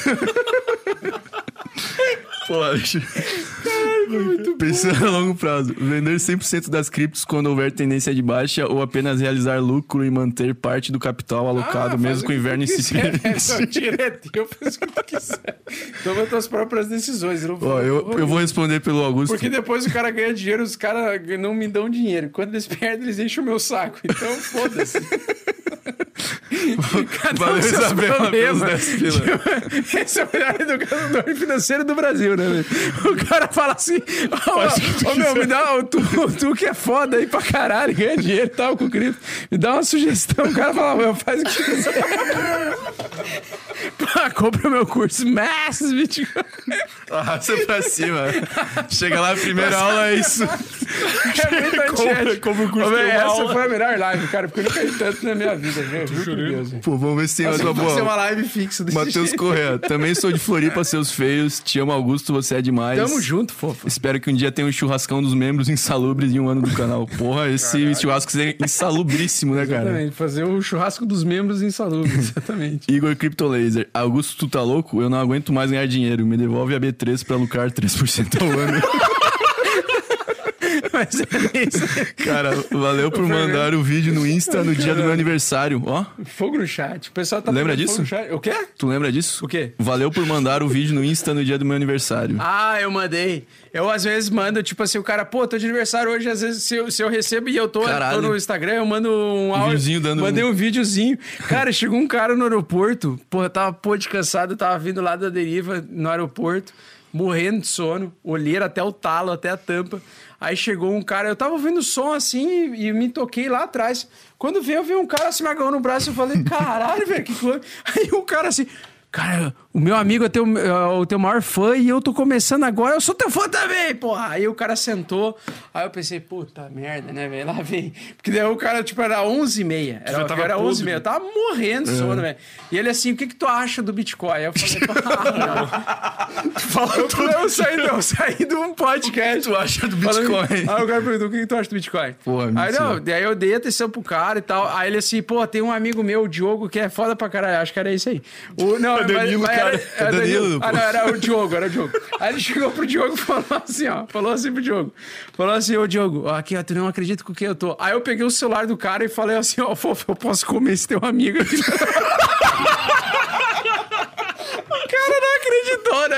Ele é assim, caralho, pode!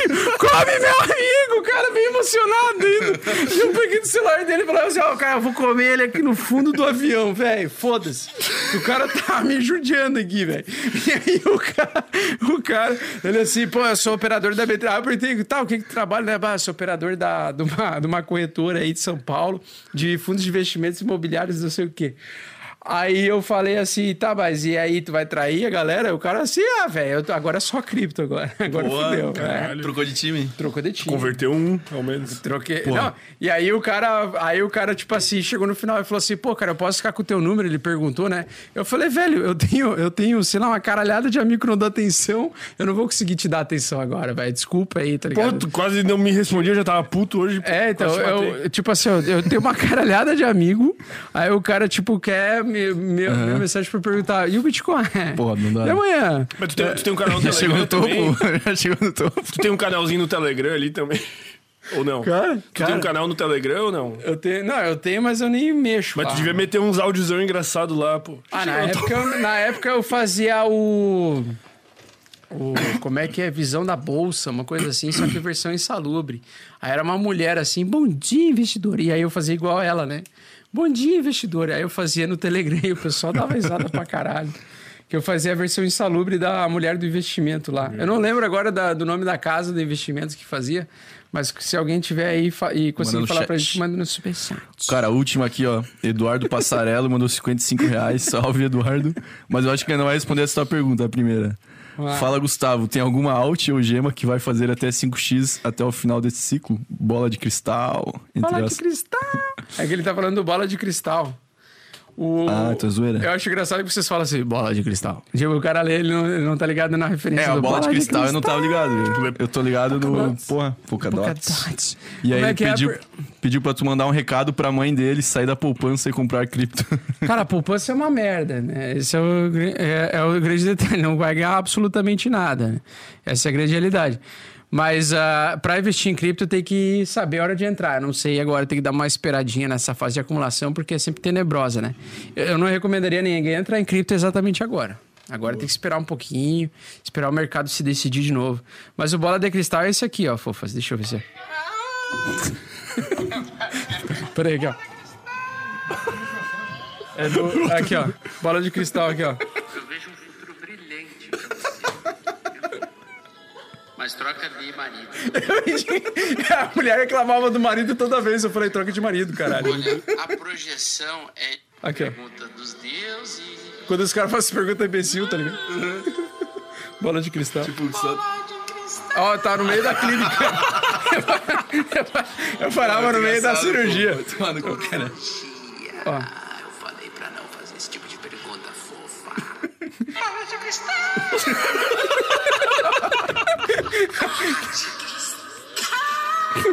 Pô, aquele vídeo do. Aí eu fiquei puto que o Instagram tirou o bola de cristal. Não tem mais Tirou o esse efeito. filtro. Esse filtro era, era o melhor, velho. Era o melhor, tiraram esse filtro. Fiquei pistola, velho. Eles botam tanta bosta, né, cara? E Será que bom- dá pra. ba- Será que tem uma forma de baixar de novo? Tu já Tipo, procurou lá nos efeitos? Já procurei, não, Não tem mais tem? o bola de cristal. Procurou em inglês? for-. Dá pra tu. É, tipo, Mas dá, pra fazer? igual esse ali? dá, dá pra fazer igual. Será que dá pra fazer igual? Ou faz um melhor, pô. Faz um teu, daí Cara, tu mas- lança já a bola de cristal. mas- Lança em formato de NFT. É, então, por isso que ele falou bola de cristal, porque ele me acompanhou no Instagram e no Instagram Então nós foi antigamente pergunta- o- a pergunta, as perguntas que não tinha resposta. Tipo, o cara assim, cara, quanto você acha que o Bitcoin vai estar daqui em 2050? Eu falei, não sei. não sei. Não tem como saber. Aí eu falava, bola de cristal. Eu fazia. Cara, a gente tem mais seis aqui, mas eu acho que. manda lá. Dá pra ficar mais? Se- Não, não dá, mas seis perguntas vai. Pô, vou fazer rapidão. 11, 3, tá. Carlos Gonçalves, fofa, parabéns pelo seu trabalho. Fiz um puta lucro na SDAO e aprendi a fazer meu gerenciamento de risco. Continue sempre. Tamo junto. Manda, fiz aniversário pro meu amigo Felipe Souza. Ele te ama. Um abração pro Felipe Souza aí. Feliz aniversário, Felipe Souza. Eu te amo. Ed Ferla, depois, ó, 5 euros. Depois de escutar você falando sobre a história da Tradify, minha consideração e admiração por você já chegou no topo. Ó, Ô, louco. já chegou no topo. Interessante. ah, isso foi ele que tirou.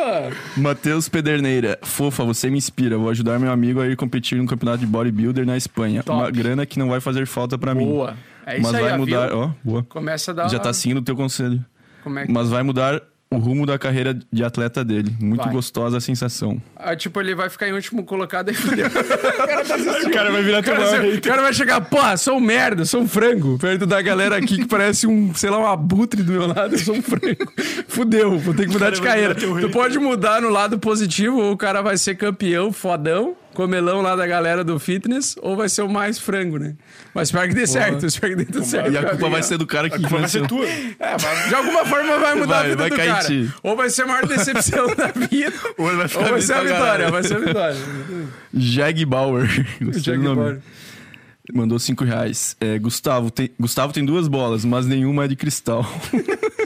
Só carinho por essa fofa. Como é que ele sabe? Gente. Ó, o Fernando Debussy mandou outra. Pude esse. Imagina o cara de buceta, velho. Essa é a verdade. Ele tá imaginando mulher- o cara tem uma pepeca no meio da perna. cara- como é que é Fernando Debussy? Debussy. e pior que se escreve, tipo, com dois S e Y. Ah, não, que susto. Ah, que quando tu lê. É quando tu lê Não, é Debussy, pô. É o sobrenome, é um, é um pianista, velho. Tô falando. Que pianista, velho. Debussy. Tu acha É que hoje esse bicho é um pianista? Hoje, na- hoje nós estamos na geração. Ele tira tem cara de pianista pra ti? Tira a linguiça e coloca a linguiça. Ele pode ser. Mas é o mesmo sobrenome do pianista, pô. Debussy Ah, é famosíssimo. Caralho, o cara é muito Debussy. engraçado. Debussy. Salve Fernando Debussy. Pude esse final de semana, no meu aniversário de casamento, pagar um lugar maravilhoso para eu e minha esposa curtir, através de suas análises e ensinamentos. Obrigado por mudar minha visão de mercado. Porra, tamo junto, fofo. é, o Fernando Debussy tem Mudou esposa. até de sexo. Por acaso. desculpa, desculpa pela zoeira aí, mas quando ele lê, não, é muito engraçado. Debussy. Debussy. Eduardo de Oliveira, 5 euros. Ah, o outro tinha mandado libras. Opa, Libra é mais caro. Temos no mundo 60 milhões de pessoas milionárias. Se cada milionário querer comprar um Bitcoin, não, vai, sobrar um. não vai ter para todos, pois Não tem ter 18 pra milhões de Bitcoin no mundo. Por isso tem que ter um Bitcoin inteiro até 2028, quando vai bater um milhão de dólares por unidade. Tem que ter, cara, o auge é comprar Essa, um Bitcoin. essa é a meta. Essa, é- essa é a meta. Porra, finalizamos aqui o super chat. Acabou? Show de bola, Sua pessoal. mulher não vai te matar. Ainda bem. Vai mais ou menos. Não, vai, é, vai Aí, ó. mas ela vai me perdoar porque hoje foi divertido pra caralho. tá velho. louco. Eu não queria que acabasse nunca. Hã? É, tu vai fazer É, um vai podcast fechar ainda. um- vai fazer um podcast aí ainda. Fala com os caras depois. Como assim? O espaço. Ah, eu a vi o caverninha. Ah, vou fazer, eu quero, eu quero comprar a caverna ou alugar a caverna, sei lá. Vamos ver o que, que sai mais em conta. Mas daí a gente vai, vai ter que ter a galera aqui, porra. Tem que Não, ter- Só vai ter que comprar alguma coisa pra tapar o, o adesivo aqui. Ah, não, mas isso não precisa. O Flow tem junto ali, dá pra ser sem groselha Bitcoin. Boa, Faz caralho. versão, versão Bitcoin. mas daí dá pra trazer. Porra! Porra! Ai, porra! Cara, eu juro, eu vou chegar em casa, eu vou assistir essa live inteira, eu vou separar todas as horas que tu falou Polkadot e vou fazer um vídeo. Ele me lembrou daquela mulher, a galera, não, aquele travecão lá que falava assim. "Ai, Havia boatos que eu estava na pior. Se isso tá na pior, porra. É que ele falou assim, porra. Toda vez me remete a algum meme, cara. Essa é a merda. É uma máquina Não, mas dá pra gente fazer o sem groselha cripto. Porque daí a gente Porra, chama, a gente faz especial. aqui, muda um pouquinho. A gente faz uma parceria satânica aqui, um ritual, e aí a gente chama uma, uma galera do Uma mercado seita. aqui. Uma seita, seita do mal aqui. Agora velho. acabou. Top, top. Da- que- Das altas infinitas e dos piramideiros infinitos. Pô, podia chamar assim, ó, um... Um- Uma pirâmide. Não, chamar um cara de pirâmide e chamar um cara de, sei lá, pô, de Da cripto, Herbalife. sem, ah, velho, ia dar sem avisar eles, tá ligado? Vixe, ia dar uma Aí a gente chamava um cara de pirâmide e um cara de cripto e falava assim, ó, esse é o propósito do programa, vocês vão ter que descobrir o que cada um é. Bah, isso é Aí gente- foda! Caralho. Daí- Cara, nosso é que nem aquele. Tem um programa, tem um programa Tem que os caras colocam. É, Tipo uma freira e uma atriz muito pornô. louca. É isso. E aí coloca pra conversar sem saber quem que é, é, senti- é Como é que é o nome? É. Pô, eu esqueci o Putz, nome. eu não- Mas, é, mas eu nunca imaginei fazer um podcast disso. Ia ser foda Ia demais. ser foda. Bom, velho. E tem um Porque ia ser ao intermediador. vivo, cara. Ia ser ao vivo, eles iam poder sair no soco. Imagina. Não, mas daí a gente ch- chama o tio Maurício vai dar uma segurada, vai controlar as emoções. o cara vai chegar assim. né? Chamar o cara da, da Herbalife Ou e vamos o... fazer isso. Um episódio misterioso, pô. Daí a gente chama duas pessoas assim Boa. e a raça tem que adivinhar também o que cada um é. A raça. Pô, Ia ser foda, né, meu? Mas tinha que ter segurança, tá ligado? Nossa. Porque às vezes tem. E ele não pode revelar um o- esquerdista e um da Não- direita extrema. Um esquerda Nossa. extrema e um direita extrema. Bota um extrema e o outro. Pais já fizeram isso. Não, mas assim, aqui pra Sem votar no podcast. Nossa, ia ser bom. Sem saber, né? Deixa E não pode revelar o local também, Não. porque senão vai vir uma rapaziada aí. O cara revelou até a senha do Wi-Fi. É exatamente. Puta merda. Ia ser foda. Vai ter que mudar o nome. Inclusive, eu tô feliz hoje com a internet. Vamos, nova. vamos mandar um salvão antes que eu tô com medo que a tua mulher te mate, pô. Vamos lá. Passa aí pros nossos patrocinadores. E eu quero que continue tendo live do Augusto. Se tu morrer, fudeu, pô. É, irmão. Exatamente. Se é, tua mulher te matar. Não morre. Salve pro Container Bar Salve pro container aí, financiando as bebidinhas. Ainda bem que a gente não bebeu hoje, cara. Eu ia ter Nossa, me mijado na calça, pô.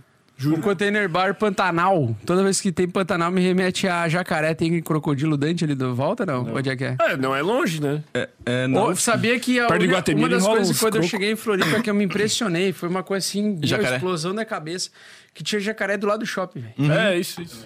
E, eu- e a né? galera falou isso e eu falei, cara, como assim tem jacaré no, no shopping? Tu vai caminhar, tem uma porra do Eu jacaré te atacando, até hoje. indo pro shopping, caralho. Não, não, não é a Flórida, Mas, né? mas, Costa. eu, imaginei, eu imaginei que eu ia, tipo, entrar no shopping virando crocodilo Dante, tá ligado? Eu ia Cuidando de facão. Filme dos 90 total, velho. Com umas tem que atacar um crocodilo pra teu- entrar no shopping. Segurando teu tá cachorro pra salvar ele. E o cachorro. o, o crocodilo co- pegando pegando a sacola da Zara, assim.